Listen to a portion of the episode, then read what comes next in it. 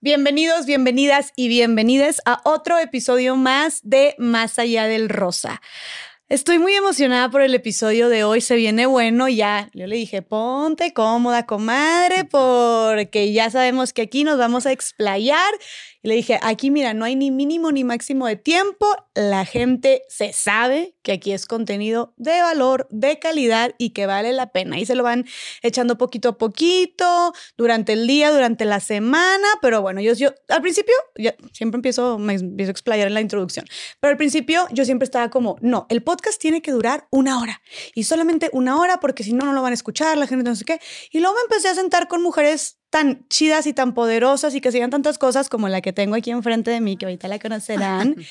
y que dije yo, no manches, la neta, es una oportunidad bien padre de estar conectando con una mujer tan grandiosa. Tenemos tanto que aprenderle que la verdad no quiero estarla apurando y, no me voy a quedar con, con muchas preguntas en mi corazón que quiero hacerle, que tengo la curiosidad y que sé que les podrían servir a ustedes y a mí. No me voy a quedar con esas ganas de hacer preguntas porque tenemos el tiempo contado de que te quedan cinco minutos. O sea, no. Entonces yo dije, mira, aquí vamos para largo, lo que tenga que durar y la gente que quiera escucharlo, que bueno, les va a servir un chorro y si no, pues no lo escuchan, no pasa nada. Entonces yo sé que la gente, y, para mi sorpresa la gente le ha gustado, la gente de que no, se me pasa bien rápido el tiempo, de que siglos haciendo largos, no pasa nada. Entonces, gente, aquí lo vamos a seguir haciendo largo. Aquí tienen su serie favorita. Y bueno, conmigo ya después de todo este show, el punto es que le dije, tú expláyate todo lo que quieras. Este, tengo aquí conmigo a nada más y nada menos que la coordinadora operativa de la Casa Hogar, Paola Buenrostro, que seguramente les suena el nombre por nuestra queridísima Kenia Cuevas, que estuvo eh, aquí en Más Allá del Rosa y que ella es una de las fundadoras de todas estas casas hogares que acogen y e impulsan a tantas mujeres trans. Entonces, bueno, aquí tengo nada más y nada menos que la coordinadora operativa de esta casa hogar. Ella es Rebeca López Martínez. Bienvenida, amiga. Qué padre tenerte aquí. Muchas gracias. no, pues muchas gracias por la invitación y por la presentación tan hermosa que acabas de hacer. Ay, oye, sí, es que tú me dijiste, la neta, y por eso hice esta presentación de que esta introducción del tiempo, porque tú me dijiste ahorita, ay, oye, bueno, ¿cuánto tiempo tenemos? Porque pues sabemos que tú tienes una historia bien chida y bien fuerte que nos va a servir a muchas personas que contar. Y si me dijiste como, ay, es que luego me ando limitando en las respuestas y no sé qué, yo te dije, eh, eh, eh, eh, eh, aquí no te limites. No, sí, es que ha pasado que bueno, justo de que trabajo con Kenia Cuevas en, el albergue, pues hay mucha gente que quiere conocer como un poco de las historias de las personas que estamos eh, involucradas en, esta asociación y me ha tocado que me hacen preguntas y me dicen, nos quedan tantos minutos y tú así no tienes ni, tiempo de pensarlo, ¿no? Y dices así como que lo que se te ocurre. No, y son temas también tan delicados y, tan profundos y o sea, complejos que no es como Sí, a mí me chocan esas entrevistas que es de que, sí, 40 minutos y es como, eso, cuando hablas de temas así, se te va de volada. Y la neta luego es un arma de doble filo porque no explicas bien el mensaje, entonces queda medias, entonces si de por sí hay mucha desinformación sobre temas así, luego entonces la gente no lo entiende. Entonces... No, y te presionan a lo mejor como con el tiempo, o sea, para contar una historia que, que realmente, pues que es una historia, pues necesitas como tener tu tiempo y poder, pues o sea, por ejemplo, soltarlo. De repente te viene una cosa y luego te acuerdas de la otra y ya no hay tiempo y ya dices, ching, me hubiera gustado decir esto, ¿no? Pero ya no te da tiempo porque, pues, Exacto. No, por eso aquí dejamos, como yo siempre les digo, esto es su espacio, este es su lugar seguro, entonces ustedes expláyense lo que quieran. Aquí no nos aquí por tiempo no paramos. Gracias. Oye, Rebe, platícanos un poquito de ti, como si ya, ya se pudieran haber dado cuenta que nuestra queridísima Kenia, ¿cómo le dicen? Mamá Kenia. Mamá Kenia. Mamá Kenia. la vi, la vi recientemente en el evento de Decidas, no la veía en el evento que vine a Ciudad de México, que ya muchas personas saben que, que estuvimos aquí, no la veía desde que grabamos podcast. Entonces, pues desde que grabamos el podcast y se subió, fue una locura. Em, y han habido como muchos cambios y la vi en el evento y nos abrazamos con tanto amor, nos quedamos así como dos minutos abrazadas de que qué gusto verte. Y Kenia fue precisamente la que me conectó con Rebeca, porque también fue como, bueno, Kenia y Mish también. Kenia y Michelle también. Saludos a Michelle, la queremos mucho. Maya Michelle, eres lo máximo. Oye, este sí, bueno, platícanos un poquito de ti, Rebe. Em, ¿Qué es lo que estás haciendo ahorita? Eh, en tu vida, en, en, la casa hogar, y luego llevamos con tu historia. Ok, me parece perfecto. Pues mira, ahorita estoy coordinando, bueno, soy coordinadora de la Casa Hogar Paola Buenrostro, el primer albergue que Kenia Cuevas abrió aquí en la Ciudad de México. Es el primer albergue en toda Latinoamérica que está apoyando a las mujeres trans. Pero ahora ya tenemos tres albergues que, que pues está funcionando súper bien este proyecto. Y ahorita lo que estoy haciendo es coordinar la nueva casa que está en Apasco que es la nueva casa que abrimos el 4 de febrero, que también está apoyando a la gente de la comunidad, pero aparte de apoyar a la gente de la comunidad, estamos adoptando, bueno, no adoptando, estamos ayudando a los perritos que están en la calle. Sí los estamos adoptando y, y los estamos alimentando, los estamos esterilizando para después buscarles una casa en donde puedan tener una vida pues más tranquila, que ya no estén en la calle, ya esterilizados, vacunados y, bien bonitos, bañaditos, pues buscarles como una familia. Ay, qué lindo.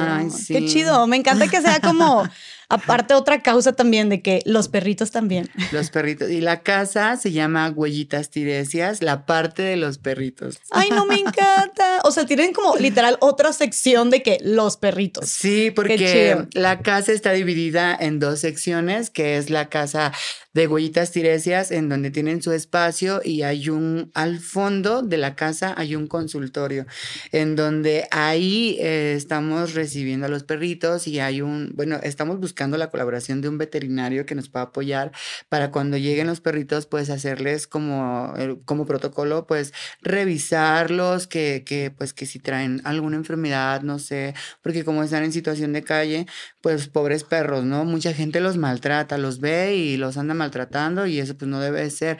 Tenemos que hacer conciencia. Entonces que los revise ahí en este consultorio que está al fondo y ya que nos diga, bueno, este pues hay que ponerle sus vacunas, hay que esterilizar, hay que hacer esto y tienen su área. El patio está enorme en donde ellos andan corriendo por todas partes.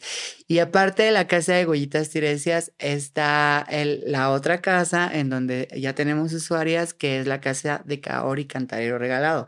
Es el nombre de una mujer hondureña que, que, bueno, que vino aquí a México, que fue usuaria de la primera casa hogar, que es la de Paola Buenrostro, en donde eh, bueno, ella de repente, pues por su abstinencia decidió irse.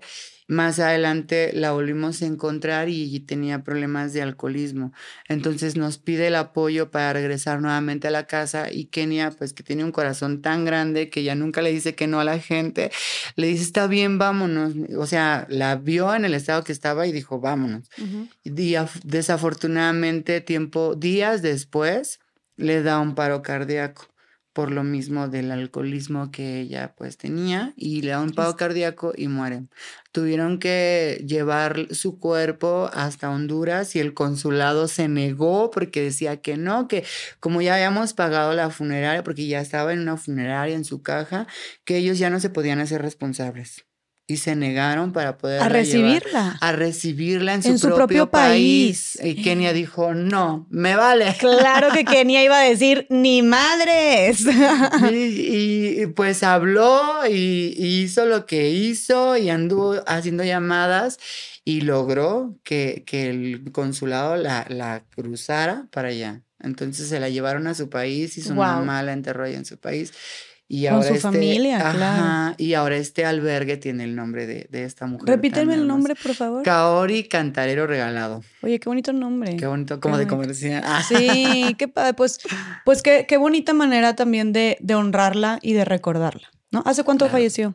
Ella falleció el año pasado. Ah, el año pasado, o sea, es reciente. Este nuevo, esta nueva casa hogar lo acaban de abrir, ¿verdad? El 4 de febrero. ah, o sea, nada. Nada. Vamos para un mes. Qué padre y muchas felicidades. Me da demasiado gusto que estén creciendo, este, que todos estos, todas estas casas hogares y albergues que tienen exclusivamente para mujeres trans, ¿verdad? Claro. Bueno, la idea de estas casas es que sea para mujeres trans, porque en realidad, como mujeres trans, nosotras pues recibimos demasiada discriminación y no hay ningún albergue que, que, diga yo apoyo a las mujeres trans. O sea, hay muchos albergues en donde pueden recibir a las mujeres trans, pero en realidad es que cuando tú ingresas a estos albergues, los coordinadores, directores, les cambian el chip. O sea, te tienes que vestir de hombre, te tienes que cortar el cabello y porque tú eres un hombre y te tratan como hombre, o sea, no respetan tu identidad de género. Entonces, como hay este tipo de lugares, Kenia dijo, no, yo, yo la verdad voy a buscar, voy a abrir un espacio en donde las mujeres se sientan cómodas con su género, en donde se puedan vestir como ellas realmente son. Sí, porque eso no es una casa hogar, eso es un centro de conversión forzada o como quieran llamarle. O sea, o sea es, es todo atentando todo en contra de su libertad y sus derechos humanos. Claro, y su expresión, y, su vida, ¿no? Entonces, el enfoque sí es para mujeres trans, pero como te lo repito, Kenia, pues ella, si ve a una persona que tiene la necesidad, si es una mujer cis, un hombre cis, un chico gay, un hombre trans, una mujer trans, ella dice, vamos a recibirla. dice, aquí vemos cómo le hacemos. Es lo máximo, qué padre. Y, y, y qué padre también, este, que, que estén trabajando juntas. O sea, definitivamente también algo has de haber hecho bien que ahorita nos vas a platicar para ser la coordinadora de estos lugares tan mágicos. A ver, lo que hacen ahí dentro, que también quiero que nos cuentes más adelante, más a detalle, de, lo, de todas las transformaciones tan hermosas que tienen personas ahí, que ustedes las acogen, que ustedes les dan una nueva oportunidad de mejorar su calidad de vida. Tú lo viviste ahí también. Claro. Pero para hacer tanta magia ahí, pues ha un chambal y un trabajal. Y que tú estés liderando eso, la verdad es que mis respetos. O sea, algo debes y has de haber hecho muy, muy, muy bien para que estés también de la mano con Kenia y muchas otras más mujeres haciendo todo esto. Entonces, bueno, antes de continuar, eh, yo quisiera que nos platicaras un poquito de ti, Rebe. Em, como dijiste tú ahorita, eres una mujer trans, que ahorita yo al principio, y para que la gente sepa, eh, le, pregunté, oye, ¿cómo te, ¿cómo te presento? Siempre le pregunto a mis invitadas este, o invitados cómo los presento. Y justo yo te decía, como, ¿será que mencionemos que eres una mujer trans? Porque luego está también ahorita está como que también esta, esta idea de no es necesario mencionar que es una mujer trans, de que porque tienes que hacer la distinción. O poner una etiqueta. Una etiqueta, exacto, de que pues es una mujer y ya. Pero le dije, pero para los fines del podcast, de que, que, lo que queremos es poner en contexto y visibilizar precisamente todas las realidades, le dije, se me hace importante mencionarlo, tal vez no en tu presentación, pero este, como lo has contado ahorita ya, pues que la gente conozca tu realidad. Entonces, eh, platícanos un poquito de ti, de dónde vienes, Rebe. Pues bueno, yo nací en el Estado de México en Chimalhuacán, Estado de México. Y este, pues yo del Estado, del Estado de México me fui para la Ciudad de México cuando tenía como por ahí unos 14, 13, 14 años más o menos. Cuando tuve una relación, mi primera relación, fue cuando trans, ¿cómo se dice? Este, migré más bien ah, del estado a la ciudad ah, de México. ok, ok. Ajá. Este, pues, ¿qué te puedo contar? Yo, yo inicié mi, mi transición a los 18 años. Y es bueno que la gente sepa eh, sí, mucha gente dice que es una etiqueta el que nos llamen mujeres trans, ¿no? Simplemente el género mujer pues abarca en todo, pero la gente no sabe que es una mujer trans. Y antes de contarte a lo mejor un poco más de, de mí, te voy a contar que, que, una persona trans es porque está transicionando de un género a otro. y, y esto lleva pues una gran lucha, ¿no? El tener un género que, que los médicos o que tu familia o que la sociedad te asigna, que es un género masculino, pero es en el cual una no se identifica. Después tú tienes que transicionar a este género en el cual tú te sientes tú, con el cual tú te identificas, ¿no? Entonces es una gran batalla y una gran lucha pasar de un género para otro.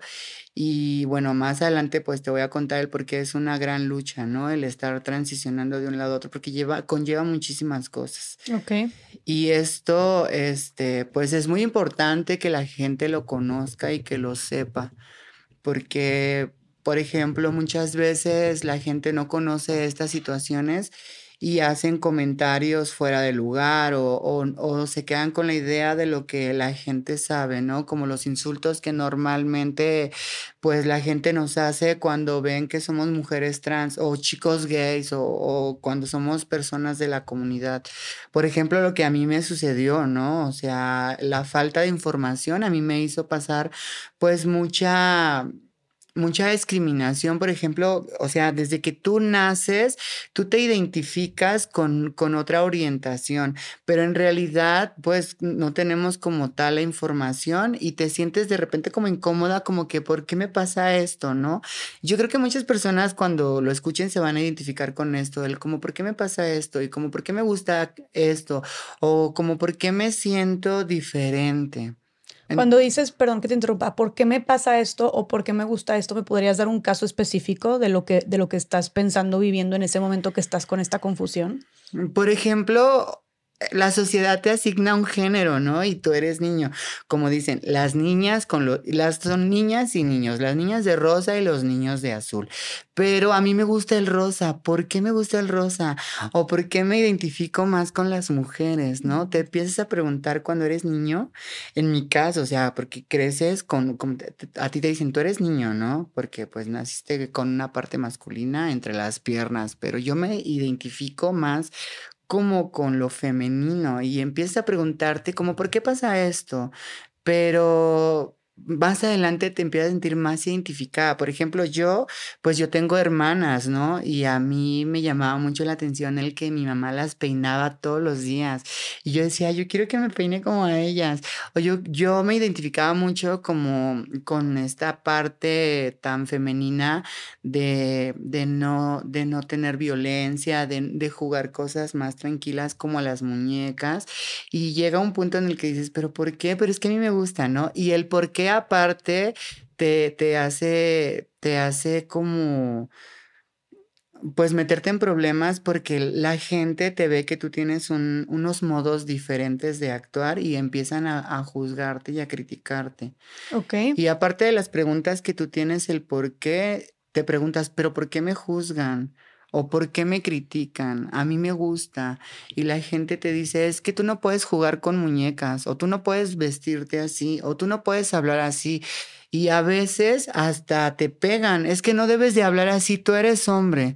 Entonces dices, pero pues yo así hablo, esta es mi voz, así me gusta. A mí me pasó en la primaria que tuve una primaria, bueno, tuve una infancia bonita porque tuve muchos juegos y tuve amistades y, yo la verdad, yo la disfruté, pero a la vez no, a la vez fue muy difícil para mí porque seis años que yo tuve que vivir en discriminación, una discriminación que la gente ni siquiera se lo imagina, que todavía hoy en día pues yo lo recuerdo bastante, el ir a la escuela porque la escuela es, es obligatoria porque tu mamá te inscribe y tienes que ir a la escuela, pero para mí fue un infierno el estar ahí, en esta escuela seis años en, en, el desde que entras a en el zaguán verde, me acuerdo Leona Vicario, que era mi escuela, que entras a esta escuela y los niños te ven y se empiezan a reír de ti y entras a tu aula y los niños empiezan a burlar y te empiezan a aventar cosas y te empiezan a decir un buen de cosas y todo el tiempo, o sea, desde que tú entras hasta, yo iba en la tarde, iba a la un, de la una a las seis de la tarde. ¿Y cuántos años tenías? Pues yo empecé en la escuela, empiezas a los seis años. O sea, esto es cuando entraste primaria. Desde primero, desde primero, porque yo recuerdo que siempre tuve como estas preferencias hacia, hacia que me gustaban los niños, pero no lo tenía totalmente como claro. Pero sí, sí, sí me gustaban mucho los niños y me gustaba mucho estar con las niñas. Entonces, cuando yo entro a la primaria, lo que hice fue más amistad con las niñas porque no me gustaba la violencia. Yo recuerdo que los niños jugaban fútbol. Todos los seis años en el recreo salían a jugar fútbol y si no era jugar fútbol eran las luchitas. Mm. Y yo decía, yo a mí eso no me gusta. Tú de qué guacala, no, gracias. gracias. Nada de rudeza. es que yo veía cómo se o sea, se peleaban en el, en el partido y se aventaban y se tiraban y balonazos y el portero sufría como este tipo de violencia. Yo decía, no, a mí no me gusta. Y las niñas decían, vamos a jugar aquí, vamos a jugar listones, vamos a jugar aquí. Yo decía, sí, eso sí me gusta, eso sí me agrada, es como más tranquilo, ¿no? ¿No? Y, y, me decían, o sea, tú no puedes juntarte con las niñas porque tú eres un, eres un niño, ¿no? Y te tienes que juntar con los niños. Y los mismos maestros eran bien manchados porque los maestros le decían como así bajita la mano, díganle que que jueguen a luchitas. Y si no juega, se le avientan encima, ¿no? Y yo así, cuando me decían, vamos a jugar, y yo les decía que no. Y pues era divertido, o sea, verlos como que se peleaban y así, pero no era mi onda, porque yo decía, me van a lastimar. A mí me daba mucho miedo. O sea, siempre me daba como mucho miedo y, y yo decía, no, y no, y no.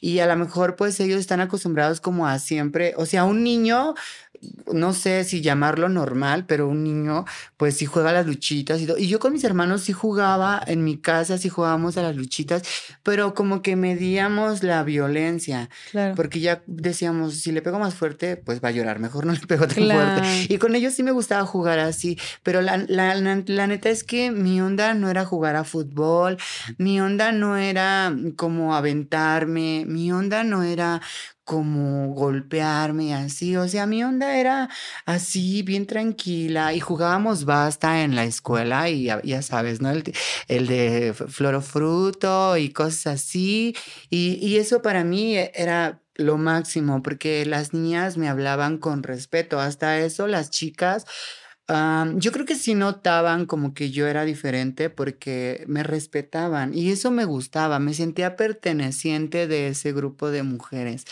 porque jugábamos bonito. Algunas decían, yo traje fruta picada y así, y, bueno, comíamos juntas y se me hacía bien agradable ese tipo de, de convivencia. ¿Te sentías en ese momento súper cómoda en ese me sentía súper cómoda, pero lo que no me gustaba es que desde que llegaba a la escuela hasta que yo salía, pues eran burlas y no solamente eran los niños, eran los maestros, porque ya sabían que yo era como, podría decirse como el granito el, arroz en el frijol, ¿no? O sea, y ya todas las, o sea, toda la escuela pues ya conocían como, como mi situación y no solamente eran los de primero, o sea, llegaban los de primero y como que no sabían, pero, pero le entraban al desmadre, ¿no? A burlarse de mí. Los más grandes pues eran como los más manchados conmigo, o sea, incluso los mismos maestros. Y a mí la verdad pues ni siquiera me, me daba como este tiempo de poder pensar en lo que era, lo que me estaban enseñando, porque traías en la cabeza todo el tiempo el que te están molestando, todo el tiempo estás pensando en esa incomodidad que se siente porque te pasan a exponer y te vas a poner en el pizarrón y ya están cuchicheando, ¿no? Y ese cuchicheo a mí me incomodaba, a mí me hacía sentir súper mal. Es súper violento para, o sea, estando de que en tu infancia, de que tener eso es, una, es un tipo de violencia que claro que a los niños y a las niñas se les queda súper grabado eso, es como, ¿cómo se está burlando de mí? O sea, eso Sentía mi cara súper roja, súper roja, de que yo veía cómo se estaban cuchicheando y riendo.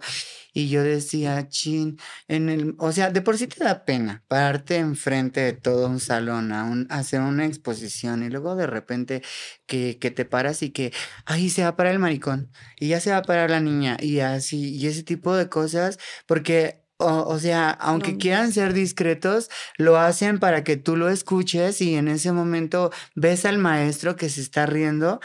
O sea, tú esperas que alguien te haga como como que te haga el paro, ¿no? Que, que te apoye en esos momentos. Pero bueno, pues yo vengo de, de, de, unos años más atrás en los que la violencia era como muy normal, como que pues son niños y no pasa nada, ¿no? Y, y eso, o sea, a mí sí me marcó muchísimo. Te marcó hasta ahorita, o sea, hasta ahorita. Hasta ahorita todavía, o sea...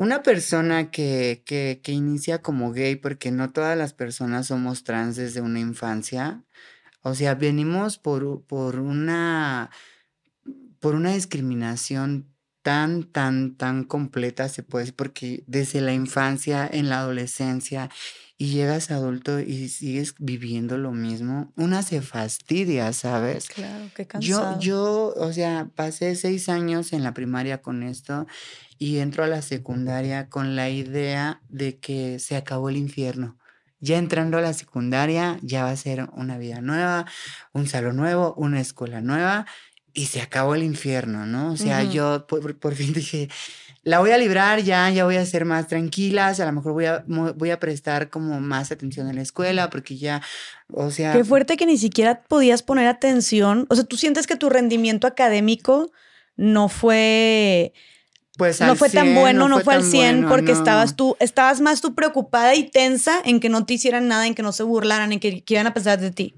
Eso. Hasta los maestros. Oye, Rebe, pero antes de que entres al tema de secundaria, ¿tú cómo te sentías? Este, te voy a hacer otra pregunta ahorita, entre, o sea, paréntesis, porque me entró la duda, con mucho respeto, ya sabes. Este, es, o sea, es una duda que ya tengo desde hace tiempo. Cuando tú transicionaste más tarde, ¿no? Cuando estás hablando de tu infancia, hablas de ti, hablas de ti misma como, o sea, como en, masculino o en femenino. O sea, cuando dices, cuando yo tenía 10 años estaba muy cansado o estaba muy cansada, ¿cómo deberíamos de referirnos? Pues en mi infancia yo, yo me, yo creo que me referiría conmigo como, como masculino. Porque, o sea, en realidad yo, yo no tenía como esta idea de, de llegar a ser una mujer trans. Ah, o sea, yo, yo sabía que, que, era diferente, ni siquiera tenía la palabra como así, ¿no? o sea, yo, yo era como una persona que era tan tranquila que hasta para decir groserías como que me da penita, ¿no? Y el decir la palabra como maricón o gay así me da como cosita, ¿no? Entonces, en ese entonces, pues era como un niño que le gustaban los niños, me llamaban mucho la atención, pero no porque me gustaban los niños quería decir que, que, que me gustan los niños para, para, para relaciones sexuales y nada de eso, porque luego la gente piensa que porque te gusta un hombre ya es porque justamente tiene que ser para tener, o sea, simplemente yo veía un niño y me atraía. Estabas y ni siquiera piensas como en eso. Estabas bien chiquito en ese momento. Pero entonces sí está bien y te sientes este, cómoda que yo me refiera a ti cuando estabas, eh, cuando en tu infancia, que me refiera a ti en masculino, ¿verdad? Sí, porque ah, pues pasé por distintas etapas. Claro, o sea, en ese momento tú identificabas así. Bueno, entonces tú, estando chiquito, eh, no pensabas, o sea, tú no tenías ninguna inquietud con tu género. Nada más te llamaban la atención, te, sentías más cómodo entre las niñas y te llamaban la atención los niños, eh, como que te atraían los niños, pero tú no decías como quiero ser una niña o desearía ser niña o yo no me siento que, en este cuerpo. O sea, no tenía ninguna inquietud sobre tu identidad de género. No, ¿qué crees que, o sea, sí, me, llamaba mucho la atención como el tener el cabello largo, porque justo por las niñas, pero no tenía todavía como esa... Eh, esa atracción por, por el cambio. O sea, no, como que no.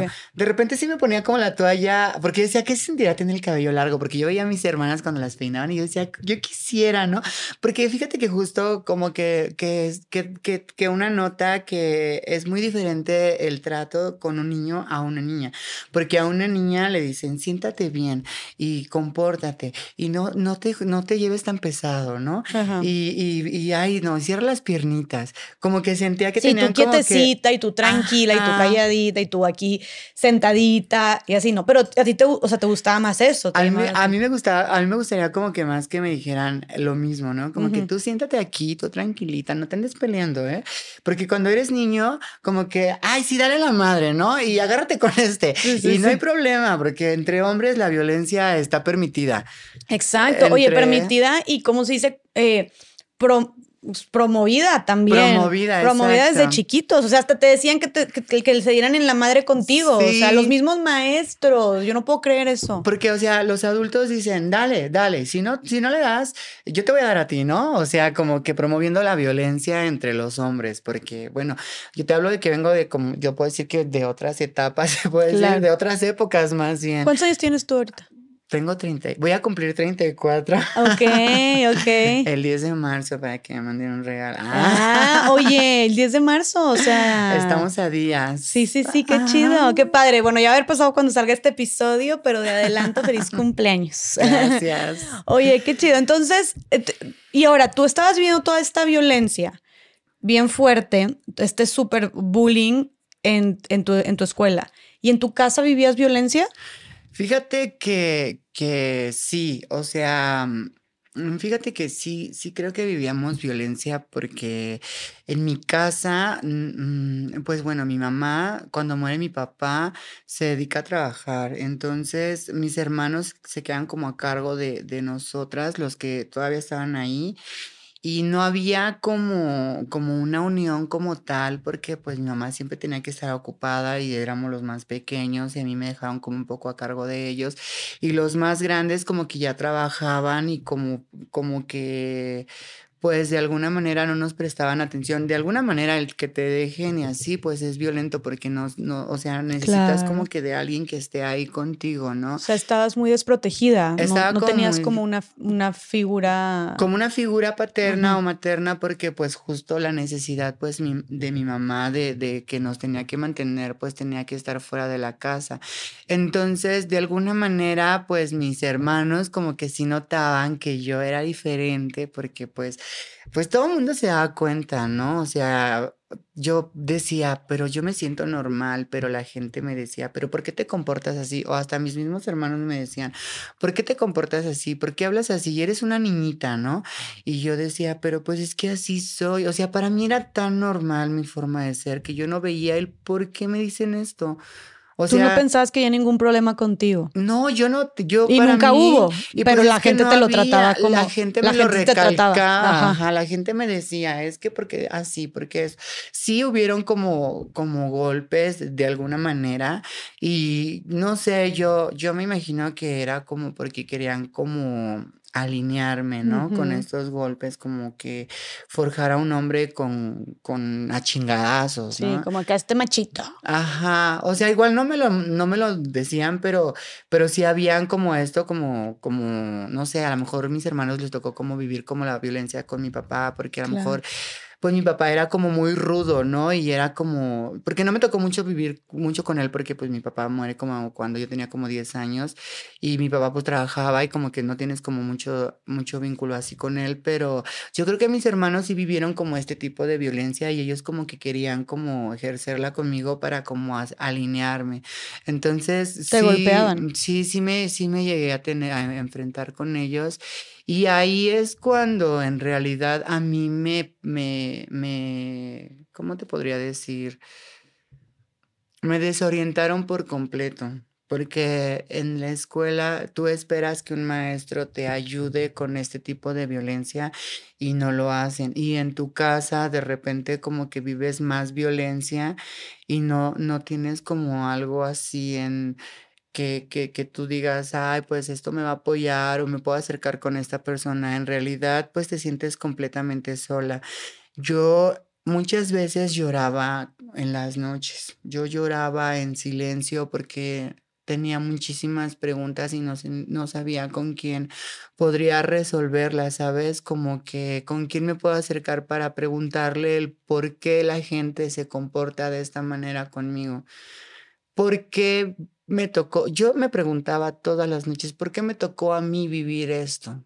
¿Por qué me tocó a mí vivir violencia toda la vida, no? Porque pues desde que entras a la primaria, desde el primer añito hasta los seis años, y todos los días lo mismo y vas a la tienda y te encuentras al vecino que es bien gandalla y que se empieza a burlar de ti y te encuentras a tus primos que se empiezan a burlar de ti porque te dicen que es una niñita y para ellos es bien gracioso reírse de una persona que es diferente, pero en realidad para nosotras las personas que vivimos una vida diferente no saben el daño que nos hacen emocionalmente porque no sabes si te vas a acercar con alguien para preguntarte y te va a ayudar o realmente te va a ofender como lo hace todo el mundo. Y eso para mí fue muy difícil, porque mi mamá tenía que trabajar y no estaba como al 100% con nosotras.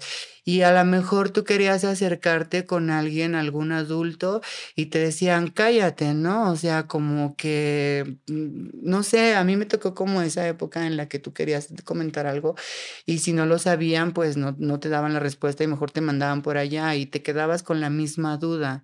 Entonces, ¿con quién acudes? Claro, y estando, siento que estabas además demasiado confundido y demasiado también muy chiquito como para, y sin un, siento que no tenías un lugar seguro al cual acudir y que pudieras simplemente, no sé, soltarte, abrirte, preguntar, ser tú y que te sintieras acogido en ese momento. Ha de haber sido muy difícil.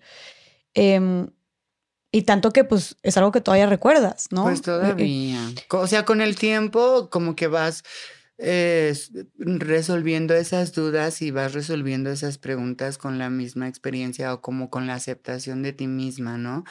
De ti mismo, porque por ejemplo, en esos momentos yo no sabía qué pasa, o sea, ¿por qué la gente, yo me preguntaba, ¿por qué la gente es así conmigo, no? Sales a la calle y te lo juro que es bien incómodo, es bien incómodo el que tú vayas a la calle y que la gente conozca la situación en la que estás viviendo y que tú te y que te vean diferente y que te llamen rarito, porque así la gente te llama, es que es rarito y que, eh, o sea, ese tipo de prejuicios que, te manda tu mamá al mercado y que vas con la bolsa y, y ya viene la niña con, con su bolsa del mandado, ¿no? Porque yo teníamos un negocio y mi mamá me decía, ayúdame, yo pues apoyaba a mi mamá en lo que yo podía, ¿no? Y me decía, ve al mercado y compras esto y compras aquello y compras aquello y la gente misma pues en ese entonces había como más ignorancia, yo creo, falta de formación, porque te veían con una bolsa y, y ¿por qué te mandaron al mercado si tú eres niño, no? O sea, y, no sé, y te veían en, la, en el mercado. Te lo juro que yo de lo que mucho me acuerdo es que salí a la calle y sentía mi cara roja, roja, roja, porque yo ya sabía lo que me esperaba. Yo ya sabía que la gente se iba a burlar, yo ya sabía que llegando al mercado la gente iba hacer comentarios que, que me iban a hacer sentir incómoda. A veces no quieres ni salir ni a la calle porque no tienes ese valor de como, o sea, siendo un niño y, teniendo este tipo de violencia y sabiendo que todo el tiempo te están insultando y sabiendo que todo el tiempo te están haciendo incómoda, pues no sabes ni cómo responder a ese tipo de, de, de, burlas ni a ese tipo de comentarios, ¿sabes? Porque no hay alguien que te diga, o a lo mejor sí hubo alguien que te diga, miéntales la madre. O mándalos a la chingada, ¿no? Pero con ese miedo que toda tu vida has vivido, ¿cómo les vas a responder sabiendo que a lo mejor se te van a ir encima? Claro, no tenías esa, o sea, te habían enseñado, te habían callado de tantas maneras que no tenías esa fuerza en ese momento.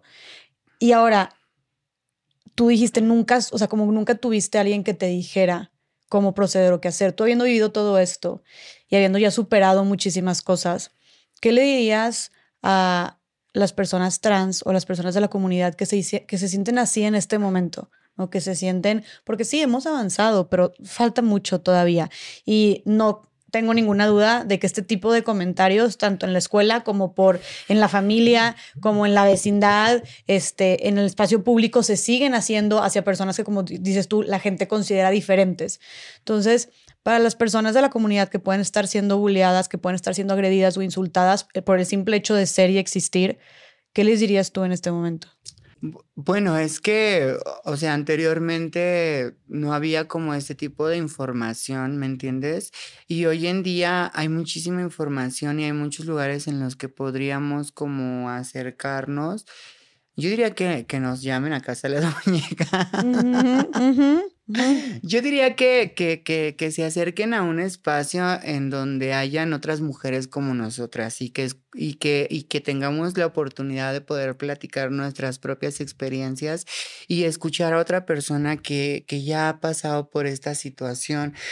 Y no, no voy a decir que se acerquen a un centro de atención porque como tal tal vez no lo hay, pero yo diría que podrían a lo mejor acercarse a la misma comunidad y a otra persona que a lo mejor como yo que he vivido una experiencia como esta, que, que, se sienta apoyada con una persona que ya ha vivido este tipo de experiencias y que sepa cómo le hemos hecho. Por ejemplo, yo viví toda la vida con esto, ¿no? O sea, bueno, no toda la vida, pero viví mucho tiempo con este, con este bullying, con este, con, con este maltrato emocional, porque para mí es un maltrato emocional. Claro es un maltrato y psicológico, claro. claro. Oye, físico también te tocó. pues sí, es que es bien cabrón el que, el que no sepas cómo, o sea, hoy en día yo me puedo a lo mejor acercar con Kenia y Kenia me va a decir, no, pues mira, tú tienes derechos y tú puedes reclamar y tú puedes defenderlos y, y, no puedes hacer que la gente te haga sentir menos, porque ella fue una de las personas que a mí me hizo, o sea, levantarme, ¿no?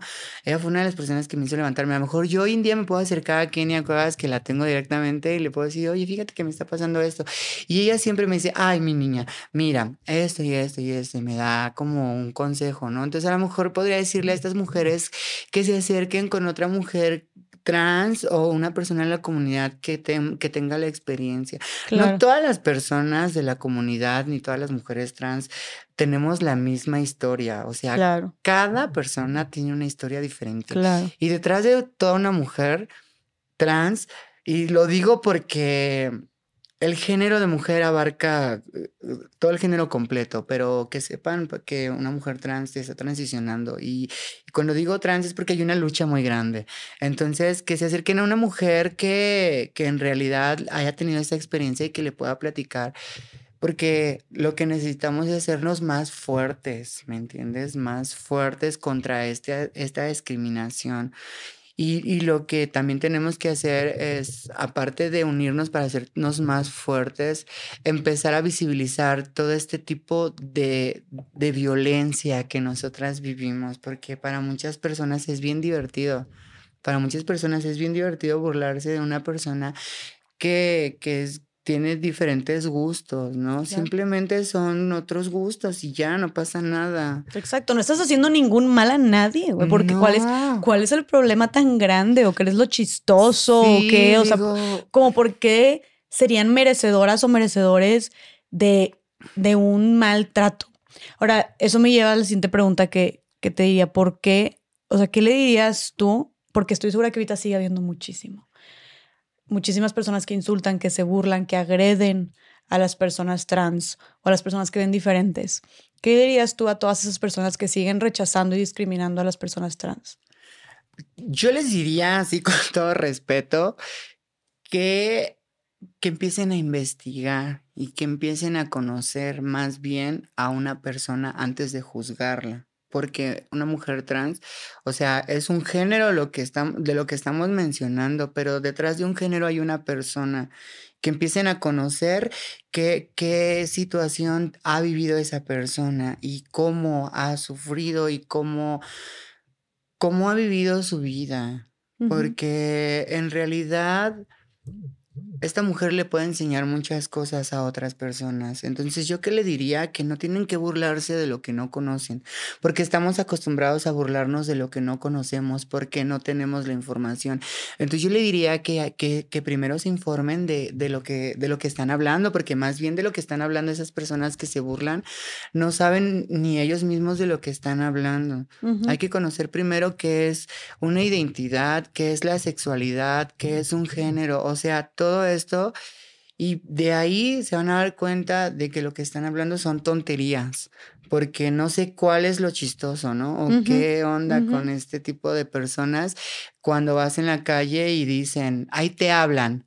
O sea, digo, pues yo, pues como, ¿por qué tendría que hablarte, no? Sí, de que ni te topo. ni te topo. Ni te pelo. Entonces. Quisieras. Oye, sí, porque digo, esa gente que más se ríe a veces de, de, de, la comunidad son la gente a la que en algún momento la terminas encontrando y quiere tener más acercamiento hacia nosotras. ¿En serio? En serio. Júramelo. O sea, nosotras ya llegamos a la conclusión de que la gente que se burla de nosotras es porque en realidad no tiene el valor suficiente suficiente de salir del closet y decir, yo también tengo preferencia hacia otros hombres o hacia otras mujeres trans. Y el, el, simple hecho de tener gusto hacia una mujer trans no quiere decir que seas gay. O sea, ese, ese tipo de cosas es lo que tienen que saber porque somos mujeres y abarcamos el mismo género, como yo lo he dicho. Y si a un hombre le gusta una mujer trans, ni siquiera es de la comunidad. Sigue siendo heterosexual porque le está mm. gustando una mujer. O sea, está estos hombres heteros, cis heterosexuales piensan que porque te gusta una mujer, es como, no, o sea, te llama la atención y es como, no, no, no, porque yo no soy gay. Es como, no, y te está gustando una mujer. Es, una, mujer. O sea, no, no, no se va a volver gay, ni tampoco se va a volver de la comunidad. O sea, su heterosexualidad creo que viene de, de ellos mismos, ¿no? Pero Rebe, o sea, tú crees, o sea, neta sí, entonces pasa mucho, porque eso me llama mucho la atención. Entonces, esta como doble moral o hipocresía o falsedad de que de verdad gente, la que, la que ves más homofóbica o más transfóbica, luego resulta ser que son los que tienen este interés o acercamiento o inquietudes hacia las, hacia las mujeres trans. Sí, es que les ha pasado. O sea, les da miedo salir, o sea, los hombres son tan machos, tan machos que tienen miedo de sufrir lo que nosotras hemos sufrido, esa violencia y esa discriminación. Y entonces, antes de aceptar que también son gays, prefieren burlarse de su propia comunidad para que no se burlen de ellos mismos. Pero bajita la mano, te están buscando y, oye, es que sí me gustas, pero la, la verdad es que ay, no, ¿cómo lo voy a hacer enfrente de mis familiares, no? O qué van a decir mis amigos.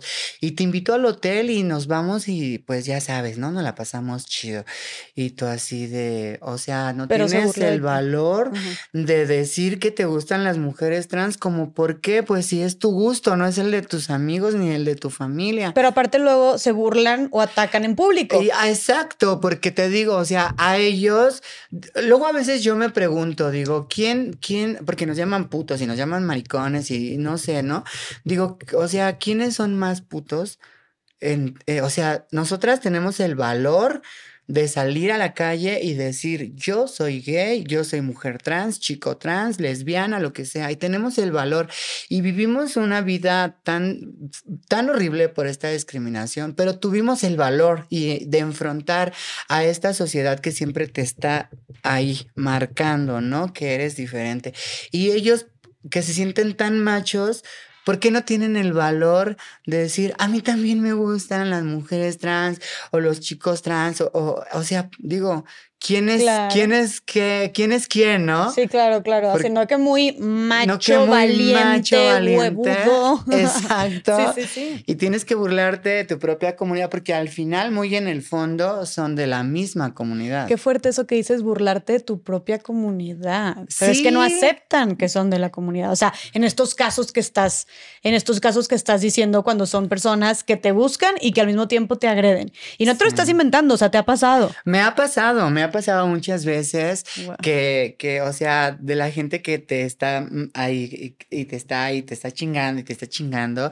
Y en una de esas, porque tomados se da mucho valor. Uy, tomados no sabes, se da mucho valor. Y no estoy hablando mal de ellos, yo no estoy juzgando, pero estoy contando mi propia experiencia. Eh, tomados, es que siempre me has gustado, pero no sé cómo acercarte, es que en verdad me da miedo que me vayan a decir mis amigos, se van a burlar de mí y cómo voy a quedar. Y es que yo he tenido novias y bueno, ¿y qué tiene que ver eso?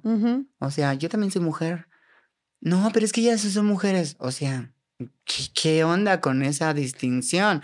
O sea, yo también soy mujer, soy una mujer trans y, basta. O sea, ella es mujer biológica, yo soy una mujer trans, pero las dos somos mujeres. Si te gustan las mujeres biológicas, si te gusta una mujer trans, te está gustando el mismo género. A veces le tienes que explicar. Así con peras y manzanas. Con peras y manzanas. O sea, entonces, o dime más bien, ¿qué es lo que te gusta de mí? Si hay una ah. distinción, entonces dime en realidad qué es lo que te gusta de mí. O sea, buen punto. Dime qué onda.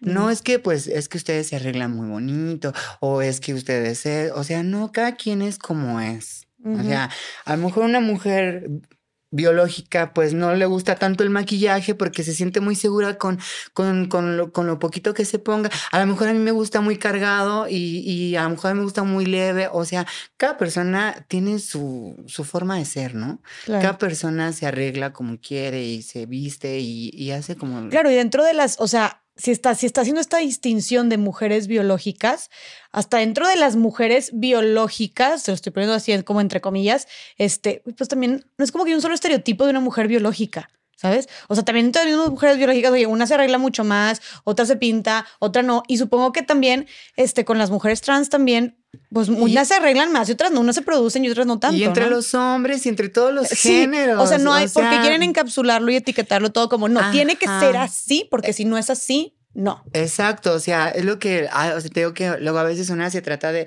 de, se trata de explicar, ¿no? O sea, es que ahí no hay vista de igualdad.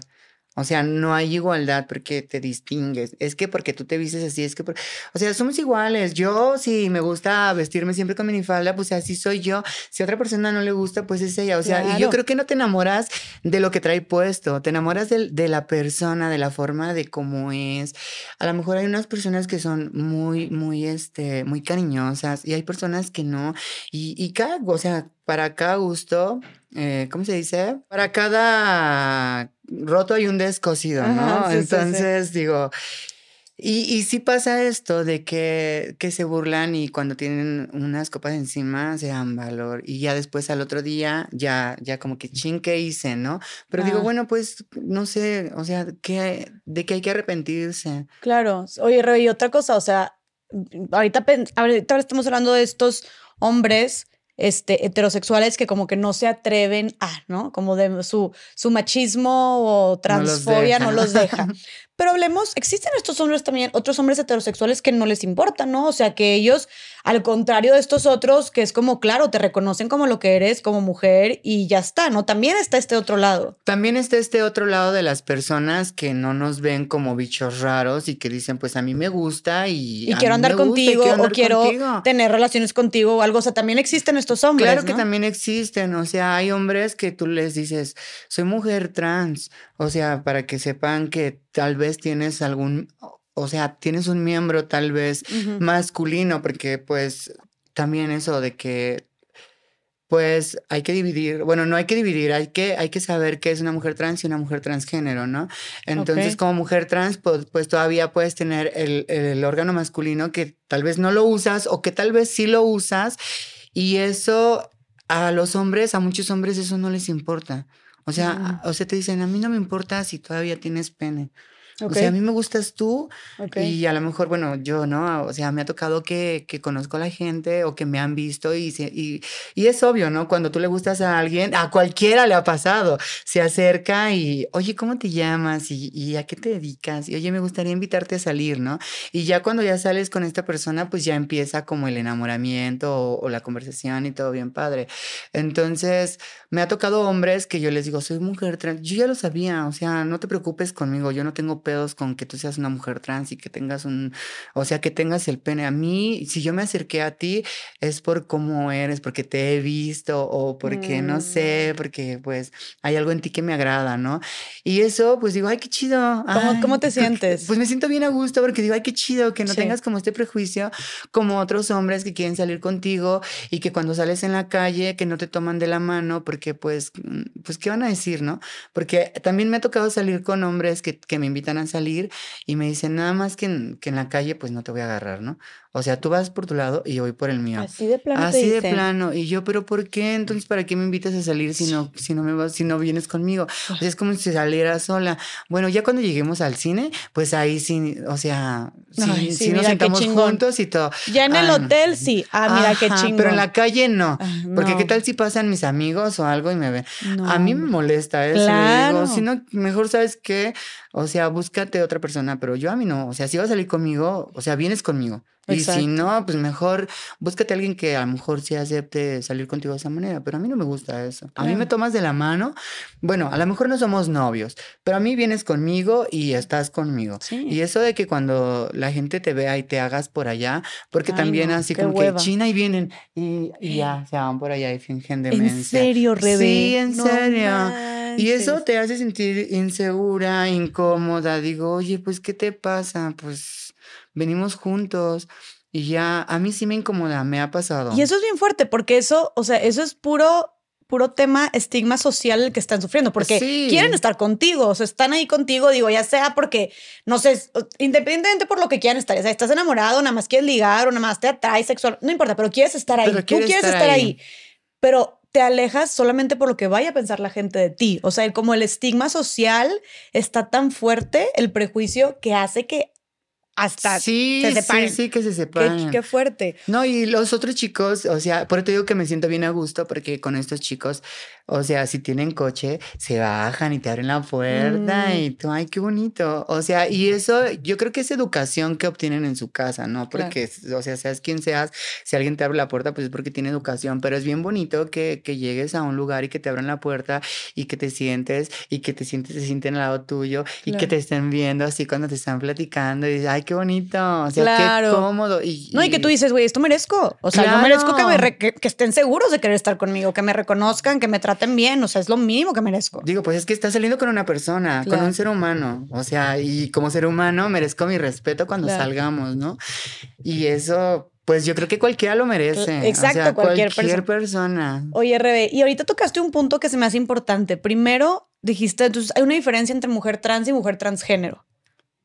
Sí, es que la, la, mujer trans está iniciando su transición y una transición conlleva, pues, eh, es que mucha gente piensa que la transición es como hormonizarte y, y, ponerte chichis y ponerte esto y aquello. Entonces, realmente yo pienso que viene en la decisión de, de realmente ya dejar a la persona con la que no te sientes cómoda, o sea, con el género que ya no te sientes cómodo.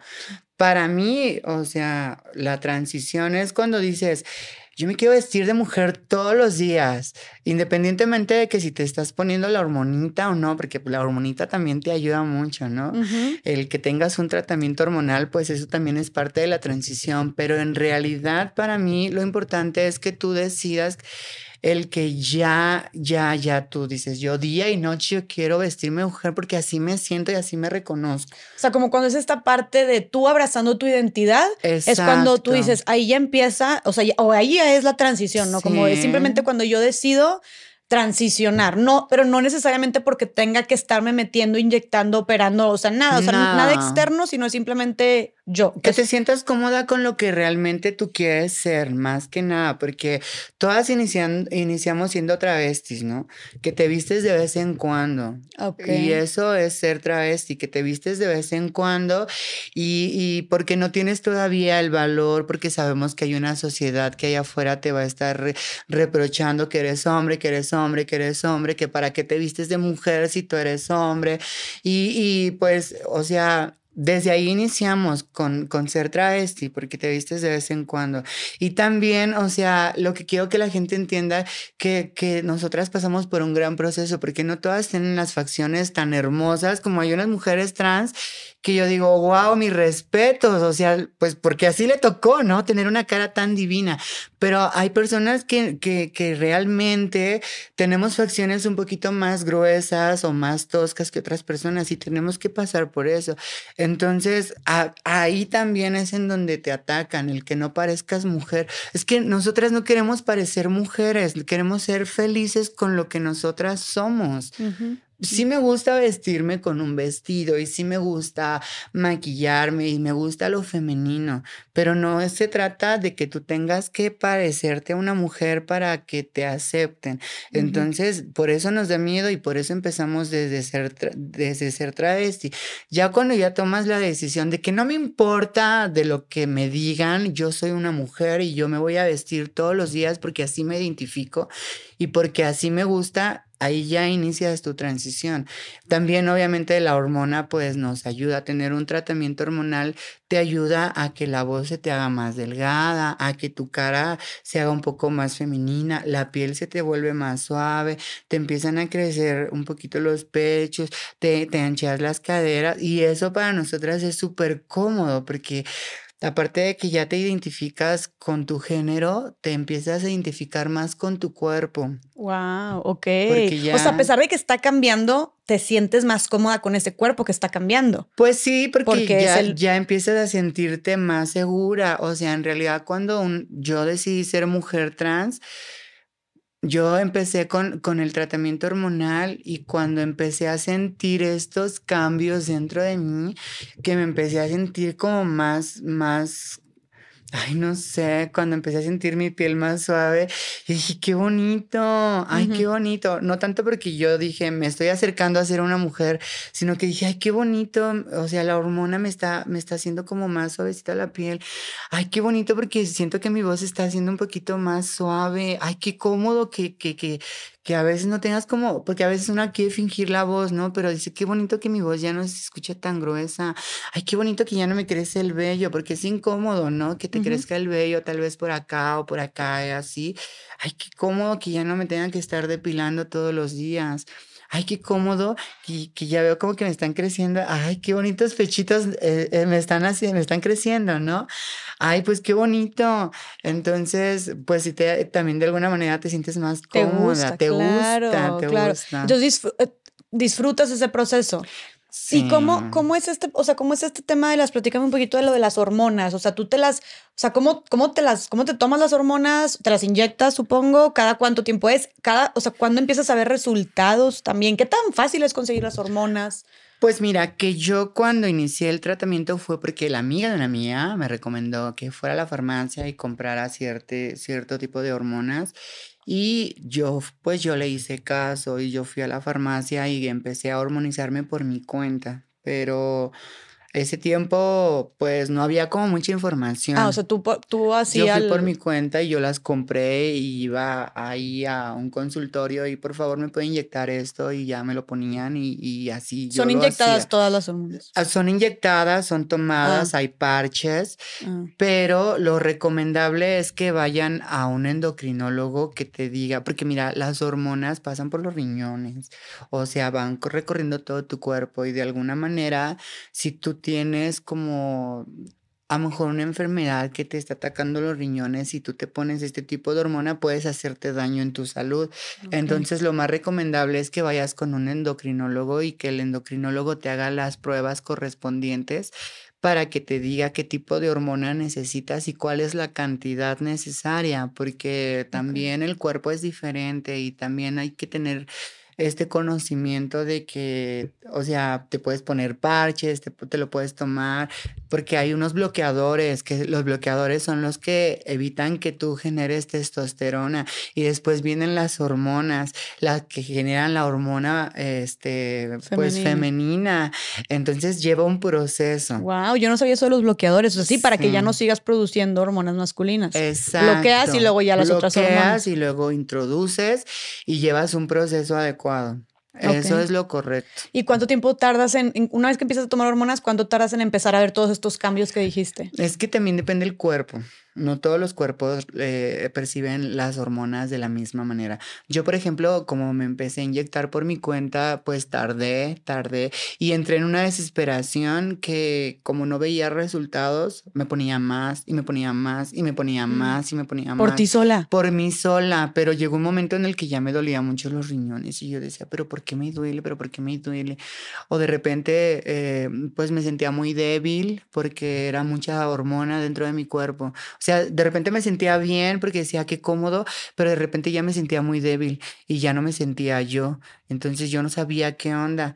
Y, por eso ahí recomiendo que sea con un endocrinólogo porque las hormonas tienen muchos cambios de, humor, tienen muchos cambios de temperamento. De, o sea, a veces yo lloraba por nada lloraba así porque pasara una mosca enfrente de mí, la mosca, ¿no? Ah. Ella decía, pero ¿por qué me pasa esto? O sea, la hormona te hace mucho... Te hace un desmadre en tu un organismo. Desmadre, sí, exacto, sí. Oye, y Rebe, entonces luego te tomas, este, y una vez que empiezas, volviendo al tema de trans, y, o sea, trans y transgénero, entonces hay una diferencia. Ah, sí. Transgénero, entonces es cuando ¿Ya hay una, hay una intervención quirúrgica o así? Sí, ya, ya el transgénero es cuando ya estás cambiando completamente de género. Ya hay una, ajá, una intervención quirúrgica.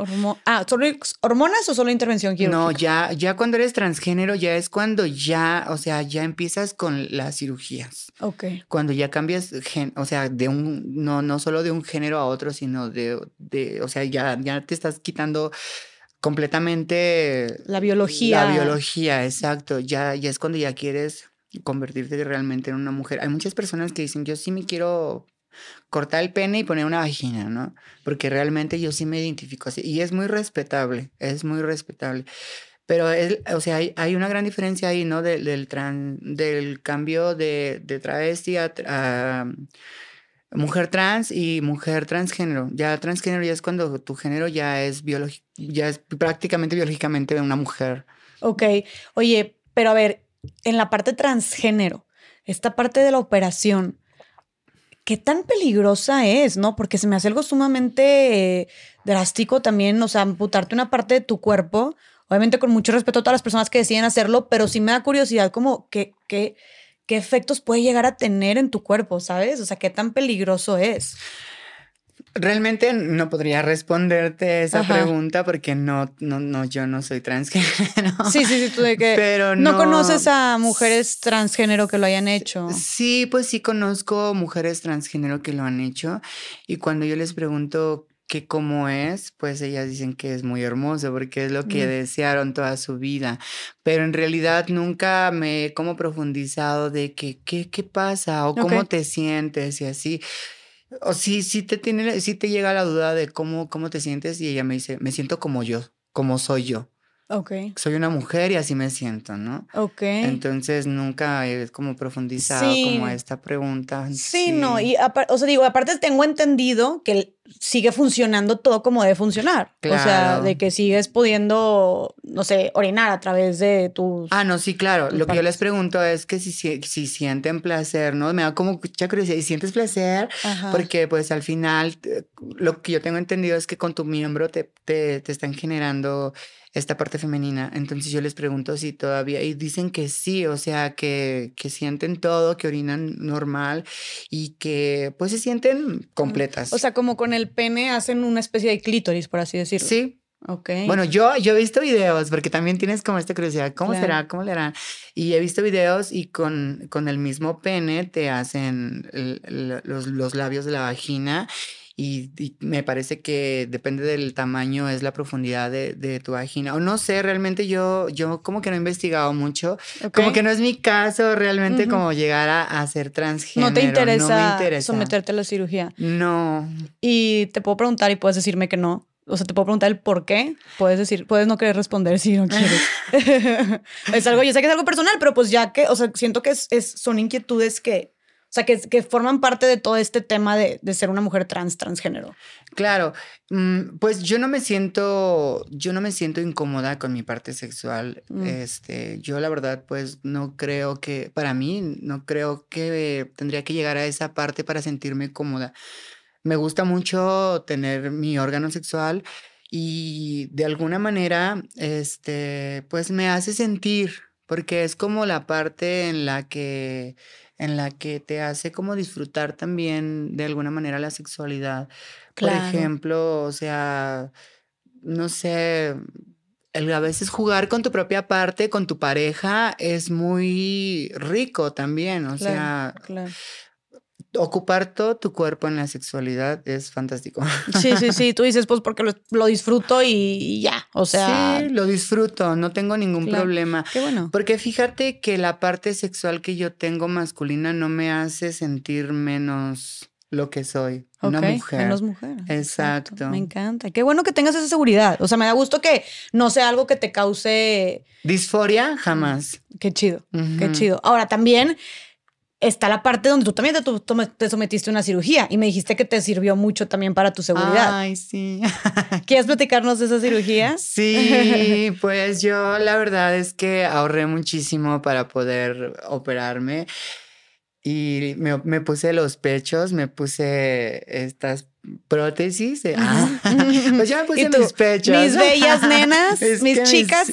Mis, hermosas, preciosas. Ay, no, sí lo puedo decir con esa seguridad bueno, porque te lo juro que, o sea, no me hace ser más mujer, pero sí me hace sentir más segura. En realidad me hace sentir como, yo me veo en el espejo cuando me salgo de bañar.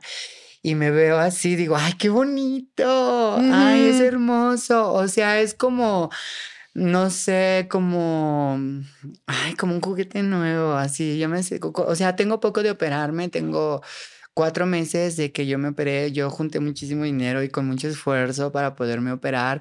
La verdad es que para mí no fue tan sencillo porque no es como tener todo el dinero del mundo, pero cuando yo me operé, yo me sentí, al principio me sentí diferente porque pues como que dices, ay, qué onda, ¿no? Como que me sentía así como que, que, ay, ¿qué traigo aquí? E- Es, pues tienes que ir explorando poco a poco como estos cambios y terminas aceptándolo como que, ay, bueno, ya lo tengo aquí. Eh, y después me di cuenta de que de alguna manera es más cómodo. Para mí es más cómodo como, como sentir aquí mis pechos porque hoy en día me hace sentir más segura Ok. porque anteriormente, te voy a decir la verdad, o sea, anteriormente yo me ponía un brasier y, y como tenía hormonita, pues lo que yo hacía era como ponerme relleno dentro del brasier para poderlas así como levantar y ya sentirme como que, ay, estoy chichona, pero no. claro que muchas mujeres trans hacen eso. claro, ¿no? y, O sea, mujer, y todas las mujeres. Es para mujeres, ¿no? o sea, las mujeres biológicas también hacen eso, claro. Oye, hay los bras con push-up, Con pues, con relleno. A ver, o sea, ahí está también, Sí. ¿verdad? Y ahora, pues, como el, el, o sea, es que, fíjate, me sentía como incómoda que decía yo voy a ir a lo mejor a una cita romántica, no sé, con, con, un, con un chico por ahí y así como que, deje, espérame tantito, ¿no? Y entras al baño y ya te quitas el brasier y el rellenito y luego... no, si tú de que esconder la, aquí, evidencia. Y ya, sales así como que con tu toallita así. Ah. Ok. Oye, de hecho, eso, eso también tenía yo la duda como si tú es en la intimidad con, alguno, con, con, con alguna otra persona, ¿tú crees... Eh, tú como mujer trans, ¿crees que se debería de avisar que eres una mujer trans o no antes de tener intimidad sexual con otra persona? Mm, pues fíjate que en mi caso a veces me ha tocado, no sé si sea verdad, que, que dicen que no, se, que no se dan cuenta de que soy mujer trans. Entonces, sí, me, sí creo que sí, en algunos casos, porque también creo que, me ha, bueno, me ha pasado que hay gente que es violenta. Hay, eh, cuando se enteran que eres mujer trans, ¿por qué no me dijiste? Y es que esas son mamadas. Y es que a mí no me gustan los hombres y, te empiezan a insultar. Entonces, en algunos casos, sí creo que es importante que sepan que, que, que, onda contigo, porque sí, sí me ha tocado, hasta en el mismo, en las mismas redes sociales, cuando conoces a una persona y te empiezan a preguntar, ¿y tienes hijos? Y tú así de, no, no tengo hijos. ¿Y por qué no tienes hijos? Es que soy mujer trans. ¿Cómo? Ay, es mujer. O sea, ¿tienes pene? O sea, lo primero que te preguntan es, ¿tienes, entonces tienes pene? Y tú así de, sí, pero soy mujer trans aún así. Y me dicen, no, es que a mí no me gustan, o sea, me ha tocado en verdad que en las redes sociales me han insultado horrible. Es que a mí no mm. me gustan los hombres y por qué pinche esto, pinche aquello. Y me hubieras dicho desde un principio, oye, pues te lo estoy comentando porque, pues, para que conozcas que el por qué no tengo hijos, o sea, porque yo no tengo una matriz, eso fue lo que tú me preguntaste. Pero es que a mí no me gustan los hombres, es que yo no soy ningún hombre. A mí no me faltes el respeto tampoco. Respeto que no te, que, que, no te gusten las mujeres trans, pero lo que sí no soporto es que me estés faltando al respeto de esa manera. Y en ese momento, chin, bloqueado, ¿no? Porque, pues, oye, ¿qué le pasa? Claro, pues claro. Simplemente, ah, ok, ¿sabes qué? Entiendo, no, no, no, no tengo como inclinación hacia una mujer trans y, y, hasta aquí, ¿no? O igual podemos, porque me ha pasado también que me dicen, podemos ser amigos. Realmente nunca he tenido una relación sexual, ni tampoco una relación como de, de amistad. Y sí me gustaría conocer un poquito más del tema. O sea, sí hay gente que sí me dice, sí me gustaría como conocerte. A lo mejor no me voy a involucrar sentimental sentimentalmente contigo, pero sí me gustaría conocer y sí me ha tocado gente que me dice, tengo curiosidad y, y empiezan ahí como las preguntas y ahí sí digo, ah, pues sí, sin problema, ¿no? Y empiezo como a resolver sus dudas, pero sí creo que es importante que, que una les comente. Que les comente, claro, y, digo, por, o sea, yo, yo también digo, yo no tengo mucho que opinar del tema porque no soy parte este, de la comunidad, no soy mujer trans, pero, o sea, yo viéndolo desde afuera, por el contexto que dices, o sea, yo diría que sí por el tema de cuidarte a ti misma, como dices tú, y estás ahí y, y, es una persona, o sea, que, o sea, que, que puedas tú evitar que te hagan daño o que, o que te insulten y pases un mal rato, ¿me explico? Exacto, sí, o sea, que, que, te estén ahí molestando con cosas que, que no quieres escuchar. y habiendo también tanta violencia y así como que siento que es una parte de protegerte, este, una forma de protegerte también a ti, ¿no? Sí, o sea, hay, hay muchas mujeres que, que realmente, o sea, sí se defienden, pero digo, ¿para qué llegar a la violencia? O sea, ¿para qué llegar a los golpes o para qué llegar a, a, esto, a este mal rato como exacto lo dices tú? Ah, bueno, a mí, a mí no me gusta. Sí, tú dices yo, gracias, pero no gracias, pero no gracias, exacto. Oye, Rebe, bueno, y ahorita ya nos contaste un poquito de toda tu transición, pero yo quiero saber en qué momento comenzó esta inquietud que tú tenías, o ya nos platicaste que cuando estabas este chiquito tú te sentías así como que, que no encajabas con los chavos, con los niños, que te sentías más, que encajabas más con las niñas, este, que todo el tiempo te estaban molestando, pero ¿cuándo empiezas tú a decir, creo que no quiero, no quiero ser hombre, me identifico más con ser una mujer, quiero cambiar de cuerpo. O sea, ¿cuándo empieza ya tu mente a explorar otras opciones? Pues conmigo fue un poquito, mm, pues a lo mejor diferente a, a, otros casos, no sé, lo digo diferente porque yo en realidad no tenía como, como esta inquietud de realmente ser una mujer trans. Y, este, y mi transición inició cuando me invitaron a trabajar en el trabajo sexual. Okay. A mí me invitaron a trabajar en el trabajo sexual y me dicen mis amigas, vamos a vestirnos de mujer y nos nos vamos a ir a prostituir porque se gana bien el dinero. Y yo así, en ese entonces yo no tenía trabajo y no tenía cómo, pues, cómo, cómo solventar mis gastos. ¿Cuántos años tenías? 18 años tenía. ¿Y vivías en tu casa? No vivía en mi casa. Yo me junté, te digo que me salí de mi casa, que, que migré del, del estado a la ciudad. Ah. Y ahí me junté con un chico que, que pues me fui a vivir con él ahí por Potrero y nos separamos como, soy malísima tanto para los nombres como para las fechas, pero como para ir como por los 17, 18 años nos separamos. Entonces me, me jalan mis amigas porque ellas ya tenían un departamento que estaba ahí ubicado por la viga, más o menos por ahí. Entonces me decían, pues vamos a vestirnos de mujer para, pues, para pa- pagar el, el, el alquiler y para la comida y todo. Ellas ya lo habían hecho y te dijeron, vente. Ajá, ellas ya lo habían hecho, pero empezaban con, con esto también, porque no, no eran mujeres trans. Y yo le dije, pero es que yo nunca me he vestido de mujer, no sé cómo vaya a ser. Aparte ni tengo ropa, ni pues traía mi cabello como por acá así chinito. Siempre lo he tenido un poquito, he tratado como tener, en ese entonces cuando era niño trataba de tenerlo como larguito, porque me gustaba mucho, porque mis chinitos estaban bien bonitos. Todavía, pero ahorita lo traigo amarrado. Ajá. Y yo decía, es que no tengo peluca, no tengo zapatillas, no tengo ropa, ¿cómo le voy a hacer? Y me decía, nosotras te prestamos de lo que tenemos. Y yo así de, bueno, está bien, tenemos que trabajar, ni modo, ¿no? Sí, o sea, mi idea era como general. Sí, tú, que, tú decías de que tengo que mantenerme de alguna manera. Tus amigas te ofrecieron como esta salida. Ellas ya tenían experiencia en el tema. Exacto. Y te dijeron, nosotros te ayudamos y tú, bueno, vas sobres. Entonces, una pregunta, en ese momento, o sea, tú al decidir este, meterte en el trabajo sexual, o sea, ¿cómo lo tomaste? ¿Como que te da miedo o lo tomaste a la ligera de que, ah, sí, no pasa nada? ¿O no, quisiste explorar otras alternativas de trabajos? ¿Se te hizo fácil? ¿O, o, por qué decidiste sí entrarle al trabajo sexual? Una, una porque en realidad, este, en los trabajos que yo ya había tenido, es bien incómodo. Es bien incómodo que te estén, o sea, que te estén molestando, que te hagan bullying. Es bien incómodo que la gente te vea raro desde... Yo, yo trabajé mucho tiempo en el centro vendiendo ropa. Ves que en el centro histórico hay muchas tiendas y todo. Yo, yo llegué a trabajar en el centro vendiendo ropa. Y es bien incómodo que las mismas compañeras y los mismos compañeros te estén haciendo como comentarios. Siempre cuando tú eres una persona gay te están haciendo estos comentarios de que, ¿y por qué no te gustan las mujeres? Como, mm, o sea, involucrándose en tu vida y preguntando tan directamente que de alguna manera te incomoda, ¿no? Claro. ¿Y a poco nunca te has metido sexualmente con una mujer? ¿Y a poco nunca las has probado? ¿Y porque a lo mejor yo sí te puedo hacer hombre?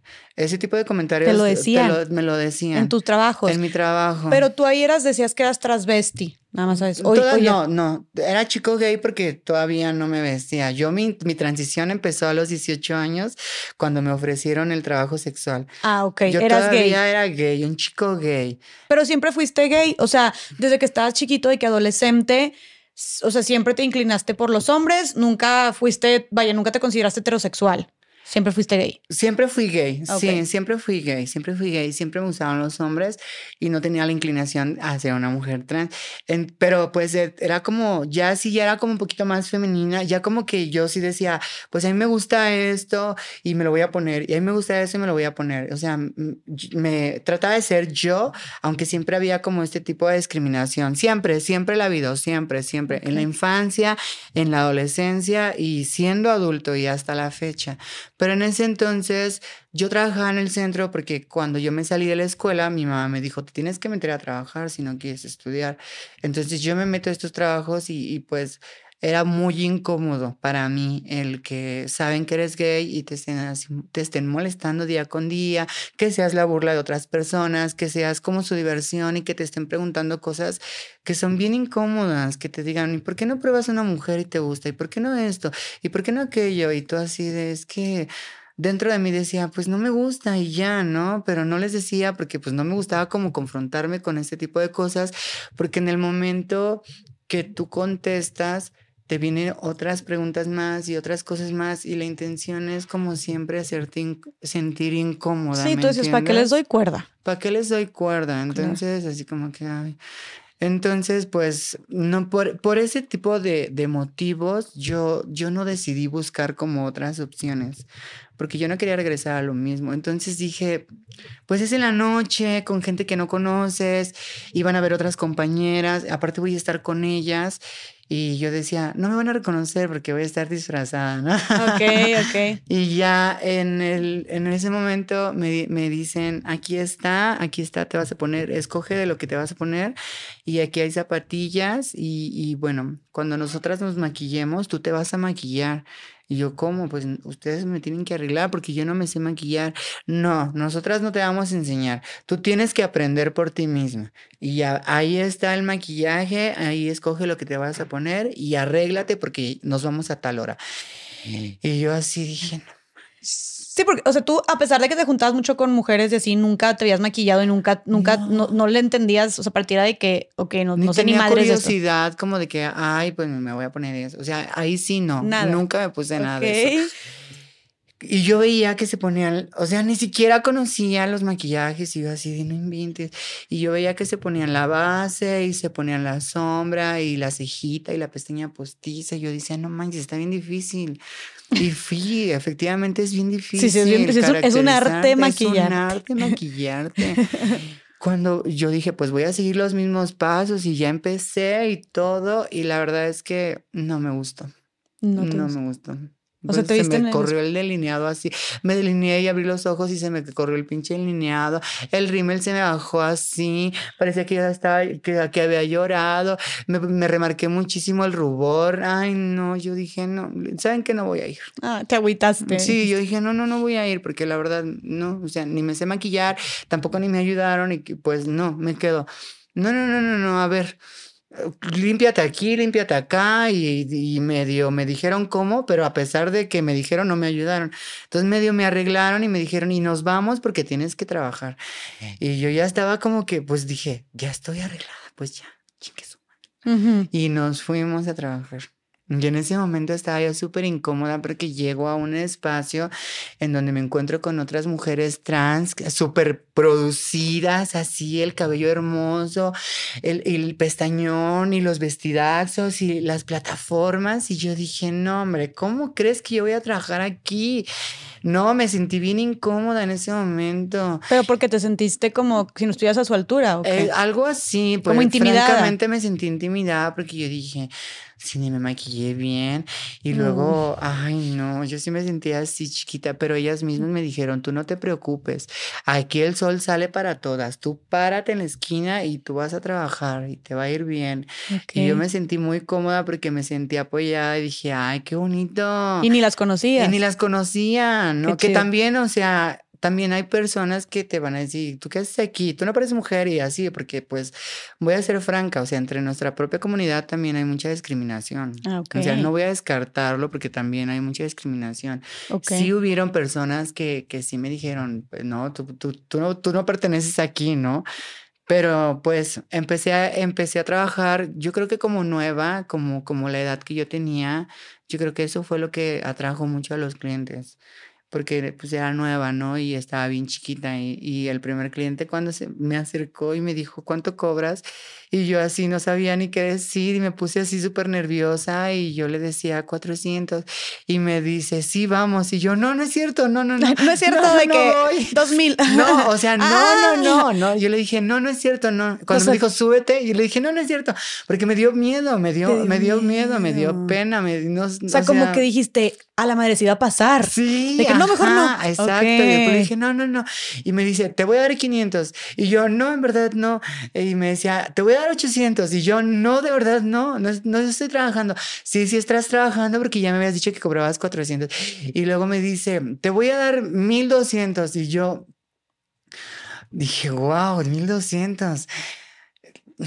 Y le digo, pero es que no conozco los hoteles. Y me dice, yo te llevo, no te preocupes, súbete.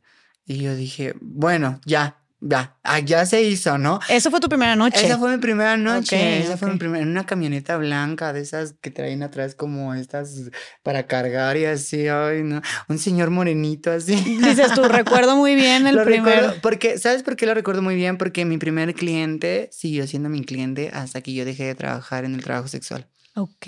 Lo veía cada 15 días, cada 15 ¿En días. así, serio? en serio. O sea, se encariñó contigo. Llevamos una amistad súper bonita y se encariñó. O sea, sí hubo tiempo en el que dejaba de ir como tres meses, cuatro meses, porque luego le tocaba viajar o le tocaba como irse a otro lado.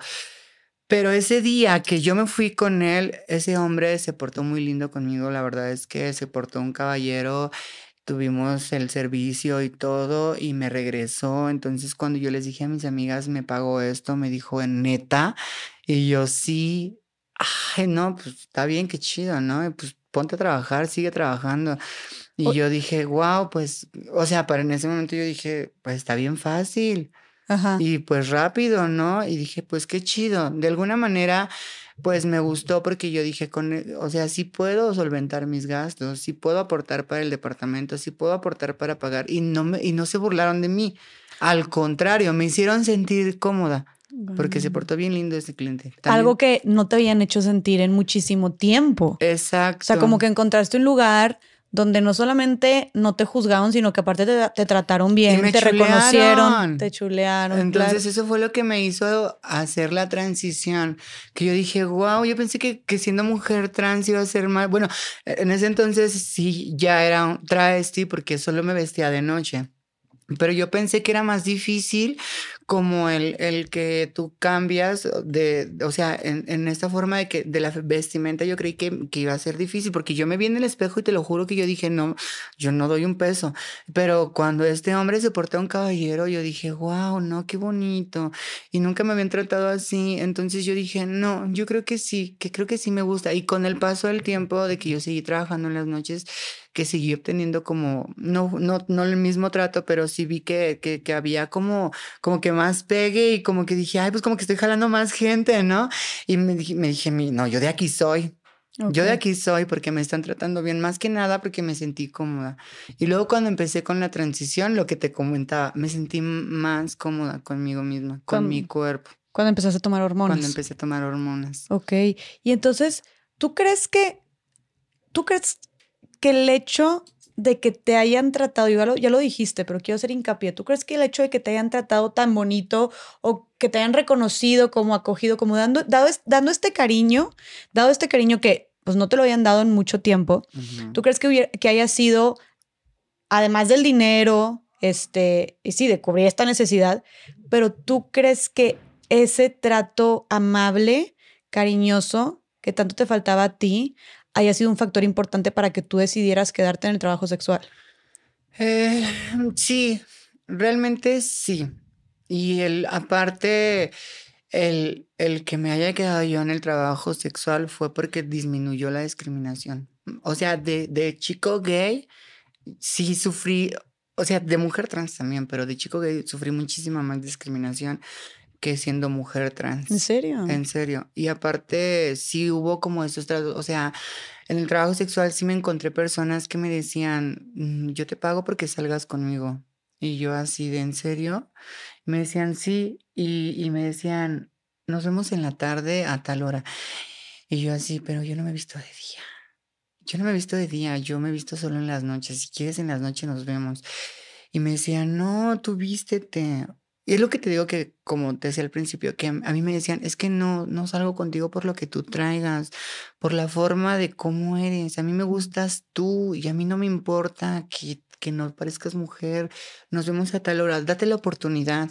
Un cliente a mí me hizo volverme mujer trans, mujer trans, porque a mí me decía, yo te invito a salir.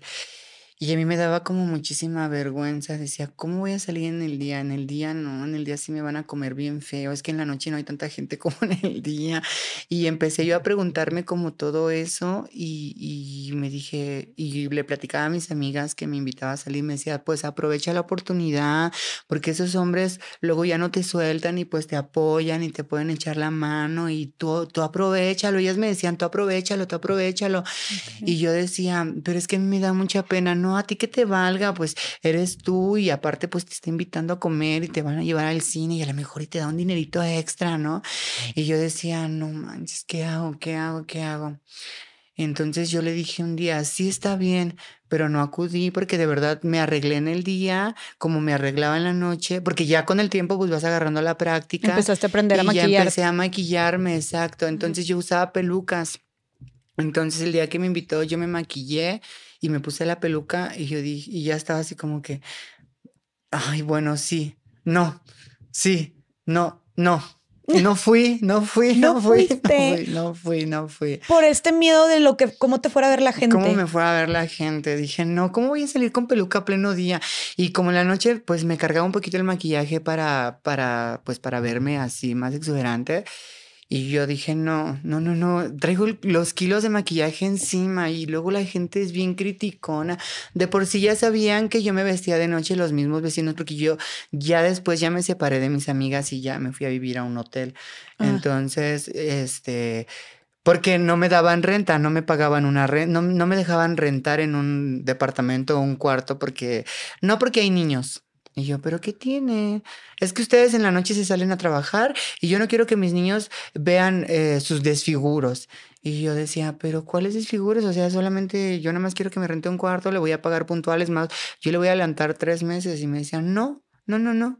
Y yo así de, pues, ¿y ahora qué hago? Y ya me decían mis amigas, vete a vivir a un hotel porque nunca te van a dar cuarto. Siempre la gente es bien criticona, siempre la gente te está diciendo, o luego te metes en broncas con las mujeres porque los hombres andan de cuscos con nosotras y, y ahí tienes broncas. Dice, mejor vete a rentar un hotel y ahí rentas tu habitación en el hotel que tú quieras, que tú creas que puedes pagar. Ok. Entonces ya cuando la gente, yo, yo la gente ya sabía que pues que yo en la noche trabajaba y en las mañanas pues tú tienes que salir a comprar tu comida, tú haces tu vida y la gente pues se burlaba porque decían, ay, ahí va el que se viste en las noches, ahí va este y ahí va que, o sea, los comentarios de siempre, de toda la vida, de que siempre la gente hace. Entonces pues más esta incomodidad de que cómo voy a salir y luego con peluca, ¿qué, qué van a decir estos cabrones que, que viven aquí afuera? Porque Sí. incluso yo viví en un hotel en el que para salir tenía que salir con mucha precaución porque nos asomábamos a ver si no estaban los chavos, porque saliendo, o sea, tenías que salir a, a pedir un taxi. Luego estábamos paradas pidiendo el taxi y nos apedreaban. No. Te lo juro que nos apedreaban. Y luego entonces ya lo que hacíamos era como, danos tu número y nosotras te marcamos para que vengas por nosotras. No puedo creerlo. Sí, y ya llegaban por nosotras y nos subíamos rápido corriendo al taxi. ¡Vámonos! Madres. Entonces, por ese tipo de cosas, yo no me dijiste quería no. vestir. En el día, te apedreaban en, la día, noche, en el día dijiste, no, me estoy firmando mi muerte, o sea, entonces no fuiste con este, No con este. fui. ¿Y cuánto tiempo, o sea, cuánto tiempo pasó para que tú finalmente dijeras, ya, también me voy a vestir, o sea, en ese momento como mujer, también en el día, o sea, como ya me voy a abrazar a mí misma y... Pues en el momento que, que decidí salir con él, porque me Ah. siguió insistiendo. No- Ah, no o sea, no él desistió. Él no desistió. Oye, pues lo tenías bien enamorado, ¿o ¿qué? no sé qué pasaba, pero era muy insistente y me decía, vamos a vernos, vamos a vernos. y yo Hombre, pues pasa los tips, oye. No, pues me portaba bien. Ah. no, Ok. pues era como muy cariñosa, así. Y le preguntaba siempre como, ¿cómo te ha ido? Sobre su vida y así. Ajá, pues no solo era como del sexo, ¿no? Yo creo que conmigo encontró como, Mm. como este afecto que tal vez él también él necesitaba, ¿no? Como a una persona que, que le preguntara cómo estás, cómo te ha ido. Y aparte, pues tenía teléfono y me mandaba mensajes y le platicaba mis cosas. Y él también, pues como una relación. Ok, qué ca- Ajá. y, eh, pero tú seguías trabajando. Yo seguía trabajando, o sea, él me decía, yo te apoyo. Y luego hubo un momento, o sea, cuando yo decidí salir con él porque él siguió insistiendo y, y me di cuenta de que, pues que cuando fuimos al cine, la gente sí me veía raro y la gente no. Y entonces me sentí cómoda de, algún, de alguna manera porque fue la primera vez que yo salí como mujer a un eh, establecimiento, establecimiento público. Cuando yo llego al cine y estábamos formados en la fila, sí veía como que las miradas y lo que me encantó fue que no le importó a él que, que tuviéramos este tipo de miradas y este tipo de cuchicheos y así, y risas y todo, porque hubo de todo, gente que se reía de nosotros, ¿no? O gente que nos, ay, ya viste, y así, ¿no? Entonces yo me sentí bien segura Qué y yo dije, ay, no, que se vayan a la chingada lo que digan, que se vayan a, a la verga, ¿no? Sí, Porque claro. yo decía, oye, qué bonito que te, que te traigan y que te traigan al cine, y que te compren tus palomitas y que te pregunten qué quieres, pide lo que tú quieras y así. Yo dije, ay, ¿Te o sea, me bien? enamoré, me enamoré de ese momento. Ah, te enamoraste de, de ese mo- él. no de él, del momento Ah. primero y después pues sí, como que yo decía, ay, es que eres bien lindo. Y, y hubo un momento en el que me decía que ya no trabajara porque ya, ya después yo ya salía con él más seguido. Ya después ya Mm. decía, ay, me vale. Y ya no me ponía pelucas, ya me recogía mi cabello, mi cabello así más o menos ya un poquito larguito. Y empecé a, a- a- a- a hacer el cambio ya de mujer a mujer trans. Ya no solo con él para salir a, a pasear, ya de repente un día dije, me vale. Y me maquillé así, dije, me voy a maquillar un poquito más como más para el día, ¿no? Y me puse así poquita sombrita y, y me puse un poquito de rímel, me puse gloss, me recogí el cabello y me vestí y me fui al mercado, valiendo madre lo que dije a la de magia. Ándale. Y ya cuando me fui al mercado y me, fui- me senté a comer y hice mis compras y todo, y regresé, y yo dije, ah, pues está padre. Seguía habiendo discriminación de la gente y todo, Claro. pero yo ya me sentía con, con más fortaleza, porque yo decía, en mi cabeza, siempre va a haber esto, siempre va a haber esto, que no me importe lo que digan las demás personas, que no me importe. Y ahí fue cuando yo decidí ya ser una mujer trans. Dije, ah, me vale madre ya. Ah, o O sea, sea, este chavo te sirvió como para empoderarte, haz de cuenta, Sí. y, y decir como, ok, yo sí, puedo, me gusta esto y puedo, puedo hacerlo todos los días de mi vida. Puedo cuenta. hacerlo todos los días, sí. Yo dije, no, yo ya me vale. Ya en las noches ya Qué dejé de usar peluca, ya empecé a como a, a- a- a vestirme como más a mi gusto. Ya no era como ayer uniforme de todos los días, de que minifalda y así. Entonces ya me ponía yo pantaloncito, blusita, así bien cómoda, porque ya era yo. Ya estabas tú segura de que no tengo que demostrar nada, ni eh, poner, o sea, por ejemplo, lo- no sé, la, la minifalda o la peluca como para intentar parecer más mujer, de que yo me voy a poner como, o sea, ya te sentías más segura de quién eras y de cómo te sentías tú contigo misma. Ya decía, yo soy Rebeca. Ah. O sea, yo ya soy Rebeca. Ya no solo soy Rebeca en las noches. Yo Ah. ya soy Rebeca. Oye, porque a ver, entonces tú te ponías un, o sea, tú te ponías un nombre, empezaste cuando empezaste el trabajo sexual, te pusiste un nombre, Claro. o sea, te, nom- te- te nombras, o cómo es. Así es normalmente, se Sí. nombran, o sea, todo el mundo, o sea, todos los que se dedican al trabajo sexual se ponen un nombre diferente en las noches, o cómo está la Mm, onda. Pues yo, yo no me cambié el nombre. Bueno, cuando yo inicié en, en el trabajo sexual, yo me llamaba Jessica. Yo Ah. me puse el nombre de Jessica. Oye, qué excelente elección. Fuimos tocallas en algún punto. Yo me puse Jessica y después me cambié a Gwendolyn, que me encantaba siempre ese nombre Gwendolyn. Yo decía, ese nombre de la campanita me encanta, ¿no? Ajá. Gwendolyn. Ajá. Y este, y después me puse Xochitl. Mm, Y mis amigas me hacían burla, que era nombre de India. Me decía yo, pero ¿por qué dicen eso? A mí me gusta y me hacían burla, ¿no? ujú. Como todo, todas las mujeres trans en ese entonces estaban, o sea, estaban como con nombres más exuberantes, como, no sé, Dubraska y nombres así, Muy pues muy exóticos. exóticos. Ok. Y yo decía, yo quiero un nombre que no sea tan común. Yo no quiero tener el mismo nombre que todas las mujeres trans, ¿no? O sea, Ujú. porque todas como que había mucha coincidencia en los nombres. Entonces yo buscaba como nombres más que, que no se escucharan tanto. Por eso yo dije Jessica, yo nunca he escuchado a ninguna mujer que se llame Jessica. Y luego ya le cambié a Gwendolyn y para mí era un nombre muy bonito, pero pues ya sabes, ¿no? Ay, que está bien feo, que no sé qué, que no sé qué tanto. Y ya luego me cambié a, a- a este nombre de Rebeca cuando cambié de punto. Ya no, ya no trabajaba en ese lugar y me llevaron a un lugar más grande, donde, una avenida más grande, y se para un tipo y yo dije, tengo que tener un nombre diferente. Pero no tenía como esta idea de cambiarme el Sí. nombre en las noches y ser otra. O sea, siempre la misma, ¿no? Hay personas que sí lo hacen, pero yo no. Ah, ok, ya. Pero ya me, me, me dijeron, ¿cómo te llamas? Y yo dije, Rebeca. Ay, qué bonito nombre. Y yo dije, ay, le gustó. Sí, Mm. sí, me llamo Rebeca. Y Mm. de ahí ya Se, se, quedó. me quedó. Me encanta el nombre Rebeca. Ya te Sí, lo dije. Cuando, sí. cuando te presentaste conmigo dije, ay, me encanta tu nombre. Oye, entonces tú te, te pus, ya, o sea, te nombraste Rebeca y dijiste, me encanta. Así lo, ya cuando hiciste tu transición completa, este, que dijiste, ok, yo 24-7 ya Ya. soy, este, dijiste, seguiste adoptando con el de Rebeca. Pero ahora volviendo al tema de el trabajo sexual. Yo sé que también para las mujeres, y lo hemos platicado aquí, pues llegamos a platicar con, este, con Kenia, que para las mujeres trans también puede ser pues arriesgado o, o pueden llegar a sufrir violencia también en el trabajo sexual. ¿Llegaste a sufrir tú, o sea, te llegaste a sentir vulnerada alguna vez o llegaste a ser violentada en el trabajo sexual? Sí, claro que sí. Sí, sí me tocó eh, mucha violencia en el trabajo sexual. O sea, sí se oye bonito lo que comentaba como que el chico este, pero también hubieron personas que, que abusaron, que abusaron de, de, de mí. La verdad es que sí, sí me tocaron clientes que te llevaban bien lejos y te sacaban una navaja. Bueno, me tocó un cliente que me llevó así súper lejos y era en una moto y me dijo, la verdad es que ya te voy a pagar y, y sacó la navaja y yo le decía, no, por favor, deja, deja tu navaja, yo te hago lo que tú quieras, ¿no?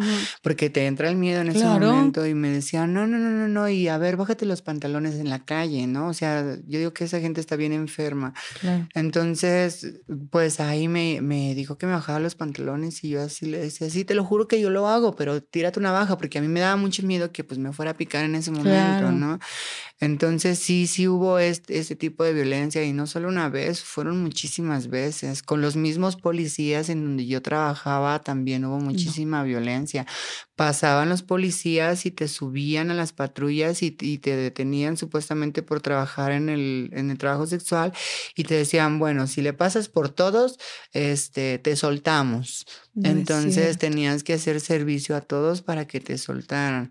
Luego hubo un tiempo en el que habían operativos en los cuales llegaba una suburban y llegaban atrás tres patrullas más y de repente ya escuchabas que gritaban, ahí viene Fermín y ya corrías como podías porque llegaba la camioneta, se bajaban los policías y te, y te correteaban.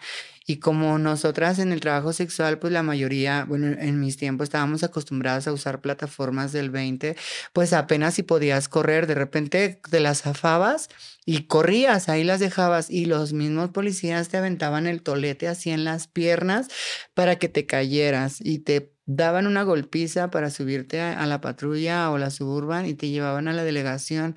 Y en la delegación, pues estaba, bueno, ellos decían que era un delito el trabajo sexual te llevaban a la delegación y cuando se dan cuenta de que eras mujer trans, pues se enganchaban más con los golpes porque decían, tú eres hombre y tú aguantas los, los vergazos, ¿no? Y te dan una que no sabes y ya después... ¿Te llevaron a golpear a ti también? Sí, claro que sí. Y para poder salir de la delegación tenías que pagar una multa y si no te llevaban al torito y en el torito te iba peor, no sabes. Y, y ese tipo de violencia nunca se me va a olvidar. Claro. Nunca se me va a olvidar. Y los clientes también, porque cuando están bien borrachos y llegas al hotel y luego no se dan cuenta de que, que, o sea, que eres una mujer trans y se ponen bien violentos, se ponen bien violentos y, y, luego te quieren empezar a pegar y tú te tienes que salir corriendo. A mí, a mí me pasó que dentro del hotel un hombre se puso bien violento porque pues me dijo, quítate toda la ropa. Y yo le dije, no me desnudo toda, ¿no? Y no, que quítate toda la ropa, no me desnudo toda. Y ya le dije, yo te cobro por el desnudo aparte. Y me decía, no, ¿cómo crees? Y me quiere, empieza a quitar la, la ropa así como a, a, a, fuerza. Y cuando se da cuenta de que yo soy mujer trans, ay, aparte eres puto, me grita. Y le digo, ¿cómo? O sea, a mí no me hables así. No, a mí tampoco no me estés, no me, no me mientas así. ¿Por qué me engañaste? Y empieza a ponerse así. Y cuando me avienta la cama, pues yo casi con la, quitándome la ropa, pues me dio mucho miedo y empiezo a gritar, Fer, le empiezo a gritar al señor del hotel y ya le empiezo a gritar, Miguel, Miguel, Miguel, Miguel. Y ya se acerca el señor, ¿qué pasa? Le digo, es que este hombre, le digo, me está pegando. Pues ya lo tuvieron que sacar, ¿no? Pero sí. Pero no siempre puede intervenir alguien. No, siempre. Y aparte nosotras estamos muy expuestas en la calle porque estás parada sobre una avenida y hubo una temporada en la que pasaba una camioneta verde y te aventaban limones. ¡Pras! Te aventaban los limonados. A veces, a mí me tocó una vez aquí, bien entre ceja y ceja, un limonazo. Y yo así de, ¡ay, no! Me dolió mi, me dolió mi cabeza bien feo.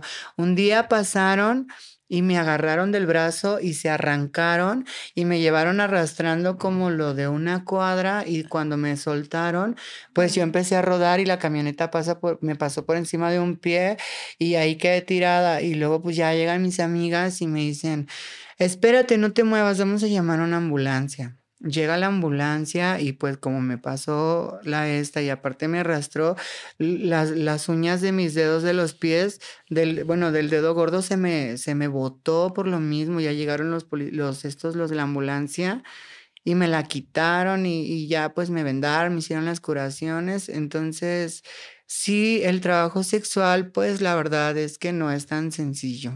¿Y nunca consideraste, viviendo todo esto, salirte de ahí y dedicarte a otra cosa? Sí, sí consideraba y tenía las ganas, pero regresaba, regreso a lo mismo, la, la discriminación. No, ya siendo mujer trans es más difícil que te den trabajo. O sea, si como chico gay me lo daban y vivía discriminación, como mujer trans definitivamente te decían no, no, no, no, no. Hubo una temporada que no había trabajo y yo decía, ¿cómo le voy a hacer? Y intenté conseguirme un trabajo en una cocina que estaba cerca del hotel donde yo vivía y la señora me dijo, no, porque mis hijos vienen a comer siempre después de la escuela. Yo no quiero que o te les vayas a aventar o que vayan a pensar mm, pues otras cosas, que se vayan a desviar de su, de su idea. Y yo le dije, ay señora, ¿cómo crees que necesito el trabajo? Y ella me dijo, si te vistes de hombre, te doy el trabajo. Y si te comportas. Y yo le dije, no, gracias. Pues sí, no sé si te estaban pidiendo que fueras alguien que no eres. Te cortan las alas por completo en esa cuestión. Entonces, pues ya decía, pues ni modo, arriesgarte. ¿Tú, dirías que, que todas o la mayoría de las mujeres trans que están trabajando, o sea, que están en el trabajo sexual, están, están ahí porque quieren o crees que tengan otras alternativas? No, la, verdad es que no todas las mujeres que están en el trabajo sexual es porque quieren, sino porque en realidad no hay, no hay de otra. O sea, es muy difícil que te den trabajo como mujer trans. Si tienes un cuerpazo y si tienes un rostrazo, tal vez podrían como, con, como considerarlo, pero mucha gente dice, ¿qué imagen le vas a dar a mi negocio, no? O sea, es muy difícil. Personas, por ejemplo, como yo, que se sale de la escuela por la discriminación, por no seguir aguantando todo este tipo de violencia, se sale de la escuela y no concluyas tu educación. Entonces, sin documentos, sin escuela, sin estudios y con un género que la sociedad realmente no acepta, es muchísimo más difícil tener un trabajo. Conozco mujeres trans que tienen carrera de enfermería, que tienen carrera de, de, doctoras, de psicólogas y no tienen trabajo. ¿Por qué? Porque la, la, sociedad no está lista para tener a mujeres trans empleadas en ese tipo de trabajo, servicios. Y lo, y lo, lo digo porque porque yo en el albergue hemos recibido personas que se quedan realmente sin trabajo porque como son mujeres trans las despiden. Yo llegué a recibir a una chica que se llama Dayan que trabajaba de seguridad pública de, bueno, de, de, guardia de seguridad en una plaza y de repente le dijeron, ¿sabes qué? Es que te tienes que venir de hombre porque tus documentos están con el nombre de tal persona. Entonces, mientras no tengas el cambio de identidad, no te podemos seguir empleando. Y ella llegó al albergue a pedirnos el apoyo porque pues ya no tenía cómo pagar su renta, ya no tenía cómo sostenerse porque perdió el trabajo. Así de repente le dijeron, ¿sabes qué? Como no tienes el cambio de identidad, y como tu acta de nacimiento dice el nombre de hombre, tú tienes que venir de hombre. Y ella dice, yo me sentí fatal en ese momento, dice, porque yo no tengo por qué ser algo que no soy para poder ganarme el taco. Mm. Y se tuvo que salir, hizo su cambio de identidad y todo, y ya después luchó porque dijo, yo voy a luchar por mi derecho. Y hizo su cambio de identidad y regresó a ese trabajo ahora sí querías esto, aquí está. Pero les puso una lección porque les dijo, no, no porque un cambio de identidad no nos hace quienes somos. Un documento no nos hace ser quienes somos. Mm. Pero para que veas que sí puedo hacer mi cambio, aquí está. Qué chingón. Y regresó a trabajar. Y, si la aceptaron y todo. la, la, tuvieron que aceptar, porque la tuvieron que aceptar. Oye, y Rebeca, entonces tú viviendo, es que sí, creo que eso no, lo había, no, lo, no lo habías mencionado, que te, saliste entonces de la escuela, no la terminaste por todo el bullying que estabas sufriendo. Sí, justo. Y, creo, y Kenia también había mencionado que justo, pues acá, o sea, no la mayoría de las mujeres que están ahí es en el trabajo sexual, porque la gente juzga bien fácil, ¿no? Como que, ay, te vas por el camino fácil, te vas por el dinero rápido, pónganse a hacer algo. Y yo, justo por eso te pregunté, para todas esas personas que pueden, pueden muy fácil, con la mano en la cintura, juzgar, que tal vez tuvieron muchísimas o más otros recursos y oportunidades que otras personas, pues no es así de fácil. Mm. Y además, ha de ser, no sé, te pregunto, no ha de ser fácil, ¿no? O aparte de, esta, aparte de este tema de lo vulnerable que estás, de, cómo te expones, de toda esta violencia que sufres por parte de clientes, policías, gente en general cuando estás ejerciendo el trabajo sexual. ¿Cómo te sentías tú? O sea, la neta, em, tú al realizar todos estos servicios, ¿a ti no te importaba o sea, te daba igual como dedicarte al sexo servicio o si te sentías como vulnerada o cosificada o utilizada, o sea, usada de alguna manera? ¿Te llegabas a sentir así o realmente no tenías ningún problema con eso? Pues mira, fíjate que, que sí, o sea, te terminas, te tienes que acostumbrar, ¿no? Porque es lo que te está dando de comer y de alguna manera no, o sea, no, no, no te sientes al 100% a gusto porque pues estás tolerando a personas que no quieres tolerar en realidad y sabes que lo estás haciendo simplemente por el dinero, no es tanto por tener relaciones con otras personas, sino que pues sabes que estás luchando por, por vivir tu día a día, ¿no? El pagar tu cuarto de hotel, el comer, el vestirte, el, el arreglarte, porque pues también si sale para ponerte tus, tus extensiones o si sale para esto y aquello, pues qué padre. Pero en realidad sí, sí, sí me sentí muchas veces fuera de lugar en ese trabajo porque a veces me tocaban hombres que estaban bien borrachos y que eran bien agresivos y yo les decía que no quería darles el servicio y me decían, pero ya te pagué porque te humillan. Es que ya te pagué, pero no porque tú me estés pagando un servicio quiere decir que yo tengo que hacer lo que tú quieras y si yo no quiero hacerlo, no lo voy a hacer. Y a veces piensan que una está trabajando ahí porque en realidad o sea, nos gusta que nos estén penetrando a cada rato y en realidad es que es la única salida que tenemos. En serio, entonces sí, sí me sentí muchas veces vulnerada porque, o sea, ¿por qué me haces esos comentarios? ¿Tú qué sabes en realidad el por qué yo estoy aquí? O sea, tú para ti es fácil llegar y decir, ya te, ya te pagué, ¿no? Y ahora haces lo que, o sea, no soy de tu propiedad. Y muchas veces también tuve muchos pleitos con estos tipos de que, porque ya te pagué, lo tienes que hacer. No, estás mal. Y yo les aventaba su dinero. No, ahí está tu dinero Búscate otra pendeja, a mí no me vas a hacer lo que tú quieras, no, pues ¿cómo crees? A últimas, o sea, no como, no hay problema, le decía, pero yo no voy a, yo no te voy a estar atendiendo lo que tú me digas. Y es, o sea, es real eso de que la gente dice, ay, se van por lo más fácil, pero no es cierto. No suena nada fácil todo lo que me estás diciendo. Fácil, exactamente, o sea, párate todos los días en unas zapatillas con el frío que hace y a veces sale y a veces no sale y la gente eso no lo ve. Eso no ve que tú tienes la necesidad de pagar un hotel, que tú tienes la necesidad de comer, que si tienes a lo mejor hermanitos porque no pueden, la mejor, no, o sea, tú sí tienes a tu familia, pero tu familia no tiene como tal los recursos y tú eres el único sustento para poder mantener esa familia. O hijos también. O hijos también, porque hay mujeres trans que tenemos hijos. Entonces digo, o sea, la gente siempre se va por, por criticar y por criticar, pero nunca se pone los zapatos de otras personas.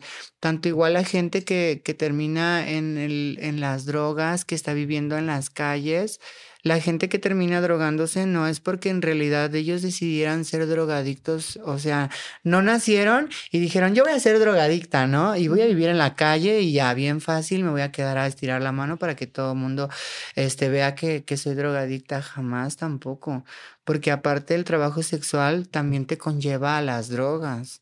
Ok, tú llegaste a... Yo llegué a ese punto de las drogas, o sea, yo llegué a al punto en el que los, los clientes te pagaban porque tú te drogaras con ellos. Y una siempre dice, yo nunca voy a ser drogadicta, yo nunca voy a terminar en la calle, yo nunca voy a hacer esto, pero uno nunca sabe, la vida da muchas vueltas. Yo empecé a trabajar con hombres que fumaban piedra y estos hombres me decían, te pago, por cada vuelta que tú dabas para ir a comprar el vicio te daban una cierta cantidad. Entonces yo lo veía como un buen negocio porque yo cada vuelta me daban cierta cantidad, cierta cantidad. Y al final del día yo decía, ay, wow, pues ya me llevo un buen dinero y, y, me tenía que drogar con ellos también.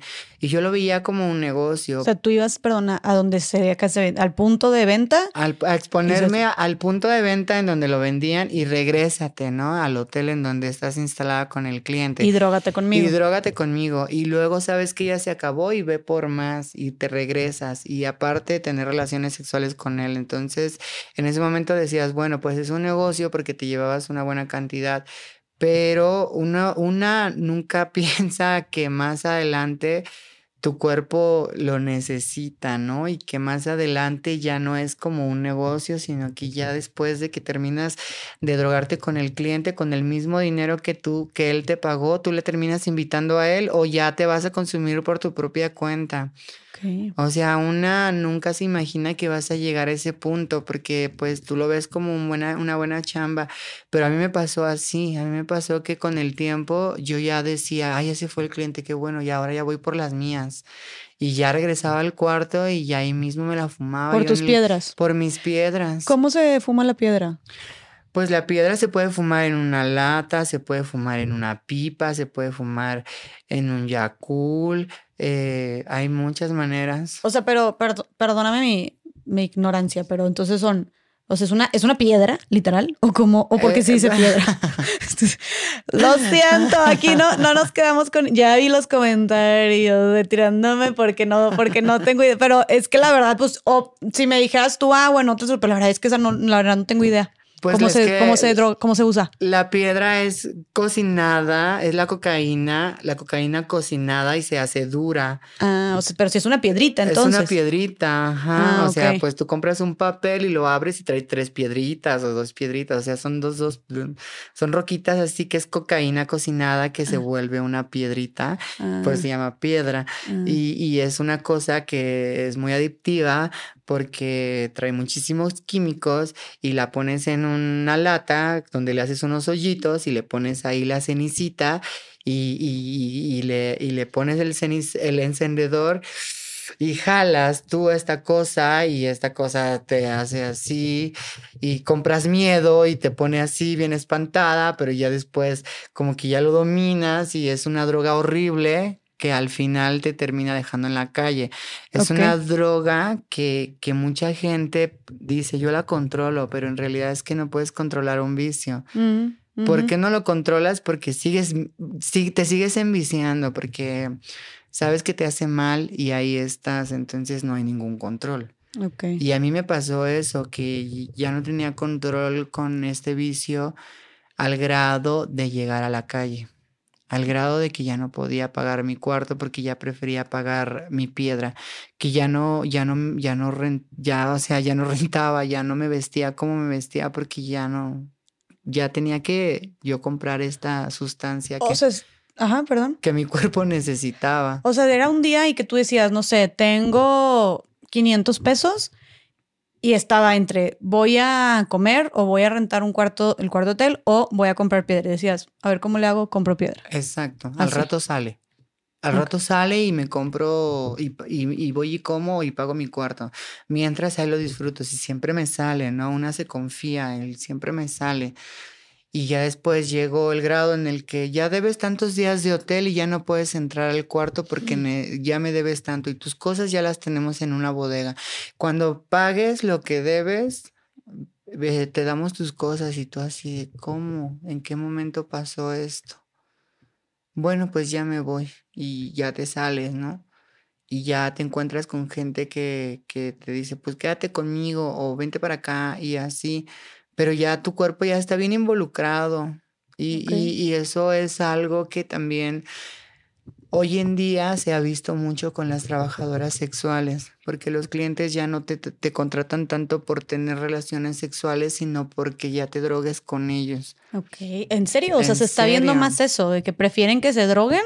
Obviamente, pues vas a tener la relación sexual, pero la mayoría la mayor parte del servicio que te están pidiendo ellos es estar ahí drogándote con ellos, drogándote con ellos. Hay veces que duran hasta semanas con el cliente dentro de un hotel. Ah, o sea, te puedes quedar días, ahí y ellos te pagan todo el día. A veces ni te pagan porque una ya pues bien drogada dices, pues saca las demás y yo me quedo contigo, no hay problema. Y los, los hombres dicen, bueno, está bien, vete al cajero porque te mandan al cajero, o sea, que saques el dinero y ya sacas tu el dinero y vas y la compras y así y vas al hotel otra vez y, y esto y aquello y, y eso con el tiempo pues es súper peligroso porque ya te vuelves adicta. Ese, ese hombre que te contrató pues a él lo disfruta y ya después ya se va a su casa y a lo mejor tiene una casa bien bonita y tiene mucho dinero y ya se le olvida después, ¿no? Pero ya mientras ya te dejó a ti bien embarcada ahí con, con la ansiedad de querer seguir fumando. ¿Y qué vas a hacer? Pues te tienes que salir otra vez a prostituir para poder generar, para comprarte otras piedras. Y muchas veces tienes que denigrarte y tienes que cobrar muy barato para poder ir juntando para poderte comprar otras piedras.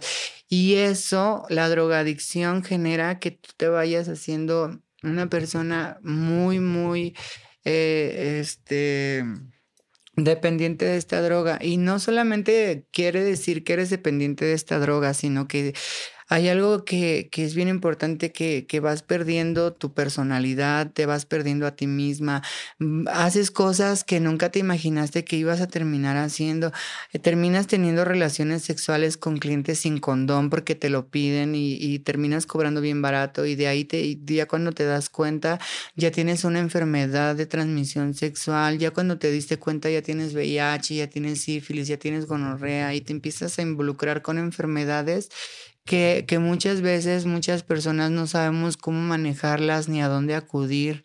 Y, el, y, con el tiempo ya te vas muriendo porque tu cuerpo ya no tiene defensas, porque ya tienes VIH y aparte el consumo de la droga que tú estás llevando te termina dejando destruida por completamente en la calle. A la madre. Por eso vemos muchas mujeres en situación de calle, porque ya cuando se dieron cuenta ya están bien involucradas en la droga. ¿Y esto pasa, esto es muy común en las trabajadoras sexuales? Esto es muy común. O sea, que terminen siendo muy, se, terminen siendo adictas, terminen hundidas en las, en las drogas. Claro que sí, esto últimamente es muy común. Por eso Kenia Cuevas abrió estos albergues, porque ella se dio cuenta de las necesidades de las mujeres trans que estamos viviendo hoy en día en las calles. Y esto, bueno, se vio más cuando empezó la pandemia que cerraron muchos hoteles en donde muchas mujeres vivíamos y vivían. Entonces, cuando cierran esos hoteles, la gente termina en la calle. Y en la calle, pues empezaste, en vez de, pues de, irte a tu casa y así, pues empezaste a adoptar a, vivir en la calle con otras compañeras que ya vivían en la calle, que también ya empezaban a consumir y si no consumías, pues terminabas siendo consumidora y vivías en la calle.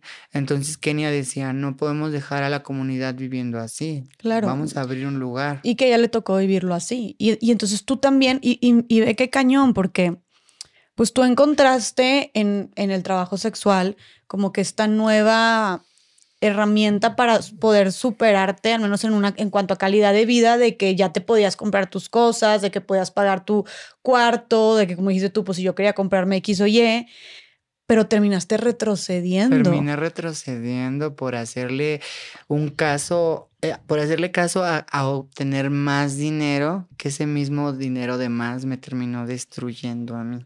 Y terminaste en la calle, o sea, viviendo literalmente de que en las, en las banquetas o en los parques, o cómo, o cómo acabaste ahí. Yo, yo terminé viviendo en la calle porque realmente cuando empecé a drogarme me sentía sola por completo. Entonces conocí a un hombre que, que me enamoró.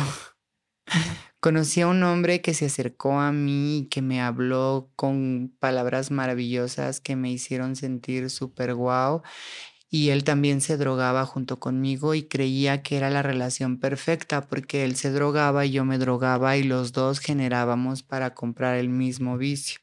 Entonces vivíamos en hotel y pasó lo mismo. O sea, llegó al, llegamos a vivir en hotel y pasó lo mismo que me pasó a mí, que de repente en vez de pagar el hotel, mejor pagábamos el vicio. Y un día de, de estos de que ya no teníamos en dónde quedarnos, Me dice, ¿sabes qué? Yo ya estoy muy cansado y tú también y ya no tenemos dinero. Vamos a dormirnos. Y yo le digo, pero es que no tenemos para pagar un hotel y me invita a dormirnos en la calle. Y yo le dije, es que yo nunca he dormido en la calle, o sea, la verdad sí me da miedo porque pues no sé, a lo mejor me vayan a quitar mis cosas. Cargaba yo una maletita con donde traía mi maquillaje, donde traía un poquito de ropa porque ya no, ya no teníamos para pagar el hotel. Entonces me lleva a un parque y me dice, no pasa nada, yo voy a estar aquí contigo. Cuando me dijo eso, yo me sentí tan bien porque dije, mi hombre, ¿no? O sea, me va a cuidar. Me va a proteger. Me va a proteger. Estamos aquí juntos los dos. Estamos juntos los dos. O sea, en vez de decirle no, o sea, ¿cómo crees? Yo me sentí protegida por este hombre y nos fuimos al parque y ahí nos quedamos cuando en realidad ni siquiera dormí porque los mosquitos nos estaban picando a todo lo que da, se escuchaba mucha gente pasando, tenía vergüenza que me que quedarme yo en la calle, aparte tenía miedo que nos fueran a robar las cosas, pero a la vez me sentía a gusto porque yo tenía a mi hombre.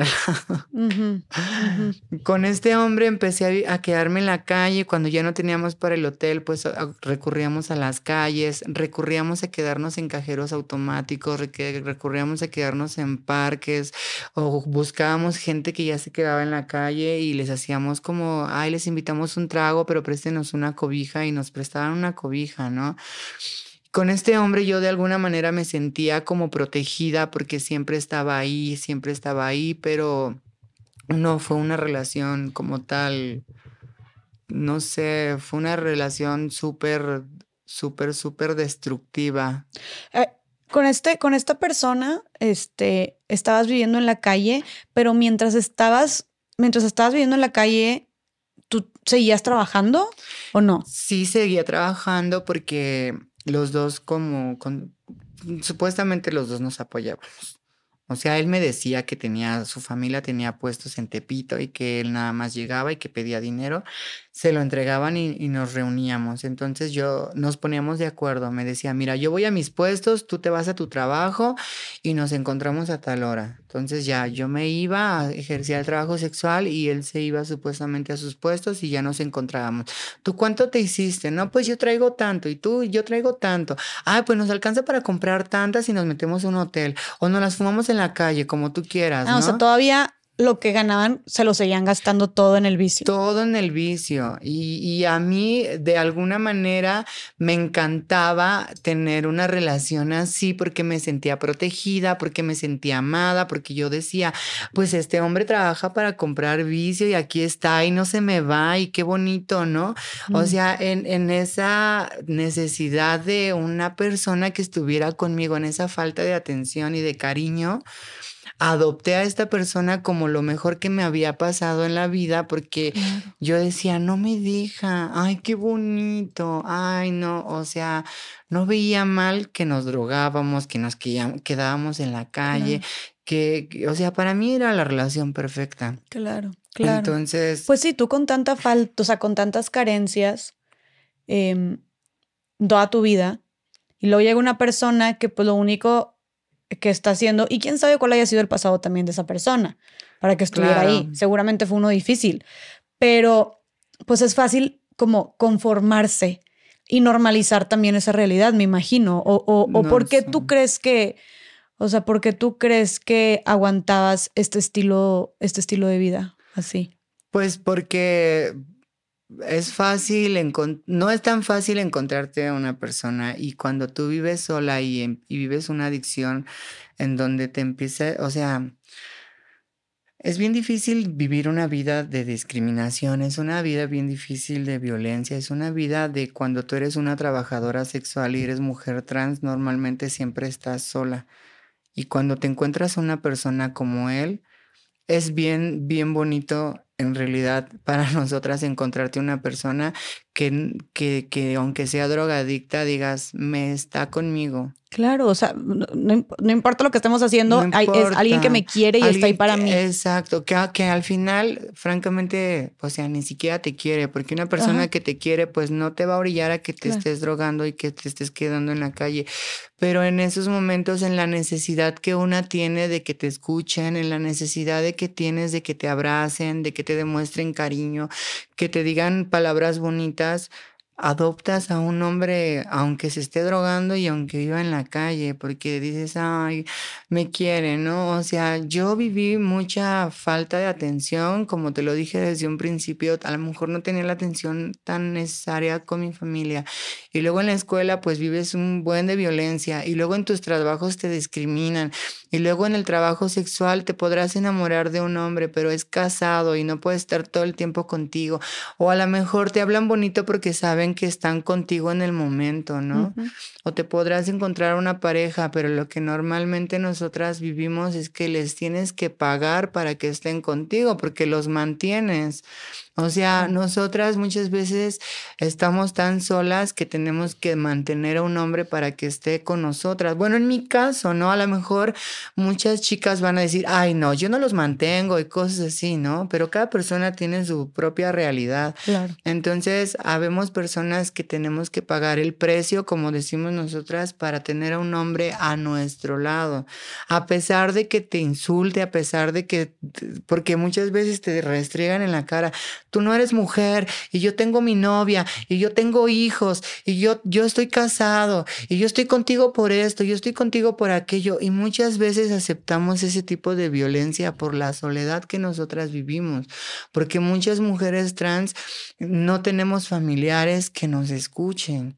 Yo sí tengo mi familia hoy en día y estoy bien agradecida que con el tiempo yo pudiera solucionar las situaciones y, nos, y me adoran y me quieren muchísimo hoy en día, ¿no? Después de que me involucré con Casa de las Muñecas, mi vida cambió, pero antes de eso, yo vivía una soledad tan extrema que acepté a esta persona. Y esta persona fue una persona que al principio me dio una atención súper guau, pero con el tiempo fue una persona violenta, posesiva, que no me dejaba tener amistades, que no me dejaba tener, o, sea, no podía tener amistades con hombres, no podía tener otras, otras amigas sí, pero contadas, ¿no? Muchas de las veces, hasta en el mismo trabajo sexual, me corría a los clientes porque él, se, se, percataba de que yo entraba al servicio con un cliente y llegaba y tocaba la puerta. Ya te escuché que estás cogiendo, salte de ahí.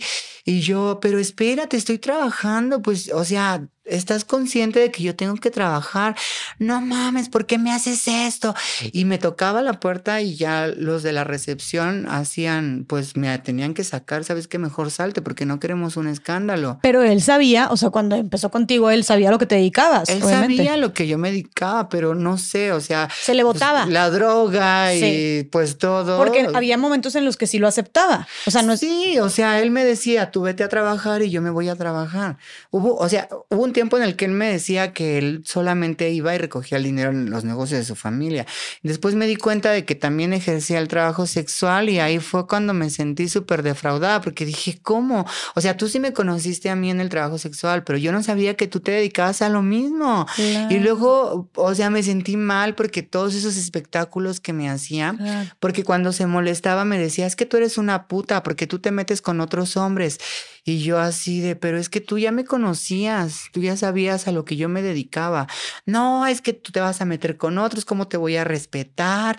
Y que no sé qué, por eso me voy a acostar con otras. Y, y yo así de, y cuando me enteré que él trabajaba en el trabajo sexual, yo dije, y todo lo que tú me reclamabas y todo lo que tú me decías en dónde está, si tú haces lo mismo que yo. Y, hipócrita. No, hipócrita y agresivo porque les pegaba a mis clientes y me golpeaba a mí también. A ti también te golpeaba. También me golpeaba horrible. Y luego se le bajaba el coraje y me pedía perdón. Claro. Y yo siempre decía, está bien, pero no lo vuelvas a hacer. Y él me juraba que no lo iba a volver a hacer. Y una es tan carente de esa atención y de ese amor que perdona todo. ¿Y sabes qué pensamos? Que es amor verdadero pendejas somos en ese momento. Porque por con tal de tener a alguien sin importar cómo sea y lo que haga, los perdonamos. Y al final, siempre hasta el final nos damos cuenta de que estamos mal y que cometimos un error al haber estado con esas personas. Pero mientras aceptaste golpes, humillaciones, insultos, discriminación, este hombre en realidad que era tan, tan, tan agresivo que, que hubo un, un tiempo en el que nos golpeábamos tan seguido que la gente ya conocía nuestra situación, que cuando nos peleábamos y yo le llamaba a la policía y le decía, ayúdenme por favor, los mismos policías decían, no les ayudamos porque al rato ustedes van a regresar juntos otra vez. O sea, ya de plano. Ya de plano, ya, ya, exacto. Oye, Rebe, pero, eh, perdón que te lo diga así, pero tú no eres pendeja, o sea, no estabas siendo pendeja. Ahorita dijiste como, qué pendeja. Y entiendo que te puedas sentir así, siento que guardando proporciones, pero todas hemos estado en una relación donde dices, qué pendeja fui. Pero creo, yo no creo que haya sido pendeja, yo creo que estabas simplemente siendo víctima de tu contexto y de lo que habías vivido. Creo que no tenías en ese momento los recursos, el conocimiento, las herramientas, la red de apoyo, como para decir, y tú lo dijiste ya, como para decir, güey, merezco más. O sea, puedo, puedo llegar, o sea, puedo tener más que esto. Esto no es amor. Esa era la única forma como de relacionarte y de vincularte que conocías con otras personas. Y como tú dijiste, o sea, tenías tantas carencias y vacíos que de repente llega alguien y de alguna manera las llena, pero al mismo tiempo se drogan, pero al mismo tiempo te habla mal, te trata feo, pero te llevan tratando feo toda tu vida pero te llevas drogando también muchísimo tiempo, pero pues también te habla bonito y te hace sentir bien y como quiera estabas en la calle, pero ahora estás en la calle acompañada. Es como, es muy entendible y lógico también que, que pues hayas aceptado estar así. Me explico que porque no conocías otro camino. Entonces, más que pendeja, o sea, yo lo digo para que seas también como compasiva contigo misma, pues creo que simplemente eres una víctima de la realidad en la que estabas y lamento muchísimo que hayas tenido que pasar por algo así.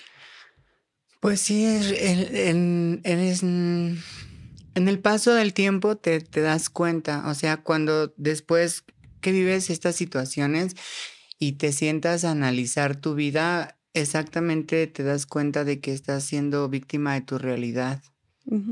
Pero a veces pienso que por algo pasan las cosas, ¿sabes? Porque creo que me hizo más fuerte.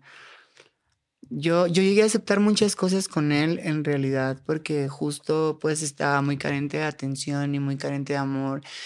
Y en realidad este pues no había de otra más que estar ahí con él y me sentía querida y me sentía odiada y me sentía amada, me sentía de todo. Wow, o sea, qué, qué fuerte esta mezcla de, de, emociones tan contrastantes. Pero a la vez, o sea, me hacía, me hacía sentir viva, ¿me entiendes? No, no, no veía como lo malo de la situación, porque a la vez me hacía sentir viva. Hubo un momento en el que lo normalicé tanto que se me hacía interesante pelear con él, porque la gente nos, o sea, éramos el centro de atención y de alguna manera me llenaban ese hueco de soledad que yo tenía. Y realmente yo creo que, bueno, hay que aprender a querernos a nosotras mismas para poder querer a otra persona. Y en ese momento pues ni siquiera ni siquiera tenía como ese pensamiento de quererme a mí misma, ¿no? Lo que yo quería solamente era sentirme querida en, un, en algún momento.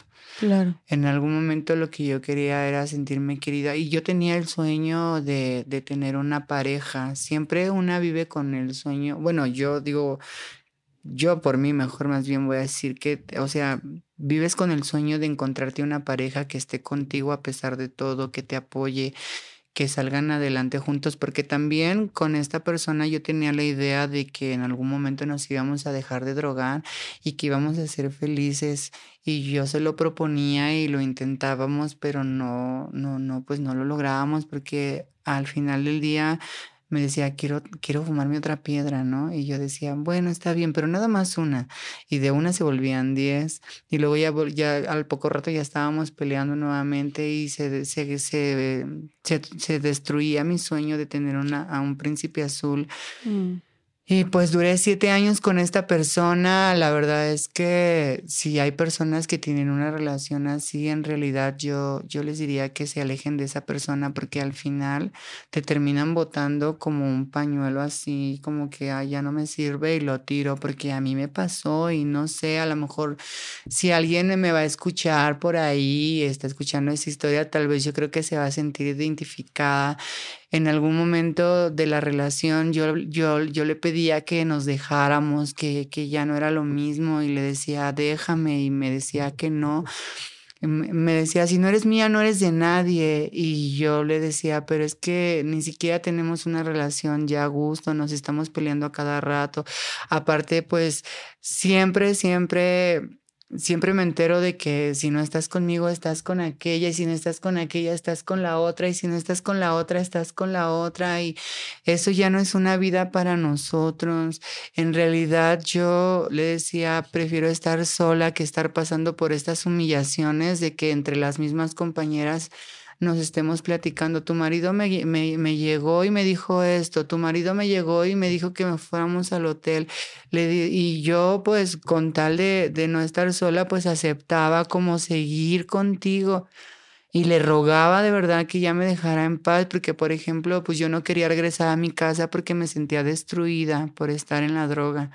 ¿Cómo voy a regresar a mi casa si mi familia me va a mandar por un tubo? No, o sea, una se, se imagina muchas cosas también porque yo, yo dejaba mucho tiempo de ver a mi familia, entonces pues yo pensaba de esa manera y yo no quería regresar a mi casa y lo único que quería era como que él me dejara y yo seguir trabajando y a lo mejor me iba a seguir drogando, pero ya no iba a pasar como por este tipo de violencia. Oye, pero... De golpes. ¿Pero estabas casada con él o porque dijiste mi marido? Porque así les llamamos a ah. nuestras parejas cuando ya. estamos con ellos y ya, ya te juntaste, ya ah, es tu marido. Ya, ya, ya, ya, ok, ok. Oye, Rebe, y ahorita mencionaste, volviendo a lo que dijiste de que las mujeres trans suelen adoptar a un hombre? O sea, ¿a qué te refieres con que, cómo que suelen adoptar a un hombre? Eh, mantener, más bien te había comentado. Ay, yo, lo adoptan. o sea, vente, te ah, vente para mi casa. Ya, ya, O bueno, más bien te refieres, ajá, esto, como acogerlo, y mantenerlo. sí, sí, sí, sí, Como tu pareja, haz de cuenta. Sí, es que sabes una cosa que, que pues sí, terminamos como haciendo esto normalmente para tener a una persona segura, se podría decir de alguna manera. O sea, no hay persona a la que no le guste pues estar cómoda sin hacer nada y lo único que tiene que hacer es demostrar afecto y cariño, ¿no? Entonces muchos, muchos chicos pues se prestan para esta situación de que yo te doy esto, pero te quiero conmigo en mi casa y vamos a ir a ver a mi familia y después vamos a ir a comer aquí, nos vamos a ir al cine y ya ellos te dicen, bueno, pero fíjate que me gustaron unos tenis que vi el otro día, ¿no? Y tú sí, no te preocupes, tú pídelos, ¿no? O sea, ya cuando estás enamorada, ya dices, ahí está. Ahí está, ahí está. ¿Por qué? Porque de alguna forma es recíproco. Tú les compras lo que ellos quieren y ellos te dan cariño, te defienden, saben también cómo. O sea, es como esta transacción o intercambio de cariño y atención por te mantengo, te compro lo que, por, esta parte material, por así decirlo. Pero, o sea, sí, sí crees tú que es, un, es una constante en mujeres trans con otros hombres que haya este, este tipo de relación? Pues mira, yo entre las personas que, que, que, que he socializado, que he convivido, la mayoría de las mujeres que, que yo conozco pues han pasado por esa situación. Seguramente hay mujeres a las que real, en realidad pues también se han encontrado un hombre que las mantiene, porque también es el caso, ¿no? De que hayan mujeres que se encuentren a un tipo que les diga, yo te saco de trabajar, como pues, como me ha pasado también que sí me ha tocado personas que me decían, no trabajes y yo te doy, ¿no? Tuve, tuve parejas que me sacaron de trabajar y que también este, tuve parejas que me ayudaban mucho en lo económico, pero también hay parejas a las que les gusta como acercarse a nosotras. Por ejemplo, como saben que pues trabajas todos los días y a lo mejor pues te va bien, a lo mejor si te alcanza para pagar un cuarto de hotel o un departamento, pues te sobra para darle a la pareja que tienes a tu lado, ¿no? Entonces yo en lo personal sí lo llegué a hacer, como tener esa atención hacia, hacia ellos para que puedan estar ahí, porque ahí están. Entonces, incluso es lo que yo hacía con esta pareja que te mencionaba. O sea, yo me iba a trabajar y procuraba siempre generar lo más que pudiera para que él viera que era una persona productiva y que ahí estuviera conmigo. Y así funcionaba mi relación, porque pues él también, a pesar de que generaba, pues a él le gustaba cuando yo tenía dinero y le decía, ¿sabes qué? Vamos a comprar esto, vamos a comprarnos aquello, o te compro tantas piedras. Y me decía, sí, o sea, en ese momento cuando yo le daba para sus piedras y él, y, y, y él veía que yo generaba, era la mujer más hermosa para él y la más todo y me besaba y me abrazaba y me cantaba porque tenía bonita voz el desgraciado. Me cantaba y pedía la guitarra y me tocaba unas rolas y eso, sabes, para mí que era, era lo mejor, era lo mejor. Yo decía, wow, no manches, me encontré un hombre que me canta, que me quiere. A donde fuéramos, él me presentaba como su esposa. Yo era su esposa y no quiero que te le acerques a mi esposa, le decía a sus amigos. Y al güey que yo lo vea que le esté coqueteando, les voy a dar en su en su madre, ¿no? Y así, entonces te hace de alguna forma sentirte... ¿Te gustaba incluso que fuera, aunque eso fuera violento, lo que estaba de que, que se ponía de que sobreprotector contigo, pero como a ti nunca nadie te había protegido?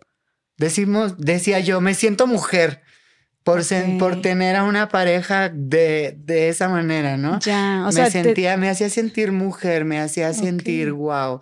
Y eso me encantaba, a pesar de que era violento.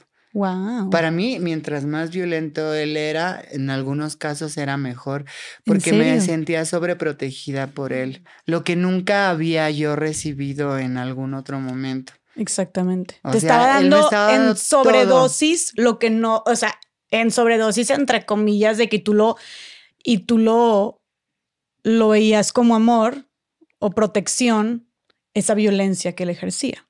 Pero luego también, así como era de que, ay, no te metas con ella, no sé qué, luego también iba y te insultaba y te golpeaba, pero luego te pedía perdón. Exacto, y lo normalizaba. El ciclo, el ciclo era el ciclo era exacto, violencia, amor, cariño, violencia, amor, cariño, y yo lo normalicé, o sea, en mi necesidad de atención y de cariño, decía, bueno, todas las relaciones tienen problemas. Y así yo con eso lo, lo, normalizaba y lo dejaba pasar porque yo decía, ay, ¿qué relación no tiene pedos? Todo el mundo tiene problemas. Ay, pues al rato se, se le pasa. Y para mí era normal porque al rato se le pasa y nos peleábamos, nos agarrábamos a golpes y yo decía, al rato se le pasa y al rato se le pasa y, cuando en verdad ya no lo veía, yo ya tenía esa necesidad de esa persona que me daba esa atención, porque a veces se me desaparecía como tres meses y yo lloraba por él porque, o sea, no, yo no me sentía violentada, yo me sentía complacida porque él me decía, mi reina, mi esposa, mi amor, te quiero, me defiende, me protege, me trabaja, pues ¿dónde voy a conseguir otro, no? Y, y este güey me da todo lo que yo necesito, ese amor y ese cariño en, en, mi ceguera. Este güey me daba todo lo que yo necesitaba. Pero, eh, y como dices tú, en, en, esta ceguera, te daba todo eso que dijiste, pero también te daba insultos, te limitaba, te golpeaba, te controlaba. Me engañaba, Y, yo, y, yo lo, y yo lo veía. Llegó un punto en el que ya en el último año de la relación ya nos golpeábamos de más. o sea, tú también le golpeabas. Tú también Yo lo también lo golpeaba porque pues de alguna forma me tenía que defender. Pero llegó un punto en el que yo sí ya le decía, yo ya no quiero estar contigo, de verdad, yo ya no quiero saber nada de ti, ni siquiera nos llevamos bien. Y él me decía que no, y que no, y que no, y que no. Pero él sí podía hacer lo que él quería. O sea, por ejemplo, él podía tener otras parejas y me lo podía aventar en la cara, pero yo no podía, pues, por tener amigos, ni pues tener otras parejas, porque a eso a él le molestaba. Llegamos al grado en el que él ya ya me utilizaba más de lo que ya era, o sea, ya era, ya era de su propiedad, yo ya era de él y no podía ser de nadie más. Y si me veía con alguien más, me pegaba a mí y le pegaba a esa persona, o sea, se volvió una persona súper machista, súper posesiva, súper violenta. Llegamos a un punto en el que él me dijo que él podía hacer lo que él quisiera, pero yo no. Y terminó andando con una de mis amigas. ¿De tus amigas? De mis amigas. Y yo cuando me enteré, porque me habían comentado y no lo creía, y me dijeron, están parados allá en tal hotel. Y yo fui y sí lo vi y dije, no. O sea, yo sí dije, no mames, o sea, eres mi amiga, ¿por qué me haces esto? A mí me había dolido más porque yo decía, es que yo lo amo, o sea, ¿por qué me pudiste haber hecho eso? Independientemente de los pedos, siempre regresamos, o sea, que yo creía que porque él regresaba era amor. Claro. Yo creía que porque él me pedía perdón después de haberme golpeado, que él me amaba en realidad. Yo decía, no mames, pues si me ruega siempre, aunque ande con quien ande, siempre regresa conmigo. Sí, tú decías, triunfamos, no- o sea, nosotros siempre lo sacamos, lo sacamos adelante. Ajá, y yo creía que porque, o sea, yo ya sabía que se involucraba con otras personas antes de, de que anduviera con mi amiga. Yo creía que porque siempre regresaba a buscarme era porque en verdad me amaba a mí. Y en realidad es que yo era la única que le soportaba todos los maltratos, todos los insultos, todo lo que él me quería hacer.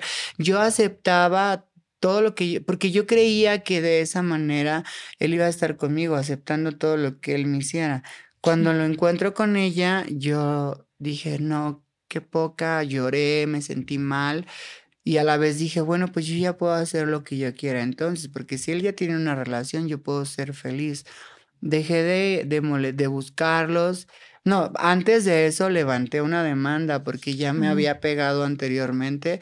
Me pegó como dos, dos días antes y luego terminó con esta persona y sí le dije, le dije, bueno, o sea, tú, tú sí puedes hacer lo que tú quieres y, y yo no, ¿qué te pasa? Entonces te voy a dejar que tengas tu relación, está bien, pero ya no me vas a volver a poner una mano encima. Y ahorita mismo voy a ir a levantar una denuncia por los golpes que traigo. Traigo marcas, traigo evidencia. Entonces yo fui a la delegación y levanté una denuncia y me dijeron, es que al rato vas a regresar con él, ¿para qué lo vas a demandar si al rato lo vas a volver a buscar y O vas sea, a te- terminar con él? Y te no me querían, no me querían atender, No no, te querían- querían que hiciera No te yo la denuncia. poner una denuncia. No, porque me decían que al rato yo iba a regresar con él y le decía, pero es que vea cómo me dejó No la cara, vean cómo me dejó y al rato puede pas- puede- pueden ser las cosas peores y me decían, bueno, a ver, pásale por acá, a ver, y ya, yo dando mi declaración y ya medio escribiendo y todo y me dieron dos hojas y ni siquiera me dieron copia de mi declaración porque estoy segura que ni siquiera la tomaron.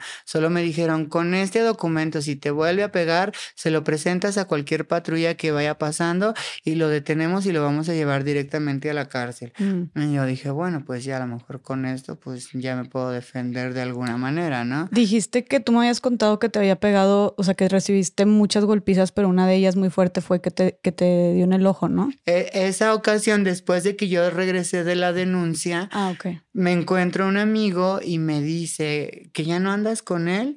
Le digo, no, ya no estoy con él. Oye, pues vamos a cotorrearnos tú y yo. Y le dije, no, pues vamos. ¿Y por qué no? Yo, yo más de lo que quería. Entré con, tenía tanto odio, entré en tanta rabia que yo lo que quería es que sí se diera cuenta de que pues yo ya estaba con esta otra persona y como justo nos íbamos a meter al hotel en donde él estaba parado con esta otra chica, Entramos al hotel y nos alcanza y nos dice que, que quiere entrar con nosotros y le decimos que no, que solamente íbamos a entrar nosotros. Y dice, no, yo también voy a entrar con ustedes. Y le hace el chavo, bueno, pues deja ver si te dejan entrar. No dejaron entrar al, al tipo porque la habitación pues solamente era para dos personas. Entramos, estuvimos juntos, nos drogamos y todo por lo que íbamos a hacer. Y salimos del hotel y él nos estaba esperando afuera.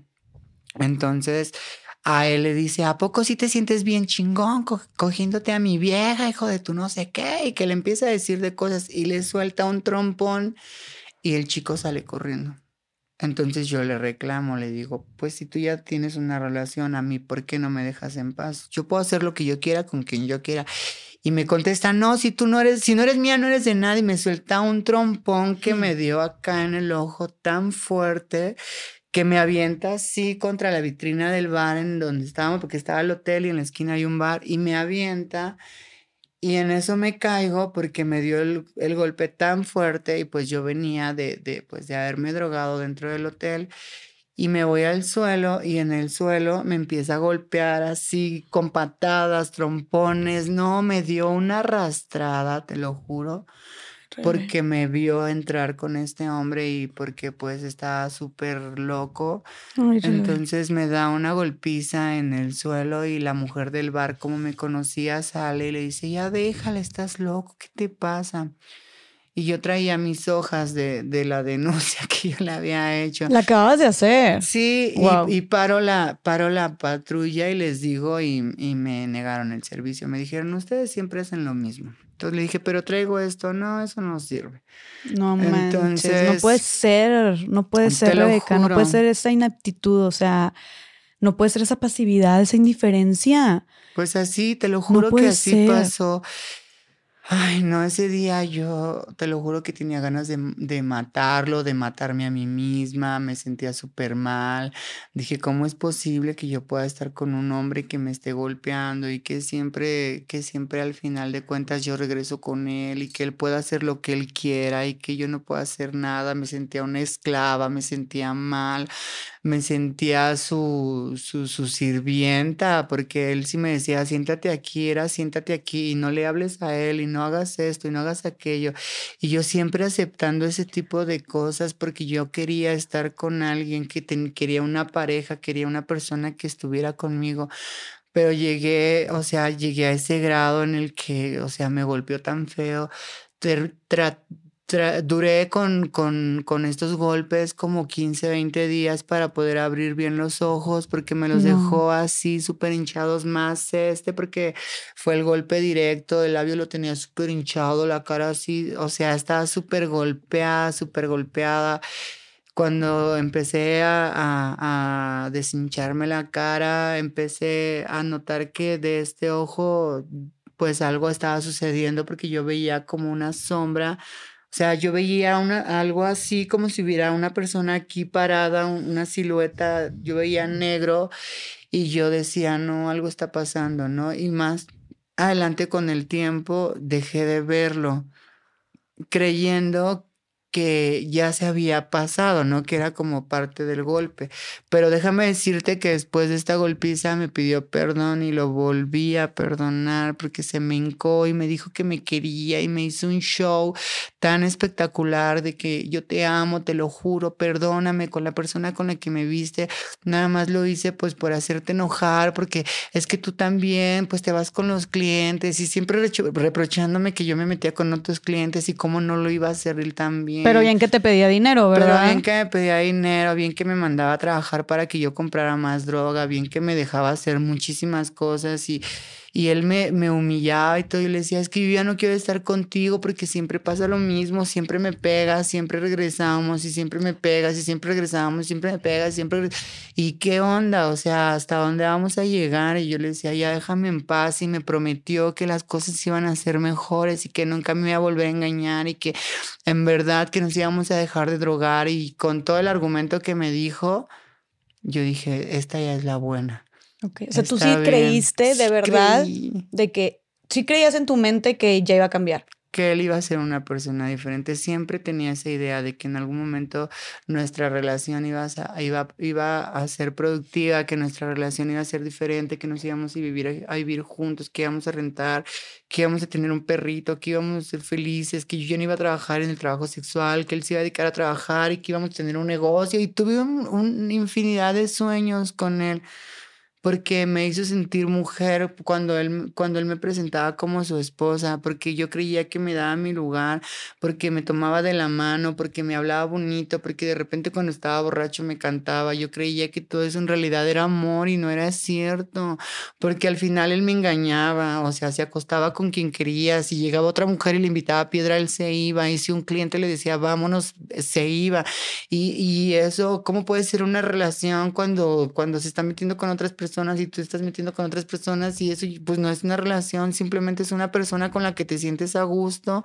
en ese momento. Y te llegó a encerrar también, me contaste. Y me llegó a encerrar un, un mes en un hotel porque pues estaba tan, tan solo, o sea, no, no es de que, ay, yo fuera una mujer súper guapa, sino que era una persona tan enferma que me decía, eh, vente un día, me dijo así de la nada, vamos a un hotel, vamos a ir a fumar piedra. Me llevó a un hotel y después de que fumamos y todo, me dijo, aquí te vas a quedar y, y lo que tú necesites de, de aquí, que, que, quieras un refresco, lo que sea, lo pides en la recepción y yo al rato regreso. Yo le decía, pero ¿por qué? Aquí te vas a quedar, tú ya no vas a trabajar, me decía supuestamente, ¿no? Y me dejaba encerrada en el pinche hotel. Pero lo cerraba con llave. Lo cerraba con llave y la llave la dejaba en la recepción y porque esto, este hotel no era tan hotel, o sea, era como una vecindad más o menos, pero sí tenía una recepción en donde podían cerrar estas puertas con llave y él se iba quién sabe qué hacía, ¿no? Pero regresaba con dinero y me decía, vamos, vamos a comer. Y me sacaba solo cruzando la calle, comíamos y me regresaba. Y me decía, te voy a dejar estas piedras para que te entretengas. Y yo le decía, pero ¿por qué? O sea, yo quiero salir. No, no, no, no, no, no, no. Y tú te vas a quedar aquí, de aquí no sales, ¿no? De al, de, de al, principio yo, yo decía, ay, no mames, pues está chido, ¿no? Como tener, como tener aquí, pues, en un espacio y me quedo yo y pues me sentía bien. O sea, tú no tenías que... problema con quedarte ahí encerrada todo el día, al inicio. Al inicio, pero después ya me estaba aburriendo y luego ya me entró esto, como, ¿por qué no me dejas salir? Como, ¿por qué me tienes aquí? Yo, yo también quiero trabajar, yo también puedo trabajar y yo también te puedo ayudar. Y me decía que no, y que no, y que no, y que no.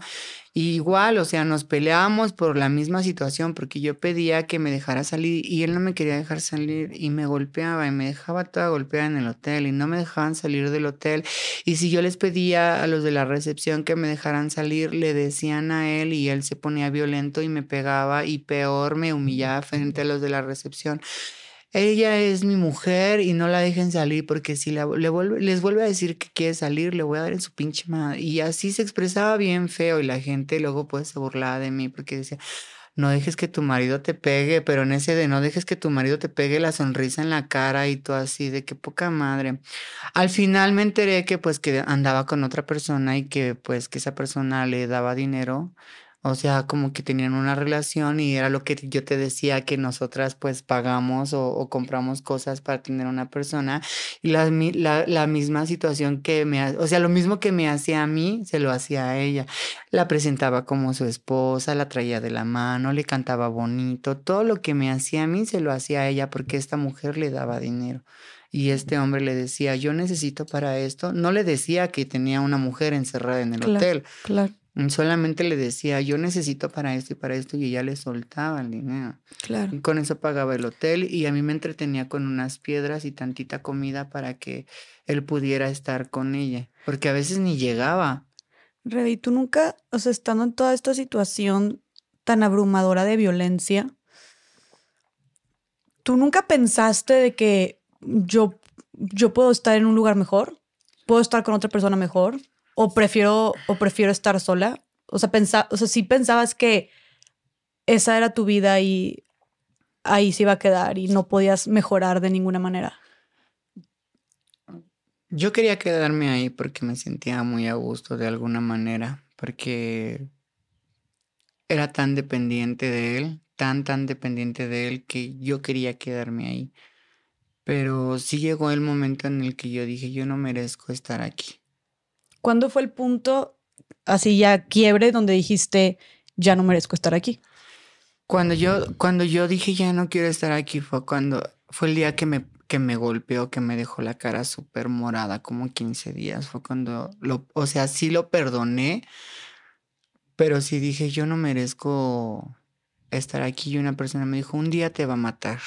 Un día en realidad te va claro. a matar. Ve cómo te dejó no puedes abrir ni los ojos. Esa persona me cuidó, me cuidaba y me decía, ve cómo te dejó los ojos, un día te va a matar, un día en realidad ya no la vas a contar, ya no vas a poder estar aquí porque ese hombre te va a matar, déjalo. Y ese día, en ese momento, con mis dolores en la cara, con mis dolores en la boca, con mis dolores en todo, yo decía, sí es cierto, un día sí me va a matar, un día en verdad me va a dar un mal golpe, que en realidad que, que en serio ya no voy a despertar porque a base de este golpe a mí me dejó ciega de un ojo. A mí me dejó ciega de este ojo izquierdo. Me rompió la nariz también por un acto de celos que él tuvo. Entonces yo digo la nariz, el ojo y al rato al rato qué va a pasar, en una loquera me puede picar, los dos nos estamos drogando. Me entró como la razón un poquito porque yo dije, un día sí en verdad me va a matar. Y fue cuando yo le pedía que me dejara, que me dejara, y te lo juro que esa última vez que le pedí que, que nos dejáramos más bien, me, me, hizo el show que te digo que, que, del, que ya se iba a portar bien y toda la cosa y así. Y ese mismo día Ay, no, fue un día fatal, bien recuerdo, porque ya no teníamos dinero para drogarnos, no teníamos dinero para un hotel, no teníamos dinero para comer, no teníamos dinero para nada. Y conseguimos para comprarnos una piedra y nos fuimos a la ciudadela y ahí en la ciudadela estaba una persona que nos vio llegar juntos y empezó a hablar así, indirecta, así ya, ya estoy hasta la madre que siempre está con él y ella que siempre lo está buscando y pinche rogona y que no sé qué.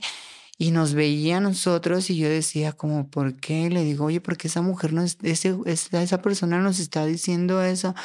Y me dice, ay, es que ya valió. Le digo, ¿cómo que ya valió? es que es mi pareja. Y le digo, ¿cómo que es tu pareja? Si me acabas de decir que ya te vas a portar bien, que ya no nos vamos a drogar, que era la última vez y que no sé qué. Le digo, yo resulta que es tu pareja. Le digo, ¿Cómo me sales ahorita con estas cosas cuando yo ya te he pedido que por favor pues ya nos separemos, que ya dejemos esta relación por la paz y ahora resulta que ya tienes otra pareja? Y yo sí me sentí bien mal y, no lloré, o sea, porque no, o sea, ya, ya no lloré, ya me, me el coraje me tenía así súper enrabiada porque dije, ¿cómo es posible si me acabas de llorar y te me hincaste y me dijiste, dije, no, todo esto es una farsa, qué poca madre, no, este güey si de plano no tiene ni vergüenza. Y se acerca a la persona y le dice, ¿dónde está mi sudadera blanca que te compré? Seguro ya se la diste a esta. Y le digo, oye, mira, yo no te conozco ni sé ni quién eres, le digo, y la verdad, eh, pues a mí no me estés llamando así porque yo ni siquiera sé qué onda contigo. Pues yo soy la esposa de Luis y le dije, ¿cómo que la esposa? Porque yo lo conozco desde la cárcel y nos casamos en la cárcel y yo así, o sea, aparte de todo, o sea, ¿qué onda? O sea, cuando te desaparecías, estabas con ella, ¿qué onda?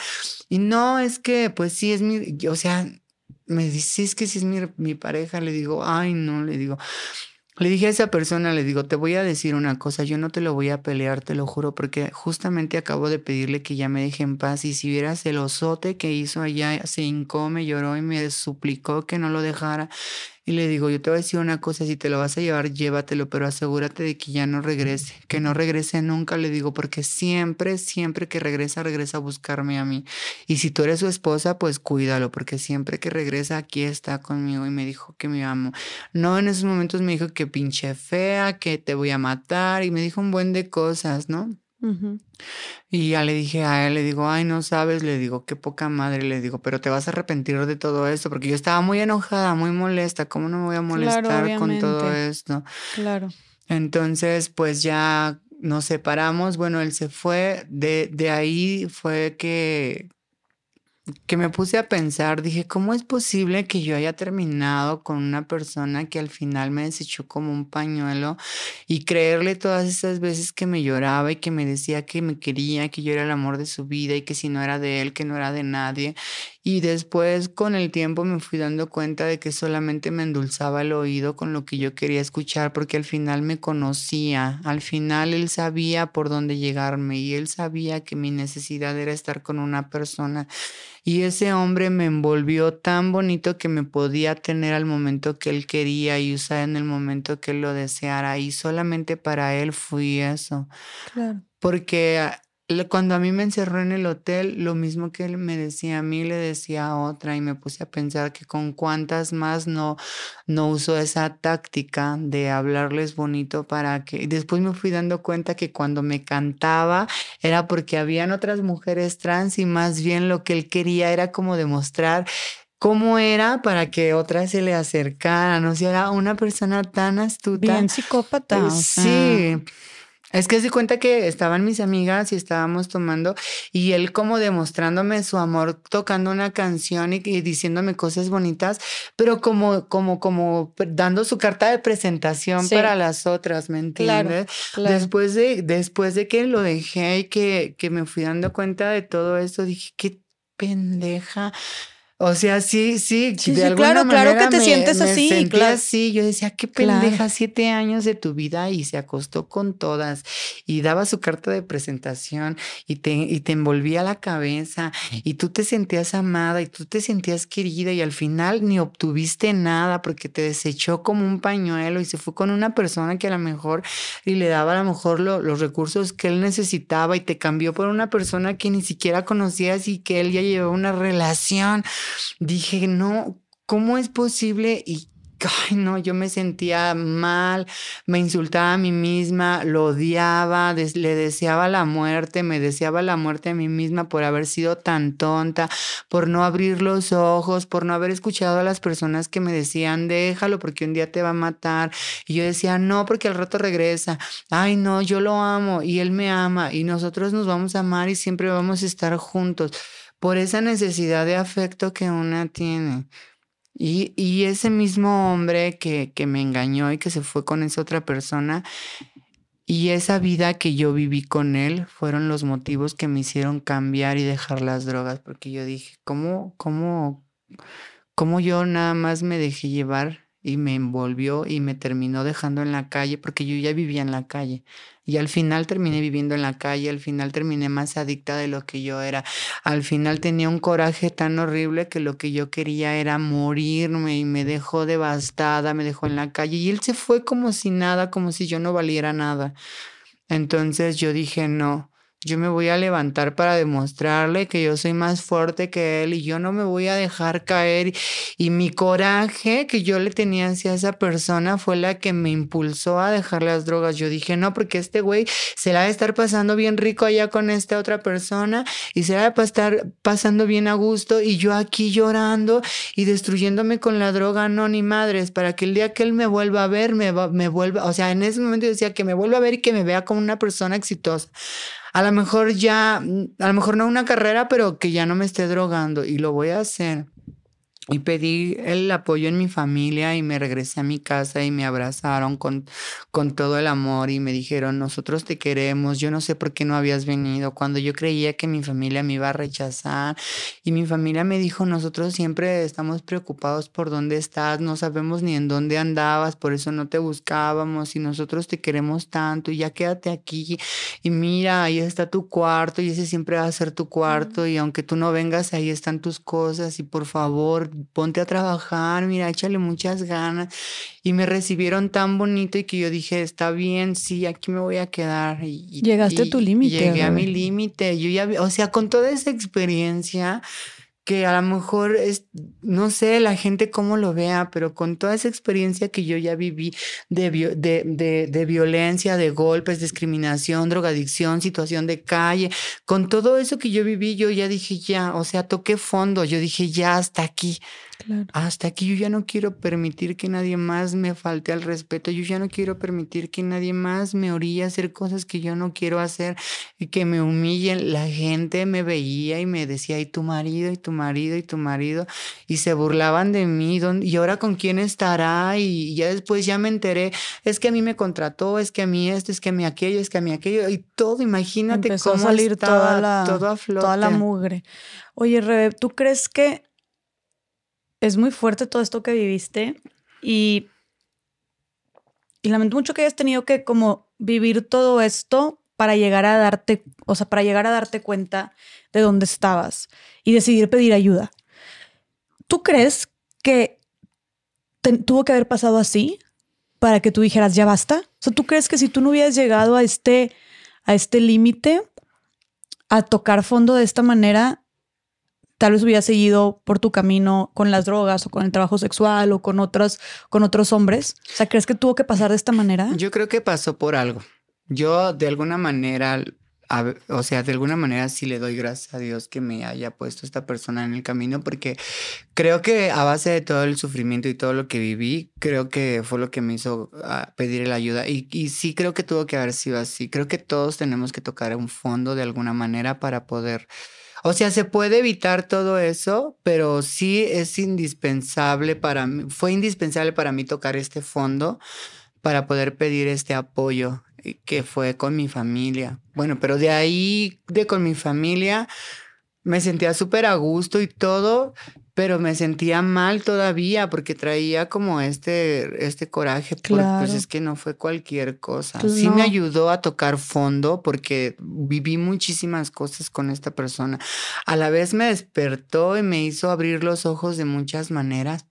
De, de, de ya no dejarme envolver a lo mejor por otra persona por igual, porque pues digo, ya no inventes, o sea, puede llegar cualquier otra persona con la misma cantaleta y tú puedes caer. Entonces, como que de alguna forma me abrió los ojos Claro. el tocar fondo con esta persona. Y es que en realidad este hombre en serio me cambió la vida y, y me, me cambió de muchas formas. Entonces, yo pedí el apoyo con mi familia, me fui, me fui un año para mi casa y después me entró otra vez la ansiedad porque pues no olvidaba como todo lo que yo había vivido y volví otra vez a tomar y llegué a consumir nuevamente. O sea, empezaste, ya lo habías dejado por un año por todo este Por coraje. todo este Por eso te coraje. impulsaba a dejar las drogas, pero luego te entró la ansiedad, tomaste y te drogaste de nuevo. De repente, cuando yo pensaba otra vez como la situación en la que yo estaba, me volví a hacer menos a mí misma porque yo decía, ¿cómo es posible que hayas aguantado tanto? ¿Cómo es posible que le hayas permitido todo esto?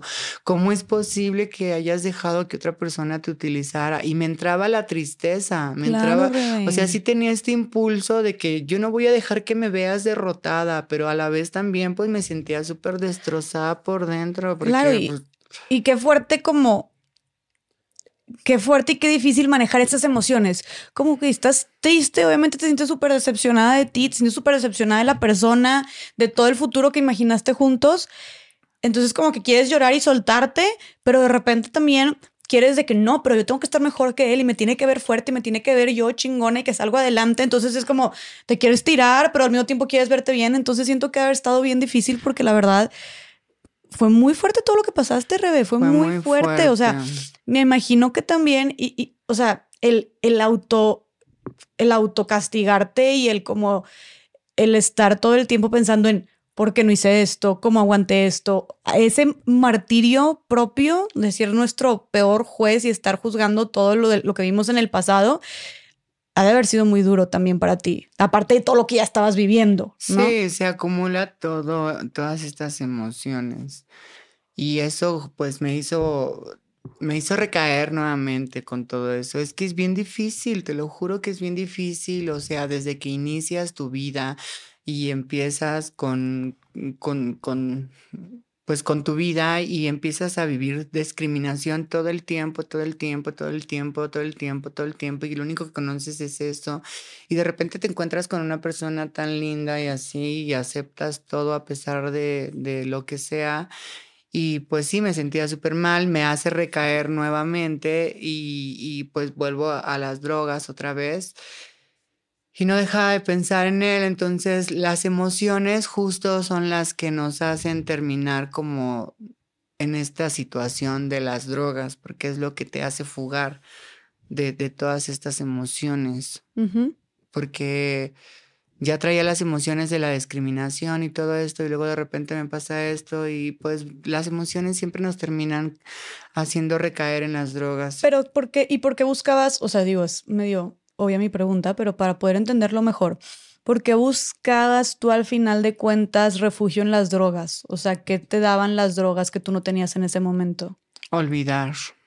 Lo que me daba era como que me daba, me volvía a drogar y me hacía olvidar como la, la sensación de, de, o sea, el desprecio que me hacía yo misma, ¿me entiendes? Porque yo me veía bien fuerte todos los días trabajando y echándole muchas ganas, pero por dentro no se me quitaba la vergüenza de toda la pena que yo viví, todos los, todas las humillaciones, todo lo que él me hizo, no se me quitaba por dentro. Entonces, con la droga lo que hacía era como nuevamente olvidar, o sea, me drogaba y se me olvidaba, dejaba de sentir, me sentía yo y me sentía bien. Entonces, cuando me drogaba me sentía diferente, me sentía otra vez como, como más tranquila, pero solamente estaba como tapándole la, la botella, ¿no? O sea, poniéndole un tapón a la botella y se lo quitaba y otra vez. Entonces, pues volví a caer, volví a caer otra vez, volví a quedarme en la calle con el miedo de volvérmelo a encontrar, con el miedo de que, porque regresé a los mismos lugares en donde yo, donde yo pues me, me drogaba con él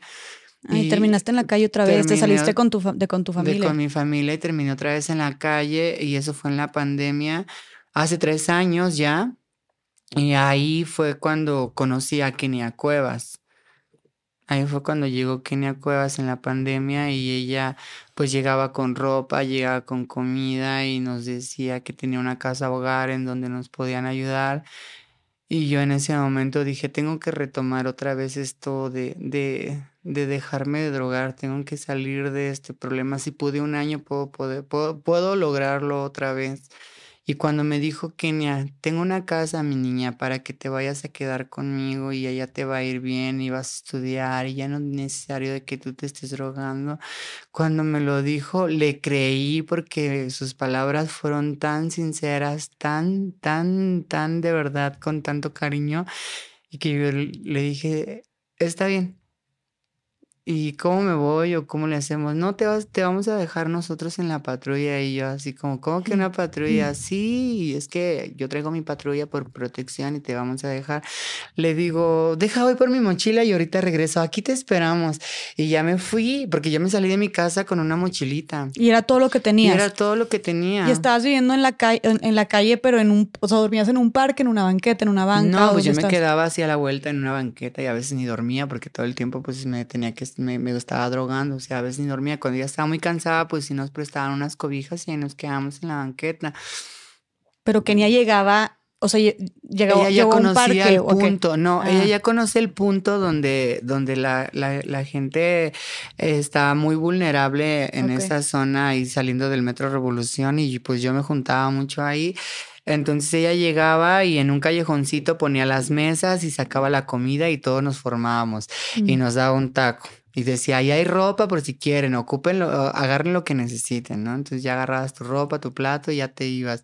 Y así, entonces yo, yo, pues ya había visto que se llevó a dos de mis amigas y yo cuando me lo ofreció pensé, dije, pues si no se han salido estas chicas es porque han de estar a gusto. Debo que fui por mi mochila y me regreso y me subo, me subo con ellas y ese día me acuerdo que Michelle me cargó en sus piernas. Me dice, siéntate aquí, yo, yo, yo te cargo, porque ya pues estaba ahí en la patrulla. Y ya me fui en sus piernas y yo iba así con mucha vergüenza. Dije, ay, ¿a dónde me van a llevar? Y, está bien lejos y no hemos llegado. Y ay, y, y si será de confianza o no, pues tenía como mucho miedo, ¿no? Porque dije, ¿a dónde me voy a meter? Ya cuando llegamos al albergue, está, está de ahí de Revolución para allá, pues se me hizo lejísimos y cuando me dice, ya llegamos y lo veo y veo una casota, yo dije, ay, no, y pues a ver a quién me encuentro, ¿no? y ya entramos y todas las, las que ya estaban ahí, las usuarias, me dicen, bienvenida, esta es tu casa. Y yo así de, ¿cómo? me, me, me, entró la felicidad y me empecé a reír y me dice, que ya es como si, si te vamos a recibir como, como una familia que somos y le digo, pues muchas gracias. Yo llegué así como muy apenada y me invitaron a comer ese día. Me acuerdo todavía lo que comí. Me dieron chicharrón en salsa verde y yo, ay, qué rico, gracias. y me dieron de comer y, y eso, la verdad, el que haya encontrado otras personas como yo, que, que también me encontré personas que ya conocía de la calle, que, que, está, que estaban que habían pasado por una situación igual de consumo como yo y verlas que estaban bien, me animó muchísimo el verlas y dije, ay, pues están bien, yo te vi bien flaquita allá afuera y aquí estás bien gordita. Aparte el recibimiento, entonces me impulsó, yo dije, yo tengo que, yo tengo que quedarme aquí, yo tengo que quedarme aquí. ¿Te sentiste segura desde que entraste? Me, me sentí segura, exacto, muy cómoda y muy segura. En ese entonces todavía no había nada en la casa, era, había muy poquito más que unas colchonetas y un sillón y una televisión. Entonces, pues me la pasé bien porque solo comíamos y dormíamos y veíamos la tele porque no había nada, nada. Todavía la casa apenas estaba iniciando. Entonces, de alguna forma me sirvió mucho porque yo comía y dormía y me recuperé rápido, como que recuperé mis fuerzas. O sea, los primeros días solo comías y dormías. comía y dormía, pues no podía hacer otra cosa, me sentía muy débil. Después de un año de, de no drogarte y vuelves otra vez, pues como que tu cuerpo se hace más débil. Entonces, yo, yo me sentía súper bien, llegó un momento en el que me sentía súper bien y me sentía súper agradecida y ahí me dijeron, es que tú te tienes que levantar todos los días tempranito y hay que hacer la limpieza y te tienes que bañar y que tienes que la comida y que... Y yo decía, sí, sí, sin problema. Y yo me levantaba todos los días bien contenta porque yo le daba gracias a Dios y le decía, gracias Dios porque me das un día más y porque no me estoy drogando, porque estoy aquí adentro. Y ya me ponía a hacer la limpieza y me ponía, pues llegaba la comida y yo pues me ponía a prepararles y así, y siéntense a comer y, de repente llegaba la primera coordinadora que estaba y me decía, ¿cómo se sienten? Y nosotras, bien, es que hay que hacer esto, yo les ayudo, hay que mover esto, ay, yo, yo, yo les ayudo, ¿no? Y me decían, ¿por qué tú siempre y las demás no? Ay, no sé, pero yo estoy muy agradecida por estar aquí y por tener un día más de vida. estás feliz. Yo estaba feliz. ¿Dónde, ¿Cómo duermen ahí? O ¿cómo dormías? Pues dormíamos en colchonetas, hay tres recámaras y dormíamos en colchonetas. Ah, Entonces algunas para allá, otras para acá y otras para ah, acá. Perfecto. A veces te quedas en el sillón de, de, la sala porque pues te quedas viendo la, la televisión todo el día. Pero llegó un momento en el que, en el que llegó Kenia y dijo, no, ya vamos a tener actividades, vamos a, vamos a tener una maestra que les va a dar educación básica. Y luego vamos a tener psicología para que ustedes puedan platicar con los psicólogos. Y luego vamos a tener un grupo de doble A para que ustedes puedan tener atenciones ahí, puedan descargar todas sus emociones. Entonces yo decía, pues bueno, pero me sentía incómoda porque no, no, no retenía como las cosas, porque pues imagínate cuántos años años de drogarte. Y me di cuenta en ese momento, dije, me estoy haciendo mucho mal porque ya no retengo las cosas. A mí me decían algo y se me olvidaban como a los 15 minutos, ¿no? O sea, la clase como si ni la, ni la hubiera tomado, pero de repente dije, no, pues yo me tengo que aferrar a, a, prestar atención, a escuchar y a comprender. Yo no puedo dejar, yo no lo puedo dejar así, yo no lo voy a dejar así. Y en mi cabeza tenía este pensamiento de que algo bueno tengo que sacar de aquí. Yo me voy a aferrar, yo me voy a aferrar, yo me voy a aferrar. Y yo lo mismo todos los días, me levantaba temprano y ayudaba en la oficina y ayudaba en la cocina y hacía la limpieza y entraba a mis clases y, de repente me decían, es que hay que llevar a una persona al hospital, pero ¿quién la puede acompañar? Si quieres, yo la acompaño. ¿Tú sabes en dónde está? No, pero tú nada más dime cómo llego y yo, y yo las llevo. O sea, era mi, mi agradecimiento así tan grande, tan grande que yo decía, yo las llevo y yo las llevaba y las traía y luego Kenia me decía, es que tú no las puedes llevar porque tú, tú eres parte del programa, tú te tienes que quedar a tus clases, pero a mí no me molesta nada llevarla, pues ella tiene que ir al hospital, pues yo la llevo sin problema. Y luego me decían en la oficina, ayúdame a sacar copias aquí o ayúdame aquí, así. Yo ¿Y decía, feliz? sí, yo estaba feliz de la vida porque para mí era como pagar de alguna manera la comida que a mí me daban y el techo. Porque no te pedían pago, ¿verdad? No, porque no me pedían nada, o sea, absolutamente nada, no me decían, ¿sabes qué? Tú tienes que dar tanta cuota para poder estar aquí, o sea, jamás. Wow. Y, luego ya pasaron los tres meses y me decía un día Kenia y la anterior coordinadora que ella es Daniela y Michelle, que si puedes venir a la oficina. Yo dije, ay, ¿ahora qué hice? Pensando que yo, pues, que había hecho algo. Yo dije, ¿ahora qué hice? Y ya me dicen, pásate, siéntate. Y yo las vi así muy serias y yo dije, ¿qué pasa? ¿No? Me van a correr de Me van a correr, sí, algo así pensé, dije, algo hice o qué onda. Pero yo lo menos que hago es discutir con las muchachas porque sí habían discusiones dentro de la casa. Y yo, pues, ¿Cuántas eran en la casa? Éramos siete. Ok. Y yo decía, lo menos que quiero son problemas. Yo estaba pensando así, que hoy que me van a regañar o me van a decir algo. Y estaba súper nerviosa y me dice, Kenia, es que queremos hablar contigo porque nosotras pues te hemos visto y pues la verdad tienes muchas actitudes de, de, salir adelante.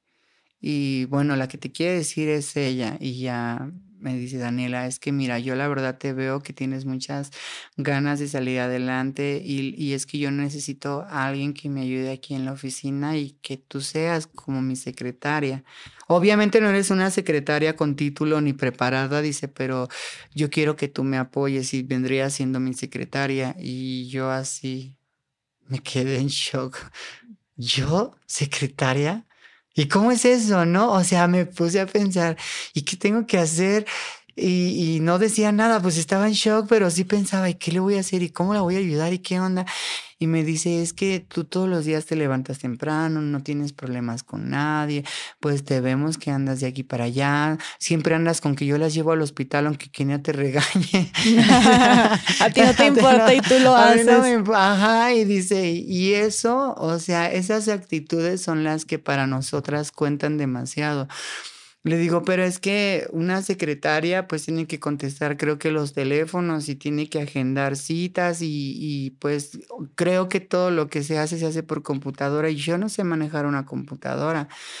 ¿Cómo te puedo yo ayudar si no sé hacer todo esto? Y me dijo, es que no se trata de que tú tengas el conocimiento del mundo, se trata de que tus actitudes hablan más que muchas palabras y, y, yo quiero que tú me ayudes y tú vas a aprender y yo quiero que tú de aquí salgas siendo una persona de bien y yo quiero que tú aprendas computación y yo quiero que tú termines tu escuela y yo quiero que tú le eches muchas ganas y yo en ese momento me quedé así, se me salieron las lágrimas porque nunca había tenido una responsabilidad tan grande ni tampoco pensé que yo tan con tan poquito tiempo yo iba a poder pues lograr algo así, porque nunca había logrado pues como tal alguna cosa tan bonita en mi vida y me hizo sentir tan perteneciente en ese momento que yo le dije que sí, ¿no? Yo le dije que sí, yo le dije que, que sí, pero solamente que iban a batallar muchísimo conmigo porque pues yo no sabía usar una computadora y que pues que me tenían que enseñar muchísimo y me dijo Daniela, no te preocupes porque yo soy maestra y conmigo vas a aprender muchas cosas. De aquí en adelante conmigo, conmigo puedes contar para todo.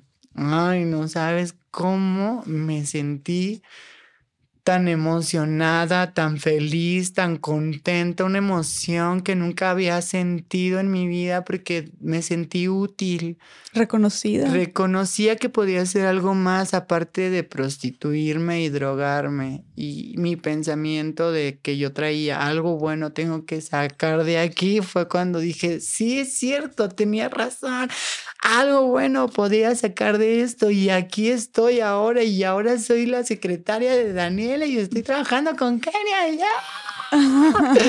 me emocioné como no tienes una idea y de ahí ya me empezaron a jalar para los acompañamientos y de ahí me, me, jalaron para esto y para ya era como más formal y me decían, pero aún así tienes que entrar a tus clases y yo sin problema. Tú eras la más no aplicada. nada. Y, sacaba ceros porque no, o sea, no retenía, pero yo decía, yo le voy a echar ganas y yo le voy a echar ganas y yo le voy a echar ganas. Después me di cuenta de que podía entender las cosas, que ya empezaba a tener más recepción y yo decía, poco a poco, yo misma me daba esos ánimos porque yo decía, sí vas a poder, ya, ya empiezas a entender las cosas, ya con tu, con tu actitud ya eres la secretaria, al rato vas a terminar la escuela. Yo no tenía la secundaria, yo me salí primero de secundaria Luego cuando me dijeron, vas a hacer un examen para la secundaria porque ya te vemos capacitada, y yo, no, ¿cómo crees? Y, sí, vamos a ir al INEA porque ya tenemos el convenio con el INEA y que te vas a ir a hacer tu examen. Y yo, pues vámonos a hacer el examen. Fui a hacer el examen y pasé la secundaria y yo me sentía súper emocionada porque yo decía, no manches, estoy logrando muchas cosas en tan poquito tiempo. ¿Cuántos años tenías en ese momento? Pues tenía 30.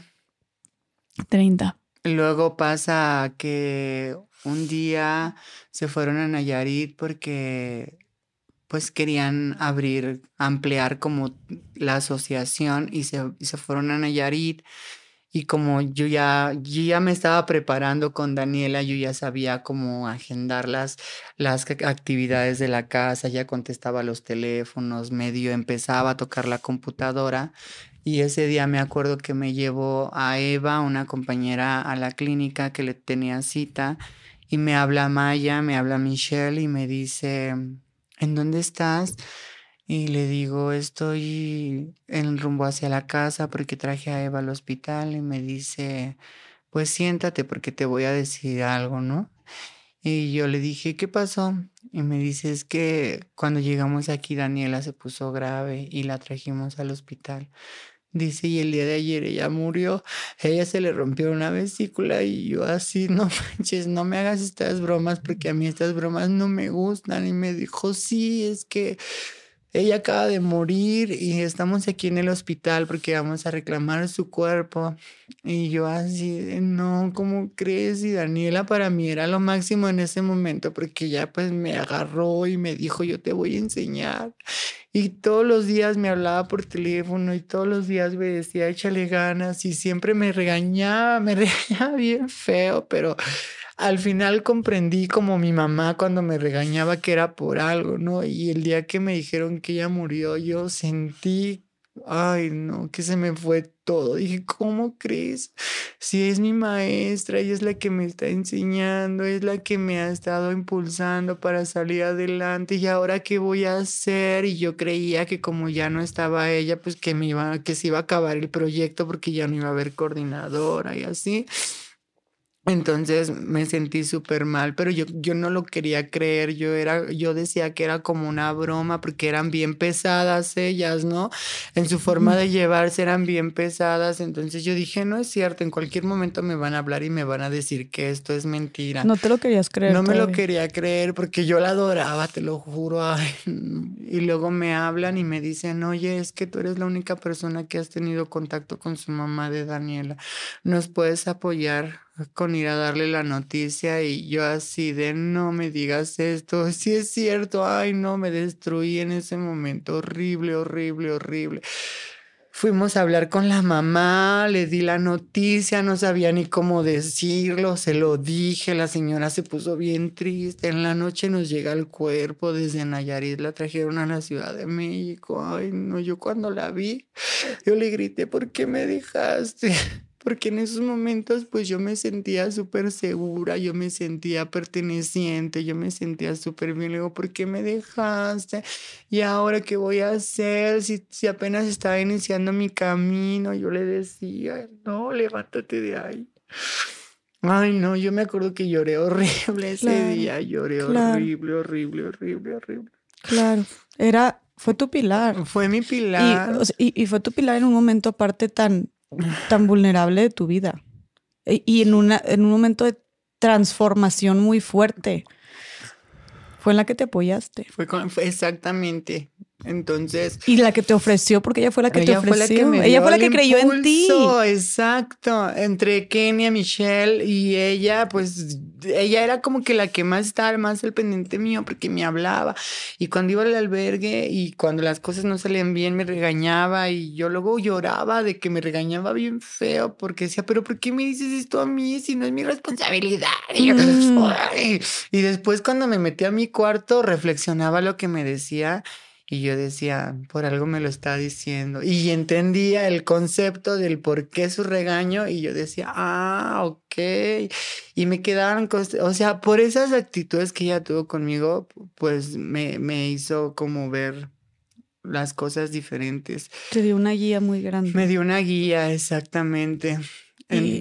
¿Qué le dirías a, si pudieras decirle algo a Daniela, qué le dirías? Ay, pues que la quiero mucho y que estoy muy agradecida por todo lo que hizo por mí, porque ella fue el gran impulso que me hizo llegar hasta donde estoy ahora y que es una mujer maravillosa y que pues que me pase un poquito de su inteligencia, porque ella tenía tanto que, ay, pues que, que la extraño mucho, que la quiero bastante. Todavía pienso mucho en ella, la verdad. Claro. Pues ella me dejó su puesto.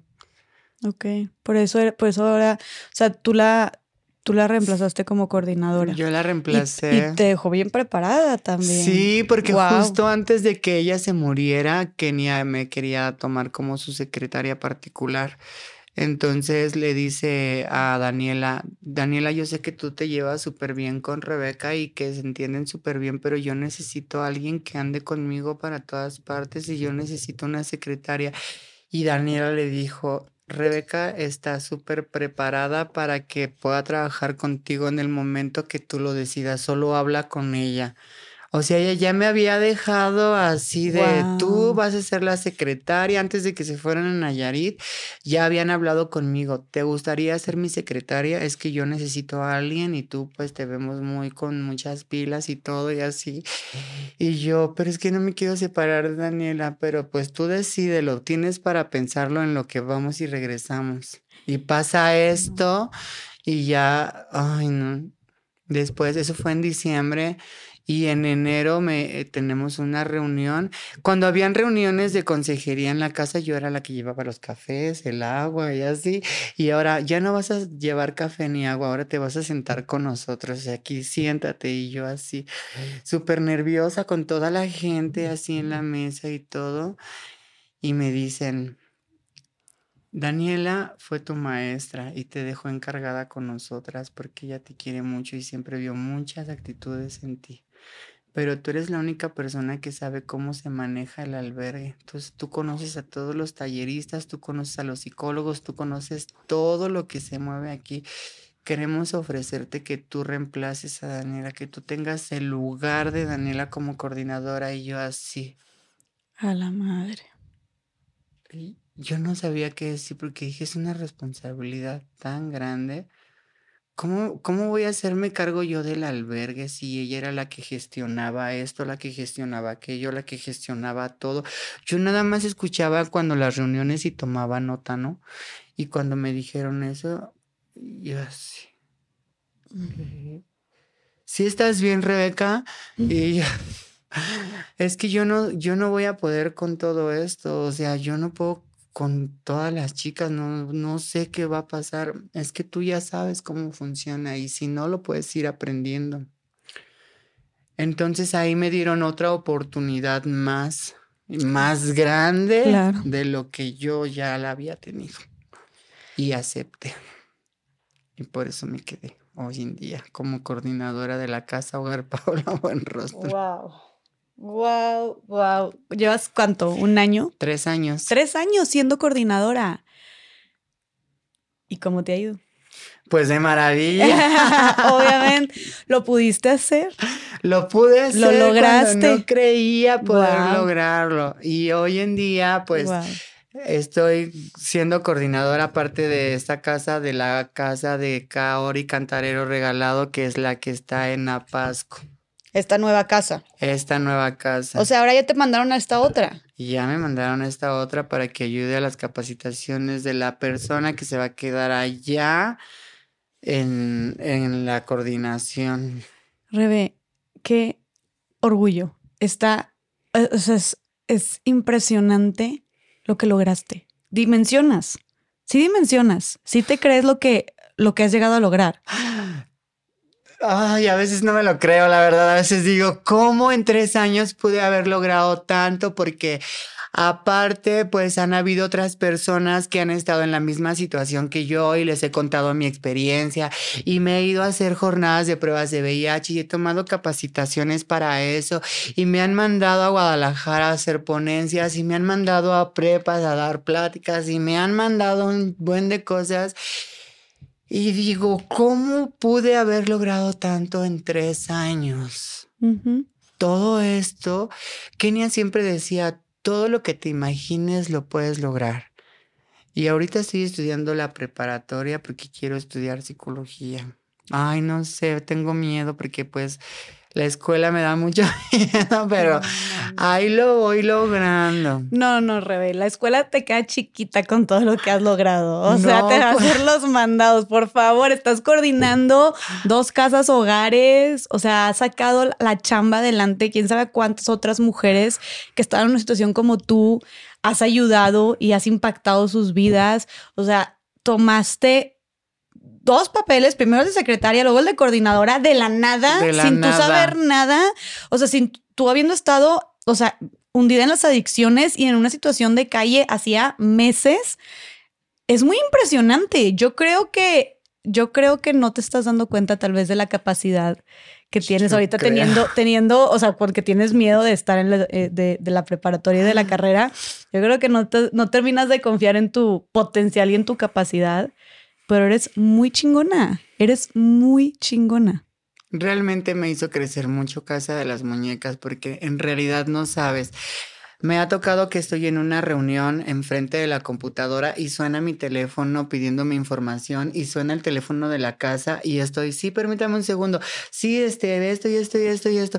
Y ya prendo el micrófono de la computadora y doy mi opinión y sí, claro que sí y todo y cuelgo acá y luego ya cuelgo acá y sigo en la reunión y así y digo, ¿cómo? ¿En qué momento? O sea ¿quién me, quién me dio esta capacidad, no? ¿Quién me dijo que yo puedo lograr todo eso? De verdad, sí, a veces sí no me lo creo, pero luego sí me dice Kenia, es que yo creo que todas las personas que estamos trabajando en este proyecto tenemos un trabajo súper importante. Y cada una de las personas se debe de dar pues la importancia de, de, lo que de lo que hace, pero en realidad sí a veces digo, ¿cómo es posible que yo pueda lograr todo esto? Y ahorita en la casa que estoy, estamos gestionando, acabamos de firmar un convenio con el INEA. Yo lo hice cuando anteriormente, pues no, lo hacíamos en, en grupo, ¿no? Eh, estamos consiguiendo nuevas capacitaciones para las casas porque brindamos la educación dentro de la casa hogar.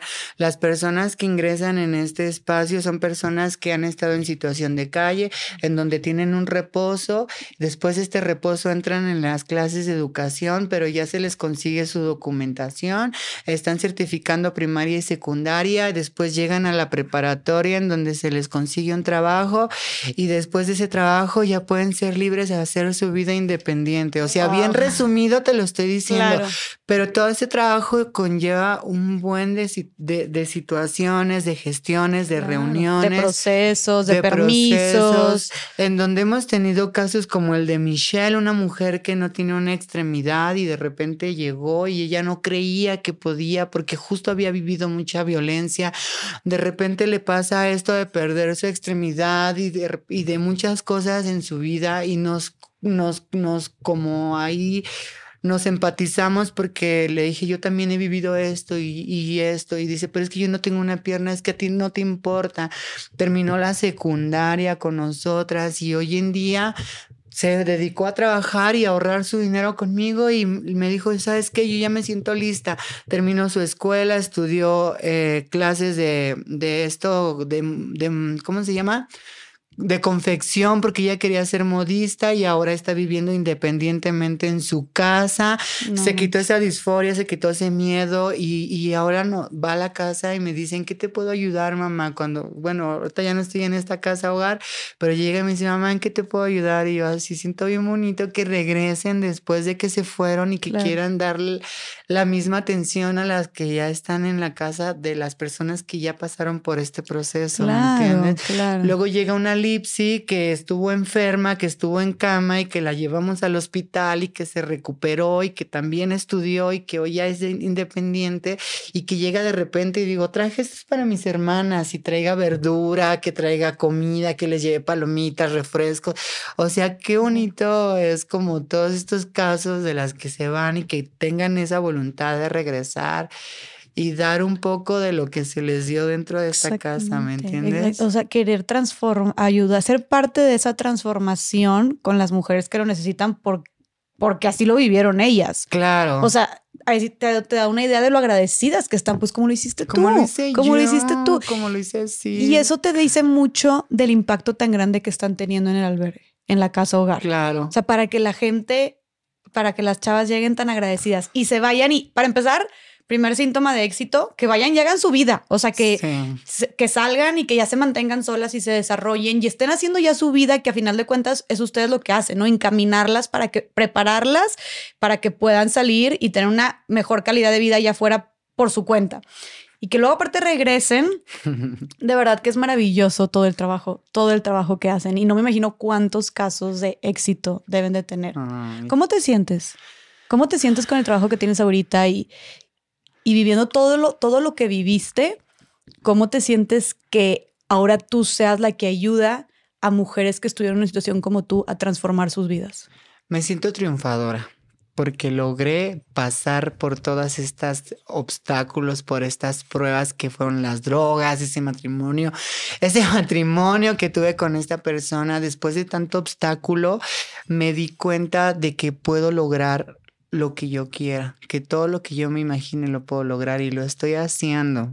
Tengo miedo todavía porque el miedo te impulsa, pero me siento exitosa porque estoy en este, en este camino todavía y en tres años de verdad que nunca creí que pudiera lograr lo que a lo mejor no hice en toda la vida. O sea, desperdicié tantos años y en estos tres años digo, todo lo que llevo, ¿cuánto más no podría hacer en unos seis o siete años? Exactamente. Y me demostré a mí misma que en realidad la droga lo único que me hizo fue estancarme y que me tengo que poner chingona para poder seguir saliendo adelante y para poder apoyar a esas hermanas que han estado en la misma situación que yo, porque no hay nadie más como una persona que haya vivido todo ese tipo de violencias y discriminaciones y drogadicción para entender a otra compañera con la misma situación. Claro. Entonces me siento súper chingona. Oye, Rebe, te sientes y lo eres, lo eres, te sientes porque lo eres. Rebe, y ahorita que mencionaste la droga, ya no te pregunté, pero entrando al albergue, eh, tú, tú, tú seguías, consumiendo droga en ese momento. O sea, lo dejaste sin ninguna necesidad de ir a rehabilitación. O sea, simplemente al entrar al albergue, a la casa hogar, ¿pudiste también dejarlo por tu propia cuenta las drogas? ¿O cómo fue ese dejar las drogas durante tu transición? Pues hace cuenta que llegué, cuando yo llegué al albergue tenía ansiedad, porque obviamente me daba ansiedad, tenía pesadillas. Yo decía, ay, me van a venir a buscar hasta acá y a veces me despertaba en las madrugadas, soñé, o sea, me despertaba ese sueño, esa pesadilla de que me, de que alguien me estaba esperando fuera del albergue porque soñaba que iban por mí hasta allá y que me sacaban con pistolas y que me pegaban y todo esto, porque era parte como de la abstinencia. Pero sí fue como el, el impulso que me, que me dieron de, de, darme esta oportunidad de crecer como lo de, de, ser secretaria. O sea, en esos primeros tres meses, como sustituí la droga por la comida, porque comíamos y dormíamos, entonces me sentía bien comiendo, comiendo, comiendo. O sea, me daba ansiedad y comía porque podíamos comer a todas horas, o sea, no había como un horario todavía. Entonces me daba ansiedad y comía y decía, bueno, ya tranquila. Y se me, y se me pasaba. Y después cuando ya me dieron como esta, cuando empecé a sentirme mejor de que ya comía bien, lo que me ayudó fue mantenerme ocupada todo el tiempo. Porque te digo que yo ayudaba en la cocina, ayudaba aquí, ayudaba allá. Entonces lo que a mí me ayudó fue estar ocupada todo el tiempo, el que no me hiciera estar pensando en me voy a ir a drogar, ay, si me fumo otra y así. No, cuando me di cuenta de que el estar ocupada me ayudaba, lo hacía. Por eso siempre, yo te ayudo, yo te ayudo, yo te ayudo, yo te ayudo. Aparte de que me sentía agradecida, era porque yo quería mantenerme ocupada para tener mi mente en, en, otra cosa, para no tener mi mente en, en, la calle, ni en la droga, ni en esa persona, nada. Dije, no, ocupada. Y yo terminaba tan cansada, así, te lo juro, que llegaba la hora de dormir y me dormía, tocaba la cama y me quedaba y no, súper dormida. Y no volviste a consumir. Y no volví a consumir. ¿Qué le dirías a las personas que ahorita están consumiendo droga y que sienten que no lo van a poder dejar nunca? Amigas, el, el que ustedes piensen que no pueden dejarse de drogar es una voz en su cabeza que les está indicando el no puedes, no puedes, no puedes. Pero en realidad sí se puede porque una puede lograr lo que se imagina. Se los voy a decir así como me lo dijeron cuando yo llegué al albergue. Y en realidad habemos personas que estamos para apoyarles en, en esta situación y en verdad que sí se puede. Nada más que hay que tener, hay que tener esta decisión de lograr dejar esa vida que en realidad no nos está dejando nada en serio que sí se puede y aquí estoy yo con mi testimonio demostrando que sí se puede y no solamente estoy yo, están otras compañeras que también están colaborando dentro de la casa hogar, que también han dejado la droga, nada más es cuestión de que ustedes quieran y decidan cambiar ese, ese ritmo de vida que están llevando. Y sí se puede, amiga, sí se puede. Y que se vale pedir ayuda también. Y que se vale pedir ayuda. Un ejemplo es en la casa hogar, por claro que sí, nosotras o sea, nosotras les vamos a dar actividades para que ustedes estén distraídas, les vamos a dar diversión, les vamos a dar una familia, les vamos a dar amor, les vamos a dar comprensión, les vamos a dar lo que, lo que ustedes necesiten con tal de que ustedes puedan ver que realmente sí se puede. Buenísimo. Ahora, tú también saliste de una relación violenta después de siete años en el que te controlaron, te insultaron, te golpearon, te maltrataron, te limitaron. ¿Qué le dirías a las mujeres que están en una relación violenta y que piensan que no pueden dejarlo. Amigas, lo mejor que pueden hacer es dejarlos, aunque les duela demasiado, porque al final de cuentas están arriesgando su vida y están arriesgando su tiempo y esto en realidad no les va a dejar nada bueno en serio que es más doloroso que nos estén golpeando todos los días y que nos estén insultando a que en unos meses sintamos su ausencia. De verdad que no es indispensable esa persona que nos hace sentir mal, ni tampoco es importante, son más importantes ustedes como personas. En serio que al final terminan yéndose y no tiene caso de que ustedes les estén brindando el tiempo ni, ni, ni siquiera su cuerpo, porque a veces nada más nos utilizan y después como un pañuelo nos tiran. En verdad que valen mucho como personas. Y yo sé que hemos sufrido violencia y que nos sentimos solas, pero es mejor estar sola a estar aceptando toda esta violencia en nuestro cuerpo. Y en verdad, a veces no sabemos si nos van a dar un mal golpe y vamos a terminar en una cama en coma o muertas, porque a mí me dejaron ciega de un ojo y me rompieron mi nariz y tuve suerte, porque a lo mejor hubiera pasado algo más feo. Claro. Amigas, quiéranse mucho, de verdad. El mejor amor es el que uno mismo nos damos. Que es algo que tú has trabajado muchísimo, que has visto un cambio bien grande. Bueno, yo te pregunto a ti, ¿cómo, cómo, está, cómo estaba ese amor propio? Hace años que estabas con esta persona y cómo está ese amor propio de Rebeca hacia Rebeca ahorita. No, pues el amor que yo tenía hace años ni era amor, nada más era dependencia, porque ni siquiera me, me quería, pues me seguía haciendo daño. No, pero tú, más bien tu o sea, más bien tu, el, la, exacto, la falta de amor que tenías contigo misma en ese momento, ¿cómo ahorita cómo está? O sea, ya cultivaste mucho más tu amor propio. Exacto, porque en ese entonces, pues no, no había amor hacia mí, porque me, me hacía daño con la droga, porque permitía muchas cosas. Pero después dije, no, pues si yo necesito un abrazo, me lo doy yo solo porque pues lo importante es que esté bien yo para poder estar bien con otras personas, porque pues hoy en día digo, no, pues tengo que comer bien. Antes decía, me fumo una piedra en vez de comer algo, no, hoy voy a comer bien porque esto se me antoja y lo necesito y me voy a ir a checar al médico y me voy a ir aquí, y me voy a hacer acá. Y hoy en día hasta me he ido, me voy sola al cine y me compro mis palomitas y me siento y me consiento yo sola. Digo, no es necesario forzosamente de salir con una persona para que te sientas a gusto. Te lo juro, yo los fines de semana me voy al cine, compro mis palomitas y me siento así y la disfruto más. Y estoy en mi cuarto y me cocino algo rico y como bien a gusto y digo, no es necesario de, de tener una persona así. Hoy en día ya no le compro a otra persona para que esté conmigo. Hoy digo, hoy me voy a comprar esa blusa porque me gusta mucho cómo se ve. Hoy me voy a dar el gusto de ir aquí. Hoy me voy a dar el gusto de ir con mi mamá. Hoy me voy a dar el gusto de salir con mis amigas. Hoy me voy a dar el gusto de salir sola. Hoy me abrazo y me quiero muchísimo. Te lo juro que si vieras mi cara hace unos, hace tres años y medio, no hombre. Y ahora me veo y, y en realidad a veces no lo creo, pero sé que ahí está porque hay pruebas. Claro. Hay pruebas de que sí se puede y de que el amor propio existe y que es maravilloso. Qué hermoso, qué hermoso.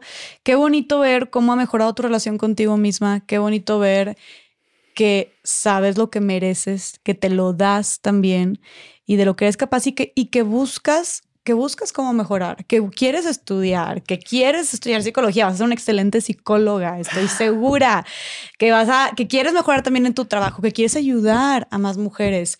Creo que todo eso también va sumando cuando hablas de, de amor propio y de tu relación contigo misma. Y de verdad me da muchísimo gusto ver cómo, cómo te has construido. ¿Qué consejo le darías a las personas que están trabajando ahorita en su amor propio? Que se quieran más y más cada día. Que sigan cultivándolo siempre. Que sigan cultivándolo siempre, sí. Oye, Rebe, ¿y qué podemos hacer la gente, la sociedad en general?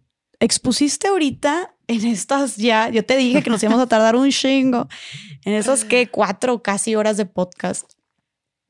Expusiste toda una realidad de lo que viven muchísimas mujeres trans, eh, personas en adicciones, eh, personas en el trabajo sexual, eh, personas en situación de calle, personas que sufren bullying, personas que sufren violencia en su familia. expusiste una realidad enorme de, de todo lo que viven las mujeres trans en México y en Latinoamérica, me atrevería a decir. ¿Qué podemos hacer como sociedad para tener un mundo, un país más amable y más pacífico para las personas trans? ¿Qué podemos hacer en nuestro día a día? Así de que ustedes se tienen que llevar esta tarea para poder aportar un poco a la solución. ¿Qué podría decirle? ¿A qué tarea podría dejar? Pues es que tienen, tenemos, tenemos que tener la tarea de vernos como iguales todo el mundo. O sea, no se trata de un género, se trata de un ser humano. Y todos los seres humanos merecemos el respeto, seas quien seas. No vamos a hablar de un género, estamos hablando de un ser humano, de una persona que también tiene necesidad, que también tiene un trabajo, que también estudia, que también come, que también duerme, que también se enferma. Todas las personas somos iguales y la tarea que yo les dejo es que aprendamos a conocer el respeto más entre nosotras, porque no se trata de un género, se trata de un ser humano y somos personas y todas las personas merecemos vivir lo que querramos vivir porque somos libres. Y si nos seguimos haciendo daño y nos seguimos lastimando entre nosotras y entre nosotros, pues esta vida no tiene tanto sentido. Yo creo que si todos nos quisiéramos y nos amáramos y respetáramos como lo que somos, la vida sería tan feliz y tan contenta y tan sin problemas porque nos estamos respetando a todos como seres humanos, como personas. Claro, tú dijiste algo clave, respeto. Respeto. Y que no es tan difícil de hacer realmente. O sea, puedes ahorrarte ese comentario homofóbico, transfóbico, puedes ahorrarte ese insulto, puedes ahorrarte esa burla, o sea, puedes ahorrarte esa violencia. Simplemente ver a una persona y si y respetarla. Se vista como se vista y actúe como actúe.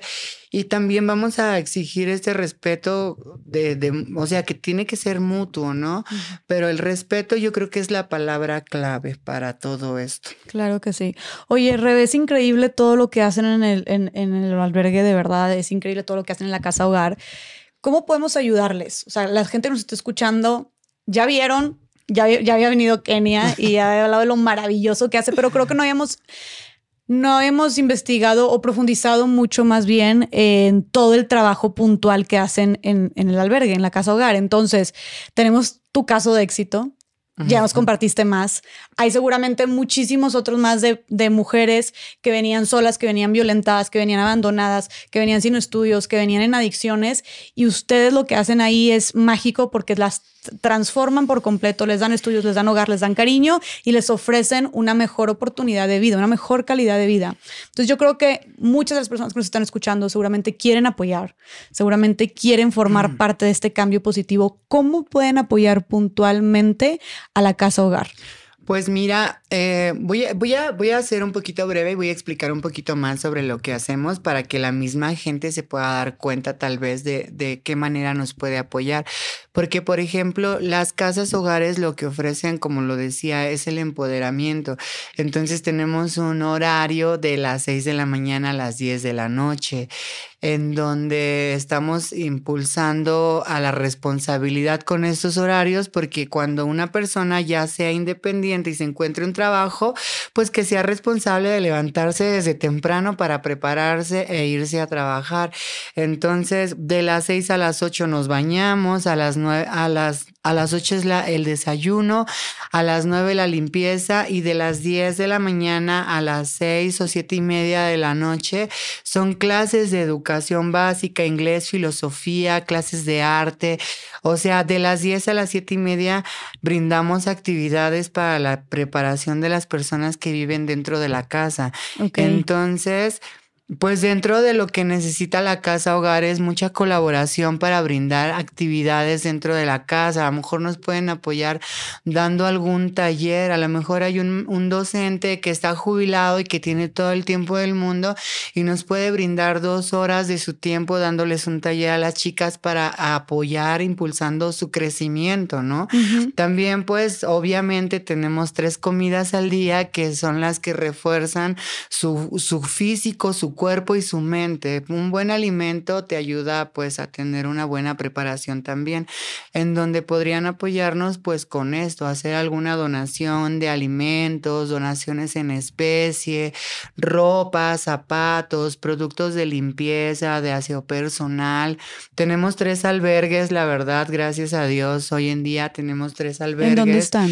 Uno está en la Ciudad de México, en Cuautepec, Barrio Alto, el otro está en Cuernavaca, Morelos y este de Apasco. Y al parecer viene un cuarto albergue en Nayarit. Ah, Entonces, en realidad, nosotras pues siempre estamos tocando las puertas para buscar como este sustento que necesita cada casa.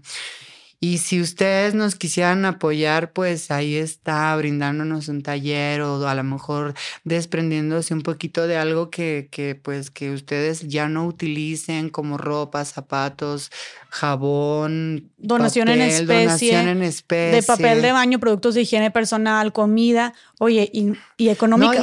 ajá, bueno, perdón que te interrumpa, es que también tenemos agollitas tiresias y es el albergue de los perritos y también pues necesitamos alimento para los perritos, alimento para perros. vacunas, esterilización, o sea, nosotras nos aventamos esta chamba, pero estaría padre que nos ayudaran todos con, con hacerles una vida también bonita a los cachorros que están viviendo en la calle, porque ellos también merecen el respeto y merecen una buena vida. Claro.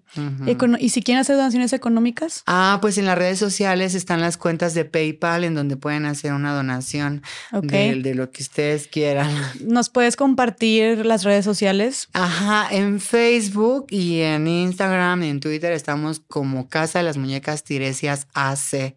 Casa de las Muñecas Tiresias. Supongo que es con N, muñecas. Muñe, ajá, muñecas. O sea, en, en, o sea, es que en Instagram no se puede poner la ñ. Entonces, Casa de las Muñecas, tiresias, pero en Facebook sí están como Muñecas, muñecas Tiresias. hace, Entonces pueden buscar ahí las, o pueden mandar mensaje para que les manden también las cuentas y que puedan hacer, porque seguramente hay muchas personas que también dicen, oye, pues yo estoy en otro estado, tal vez no les puedo mandar cosas, pero aquí tienen mi donación. Y lo que sea es bueno, ¿verdad? 100 pesos, 500 o lo, con lo que, lo que quiera dar en caridad. Sí, pues pueden mandar mensajes y ya les damos la información.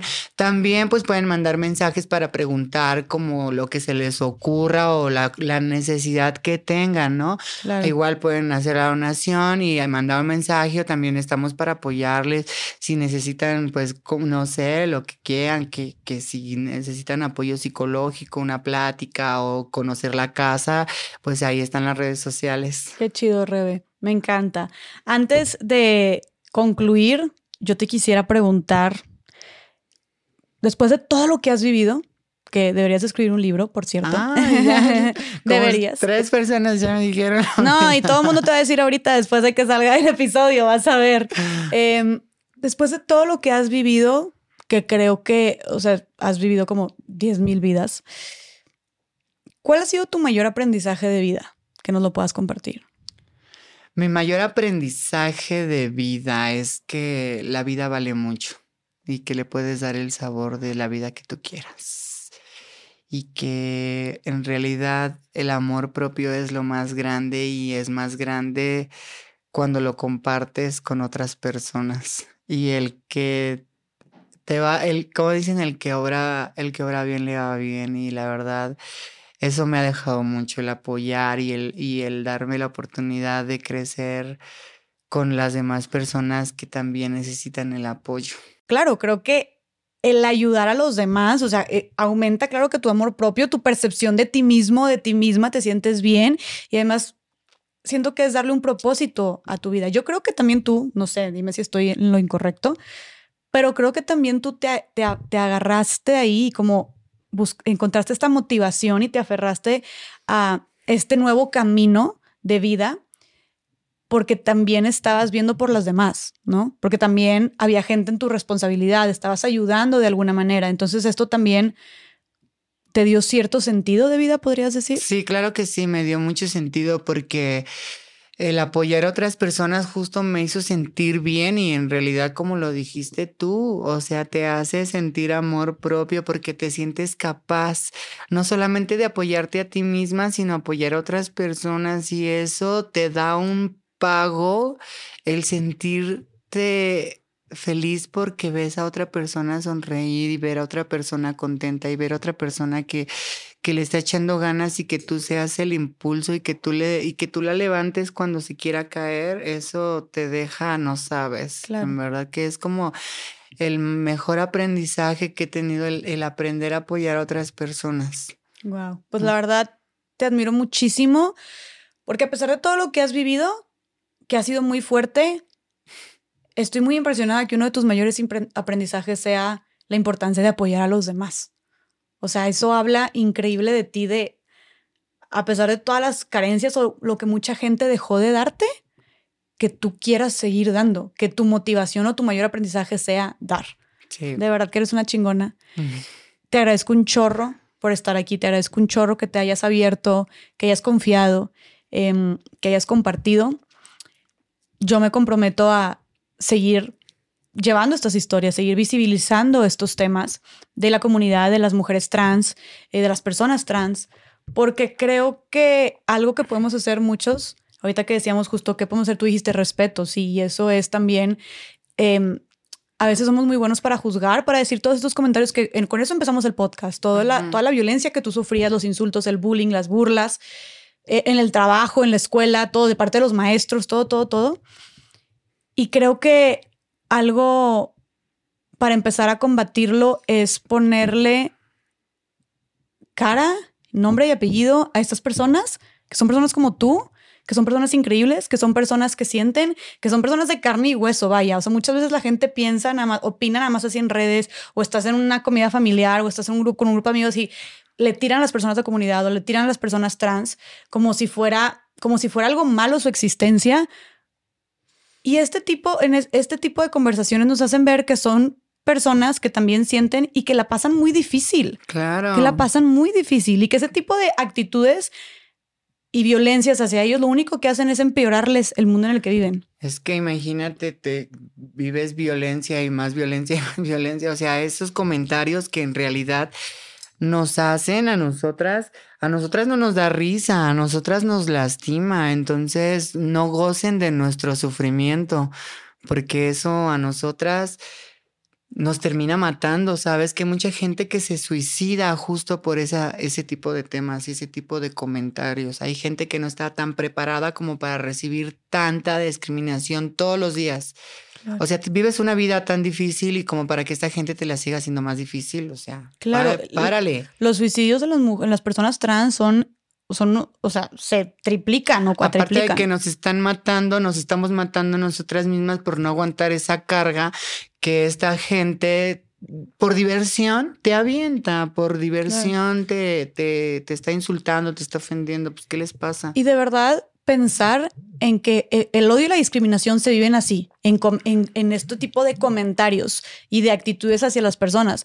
Que no sé, yo no puedo, no, no soy nadie para descifrar futuros y ver si hubiera o no hubiera pasado, pero quién sabe, o sea, la verdad, tú te fuiste, todo lo que tú viviste fue al salirte de tu casa y buscar refugio en, otras, en, en otros lugares este, equivocados pero tú te fuiste de tu casa porque tú estabas viviendo violencia en tu casa, discriminación en tu, eh, en, tu escuela, porque te estaban bulleando, porque eras una persona diferente. O sea, ve cómo esos comentarios y esas burlas, aunque digamos, nos hace muy fácil reírnos, nos hace muy fácil comentar, burlarnos, eso tuvo un impacto tan grande en ti, por ejemplo, en tu infancia, que terminaste saliéndote de tu casa y luego de ahí te encontraste con muchísimas otras cosas que tal vez si hubiera sido diferente no hubiera sido así, ¿me explico? Claro. Entonces, lo que voy es, importa, afecta, impactan este tipo de actitudes y comentarios hacia las personas de la comunidad o hacia las personas trans en este, en, este, en este caso.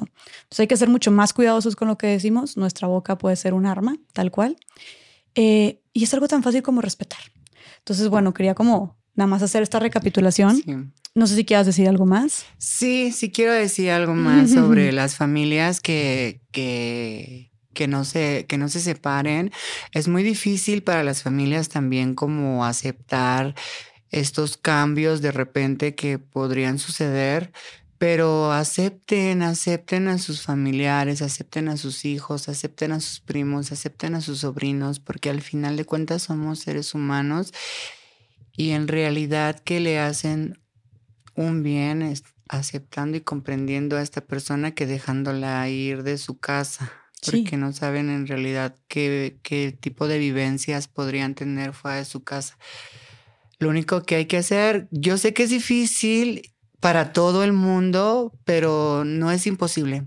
Entonces, familias, apoyen a sus hijos, apoyen a sus hijas, apoyen a sus hijas, apoyen a todos, sea lo que sea, apoyen, no se, no se destruyan ni, ni se maltraten entre ustedes mismos, siempre sean familia. Creo que la palabra lo dice, ¿no? Familia. Claro, claro. ¿Tú crees que hubiera sido diferente tu vida si tal vez tu familia tuviera... Pues más conocimiento tal vez, ¿no? Porque pues cuando no tenemos conocimiento, pues no sabemos qué hacer.